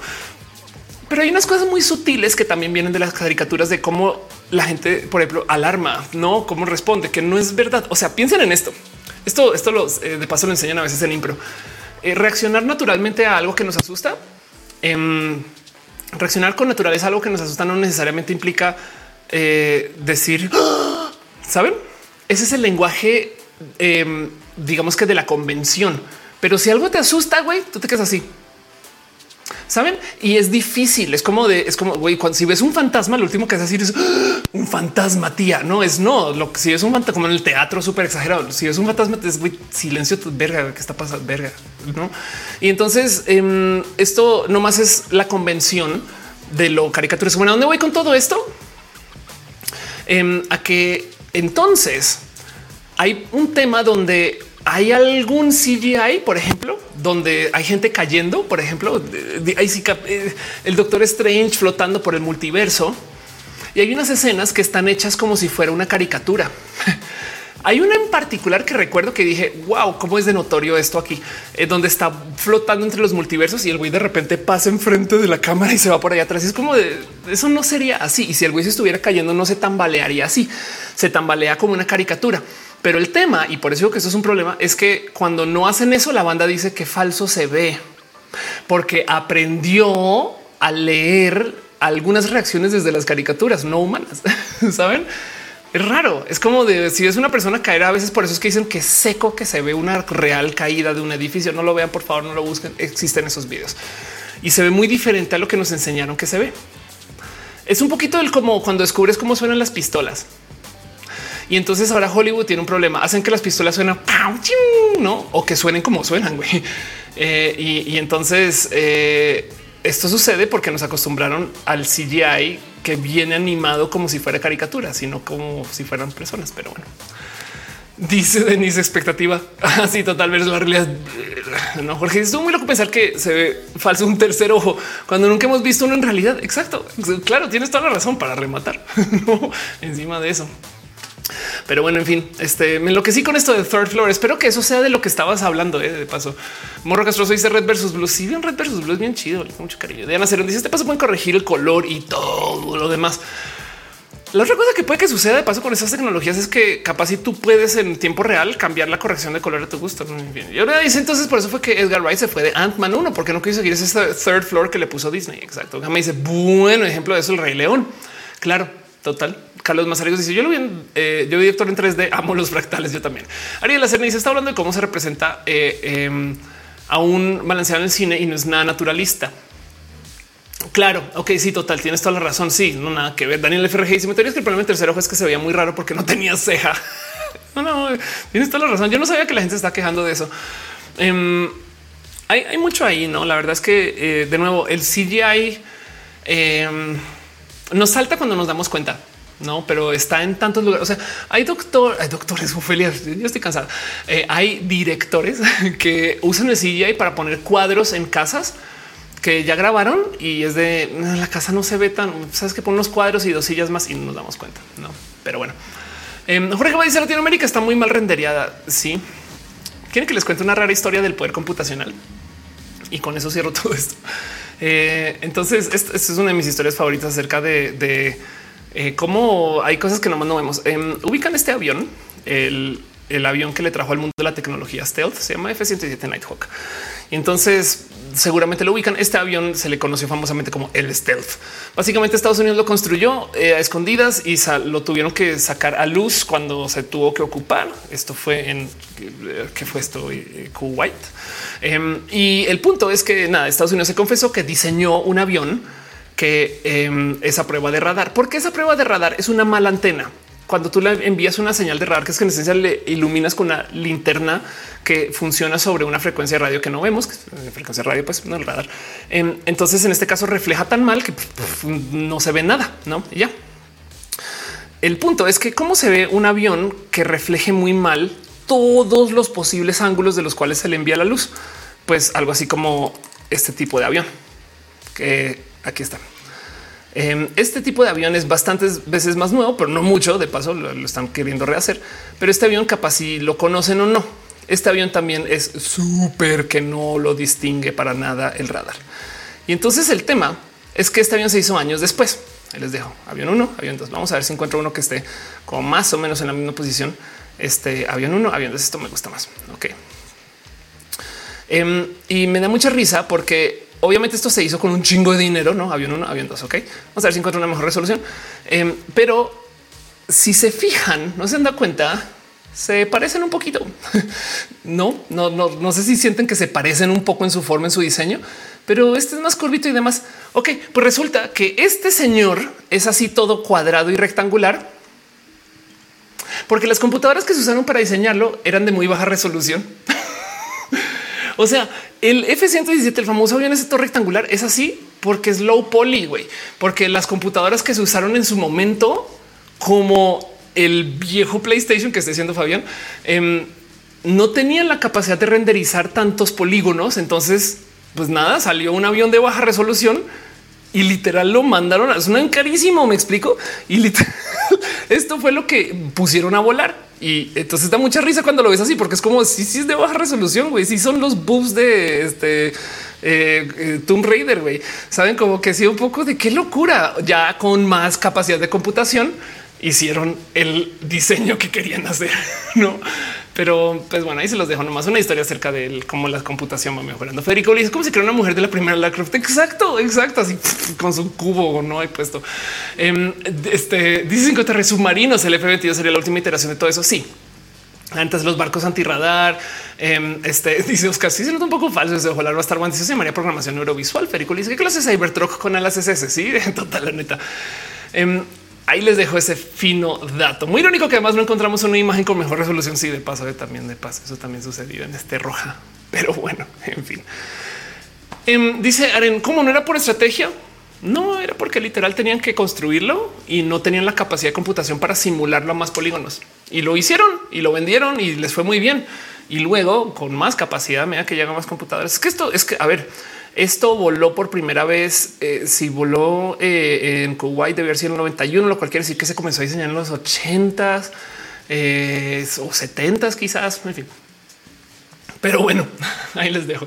Y lo igual lo hicieron bien, no? Eh, de hecho, muy famosamente el, F 117 solamente ha habido uno que se que, han logrado literal tumbar en una situación de conflicto, pero es otra historia. Em, yo nomás porque me gusta nerdear del tema de a dónde van las computadoras y la generación de la síntesis de medios, no? Porque el día de mañana y esto puede que esté sucediendo ya. em, las inteligencias artificiales van a diseñar esto Perico dice que se hace un render de una mantarraya y alguien se lo llevó en su disquete por accidente. Exacto. Pues es que esto es antes del disquete o es esto del floppy cuando eran floppy también. Es impresionante que hayan hecho estas cosas en ese entonces, la neta. Bueno, en fin, voy a ahora sí entonces pasar la cortinilla Super Mega Turbo Pro para despedirme, porque ya llevamos al aire tres horas y media. Ya ahora sí es hora, eso es hora oficial, de hecho, de cerrar roja. Qué bonito momento. Muchas gracias por pasar por acá. Muchas gracias por platicar y nerdear y ser parte de todo esto. Em, si algo más que quieran, vayan poniéndole ahí en el chat. Dice Morro Castro. Ya hice la chipandeo de Multiverse of Madness. No lo he visto, me enteré hace muy poquito. Em, entonces, el caso. Dice Denis. Total. Pasamos la cortinilla y les acompaño de todos modos. Uva dice sigue el rap. Exacto. Ya le dieron follow a la gente chida y moderación.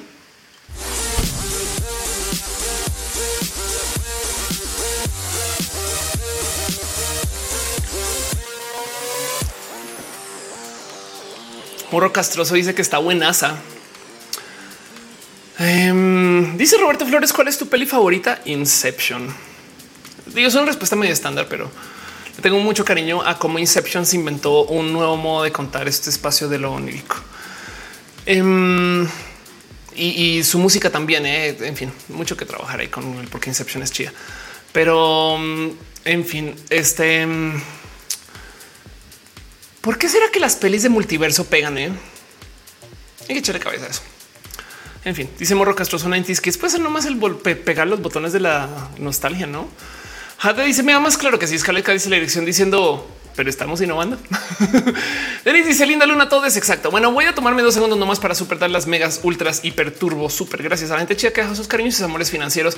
Gracias mil em, este, a la gente chida que dejó stars en Facebook. Gracias mil y Luis 1917, Denis eh, al Gonzo y Arnulfo, quienes se resuscribieron eh, este, aquí en el YouTube, también a Lune, a Martín Holguín, Em, a Leonel Hernández, a Ángel Boria, Fernando Cernas, Michael Márquez, Donovan del Valle, Frikilicious, Samael. Gracias por sus cariños múltiples y por su apoyo y por su amor. Este dice ¿no te gustamos paprika que Inception? es que, pues, también es que Inception me ya tengo nostalgia porque es de chiqui que me gusta. Entonces, en fin, hay cosas ahí, pero, sí pues, puede ser. 5 em, TR dice Doctor Strange, The Multiverse of Madness. Em, tiene muy poco de multiverso. O sea, sí, pero porque estamos mal acostumbrados. También es un tema de fueron a varios universos. O sea, técnicamente con que hayan ido a uno ya es multiverso y ya es una locura, güey. Ir a otro universo, no mames. Pero como ya nos acostumbramos a que es el TikTok de los, de los universos es como de no mames, solo para nada. ¿Qué, pedo? ¿Qué les pasa? Porque hay muchos más. Pero pues sí, eso también puede ser un tema. El caso em, dicen chat linda luna, personitas de Twitch. Muchas gracias, piñas para ustedes. Em, gracias por ser parte de este show. De paso, sepan que este show sucede porque ustedes son personas bien pinches cool, bonitas, interesantes, divertidas eh, y llenas de todo el humor y lo que no es humor. También gracias por pasar, gracias por acompañar. Em, gracias por hacer que esto se sienta así de bonito. Y también em, a la gente chida que eh, está conectada vía las múltiples suscripciones. Les quiero súper dejar un abrazo. No más por repasar em, este, eh, la gente bonita que está eh, conectada vía los espacios de suscripción. Implica la gente que se conecta desde Facebook, Twitch, YouTube y por supuesto Patreon, como lo puede ser Ana Navarro, Aflicta, Ballena Gordita, Guillermo Lamp, Harsim, Jajar, Hichai, Artis, Rocho, Cuevas, Francisco Codines, Pollo Rico, Pollo Robbie y Trini P. La gente del Patreon también está nueve. Sergio Quiroz. Sergio, te pusiste nueve para estar en la lista ahí arribita. Puede ser no es queja. También un abrazo a Aflicta, aquí a M007, Legal, Banana Virgen, Ana Yancico, Conot, André Conde, André Bete, Andrés Felipe, Hurtado Murillo, Andy Mejía, Angie Arias, Aranza Teitzel, Armando Bobski, Arnulfo García, Aurea Castillo. Muchas gracias también a Azucena Baeza, Ballena Gordita, Hernández, Brenda Pérez, Linda Obra Marroquín, Carlos como comandante de datas, Cristian Franco, Dale Caro, Daniel Vargas, David Torres, Denis, con dos es Diego Fu, Donovan del Valle, Ed Riego, Edgar Riego, Manuel Marroquineri, Frank Erinzu, Fernando Rivielo, Fernando Cenas, Problema, Yacir Hernández, Gabriel Mesa, Gaón, Susi Garnachita, Germán Briones, Jerónimo Quintero, Cris Dragón, Gustavo González, Gustavo Rocha, Haji, quien bajo PS, Jali Velasco, Harngaf, Arnulfo García, Héctor Ferrola, Holly Hall 23, House of Pancakes, Irene RN, Irnoham, Yadeloid, J. Jimena Saint, Jessica Timi, Jorge Díaz, Jorge Juan, José Cortés, Julián Galo 6, Katza Caldito, Krilianath, La Bravu, el Lady Akasha 8, Luma Lucero Quilla, Lun 07, Magdalena Álvarez Main del Rey, Malteada de Menta, Mariana Rom Galvez, también muchos cariños y amor a Marisela López Lozano, Mávila Morales, Maite Torral de Farias, Mazatzin Armenta, eh, Mejía Art, Mazatzin es Maffer, oh, eh, perdón, Mike Lugo, Minerva López, Mistra, Blue, Miss Wizard, Mos Cristal, Musicarina, Muba, Sanadia, Sean Top, Nantux. Nath Rosa, Maldonado, Newsmaker, una GR, Nora, Adrenalina, Nora Neco 09, Omar CN07, Pamela Gutiérrez, Pasos por Ingeniería, Paul Pacheco, Paulina C. Perro, no H, te queremos. También te queremos a ti, Perro, no Pixel Beats, MX, Pollo Rico, Pollo, Rafael Villalobos, Raúl Fompero, Soren, Alberto de Gamina, Cata, Santa Bella, Cesatez de Mente, Sergio Quiro, Silvia Siu, lo que de Lund, de Crisis 14, Stephanie, un polinomio, aquel que se balanceaba, Valentina, Vía Enix, Wendy, Wisdom Harris y Santos G, San Cocu 66. Gracias por ser parte de esto. Denise está compartiendo eh, la comunidad de las piñas de roja. Exacto. Chequen. El hígado pato dice alcanza a regresar. Claro que sí, que alcanza a regresar. Pato Sánchez dice Ferrapa, Mónica Gavilán. Quiero mi saludo. Besito, Mónica. Gracias por estar acá. Yuri Madonna está en el chat y dice linda luna. Todo es linda luna. Por supuesto. Claro que sí. Denis dice me quiero poner un cero para estar arriba. Ponte el cero. Cruz está dejando cariñitos y amor. Linda luna nocturna. Dice Scarlett Cat. Gracias. Pato Sánchez de buenas noches a todos. Abrazos. Y de paso sepan que eh, este show sucede y se mantiene andando porque hay gente china en el team de moderación. Gente como Caro, Uba, Uriel, Fabián, Montse, Tutix, el hígado de pato aflicta y gama volantis. Conozcanles, sepan quién es cada quien y esas cosas bonitas de lo que sucede aquí en Twitch. Pero bueno, pero que se tan rápido que necesitan los nombres o bajando la energía en el universo en Teotihuacán. Puede ser cualquiera de las dos. También puedo rezar al Padre nuestro que estás en el cielo, santificado sea tu nombre en nosotros su reino. En fin, también de quisiera dar las gracias solamente por llegar, venir, ser parte de esto. Por ahí se asomó. Em, yo sé que eh, Gama Abuela estás ahí. Gracias. Eh, y Dina, yo sé que estás por ahí. Besitos. Eh, Adri Paniagua, yo sé que estás ahí. Si no les leo de paso, les doy su cariño y su amor, pero un abrazo a la gente chida que está en el YouTube. 5JHR. Gracias. También a G, Ana Navarro, Anca Nirvana, comandante datos, Denis Cuentos, ese Diana Será un Federico, Bligama, Volante, llegado de Pato, da, te amo. Jesús Segura, Caos, Leonel Heath Hernández, Luis Fernando Tobar, Mago J, Mónica Gavilanes, Nadia Sean Top, Pato Sánchez, Sara de Noche, Scarlett Cat y Sebastián Ariza. Gracias por ser parte de la gente chida que YouTube dice que ustedes están acá. Yo sé que más gente. Les dejo mucho cariño. Selenáticos, si estás ahí, besitos. También la gente que está en el Twitch con sus nombres ilegibles como 00M2 por 2 o M2X2, Abhul, Ale 02 le a algo de vertigo, Alicia quien bajo Berrios, Angie Turriano, Dirty Beer, Enito, Are 93, Aten, Big Dam, Judge, Blue Evil Princess Cardo, quien bajo O, Cecil Bruce, Commander Ruth, Daniel FRG, Denise, con dos S, Diana Salas, con tres S, Dicilo, el Robert P. Eso Bay, Flavio bajo Cira, Gio Senpai 89, Ignis 712, Insane Pony 3, Irma bajo Bebe, Isaac Newton, Jamin Smoke, Jess Ramsa, Joe, Joe King Bro, Bert Lagarto bajo Jora, Liliana Santo 0, o sea, con un 0, Jordi 35 Live, Luis Jabor Random, Mac bajo de Macross, Motacross, Musicarina P428658, Rosexy, perdón, Rox Easy, Sawa bajo la Queen, Scarlet Cam, Silk 0507, Sir bajo Gabriel, Spike Drop Claire, Tis Cloud, VNX, Virgo Pros y Yehoshua. Gracias por ser parte de eso. También la gente que está en el Facebook. Facebook no me dice. Entonces, una vez a Colina Juni Maldonado, Denise Rojas, Ángel Michael Boria. Dice, ¿de estas preguntando una tecnología Disney para corregir las pelis? Claro que sí. Cristal Azul dice saludos, Mariano eh, Villalbazo Mares. Gracias por ser parte de esto. Besitos, fresas, amores, cariños, piñas, eh, flores, todas esas cosas bonitas. Gracias por ser parte de esto ustedes, de verdad. 5J dice bye bye. Exacto. Gracias por estar aquí. Eh, también Sebastián Ariza, gracias. Llenas mis lunes de calorcito alegría. También tú llenas los míos. Es que esto funciona en ambos sentidos. Quiero o no. Por eso siempre digo tu corazoncito diagonal, of course, y mi corazoncito diagonal, Sebastián Ariza. Diana Cerón, gracias por estar aquí. Besitos, cariños y amor. Alex Meister 12B4, eh, Gama Volantis, Carlos Mazariegos, Daniel FRG, Jorge Va, Jair, Noraneco 09, eh, Denise, eh, Aria de la Serna, Carlos Mazariegos. Eh, ¿Quién más está por acá? Federico Bri, Rafaela, se va a realizar en 93. Están los scrollé ya a esta altura. Pero si no los mencionan, déjenmelo saber de todos modos. Nirvana, eh, este Motacross, Nadia Sean Top, Jesús Segura. Gracias. Algo de vértigo. Anael, Yehoshua, Sebastián Elisa me dice claro que sí. Podrías hacer un día sobre la creación de contenido. Eh, dime qué más te gusta, como qué tipo de cómo desbloqueo mis ideas, algo así. Puede ser. Estoy pensando en hacer como una clase de, pero le voy a echar cabecita. Gaby Nosomi, gracias por estar acá. Denise, Federico Bli, para que no se nos olvide pasar Godín, aplica un vámonos que aquí espantan. Exacto. O el presente Godín. Hay personas que están ahorita en la oficina. Ahorita no, pero bueno, eh, o sea, ahorita de en su vida, las cosas que digo. Pero en el caso, gracias por estar acá. Eh, estuvimos al aire casi las cuatro horas completas y eh, sepan que mm, eh, nada, se aprecia mucho. Gama Volatis dice antes no sale a mi nombre y de repente ya sí es como este Gran Theft Auto que buscas un coche y, no lo topas y cuando por fin lo encuentras ahora es el único que así funciona. Así funciona la vida. ¿eh? O sea, no sé si se dan cuenta que a veces tipo de ven un coche rojo y es de no mames, ese coche rojo está chido y ahora lo ven en todos lados. Para mí esa es la prueba que vivimos en una simulación, pero puede estar mal. A veces no estoy también en mis cabales y se me ocurren esas cosas. en fin. Les quiero un chingo. Si no les mencioné, eh, les tengo en el fondo de mi corazón y, les llevaré siempre. Carlos Espana dice: Siento que te amo yo a ti. Hígado de pato dice: Y esa música ya no hay música. Vamos a nomás irnos ahora sí a lo que es el cierre de este show. Esa música es de la que está ahí en el iPad. La pone el iPad. Esperemos que sea una rolita. No se me colado una rola por ahí que no debía el caso. Les quiero mucho, linda luna.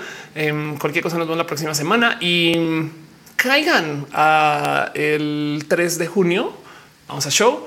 Caigan el 1 de junio uh, con Globant. Bye.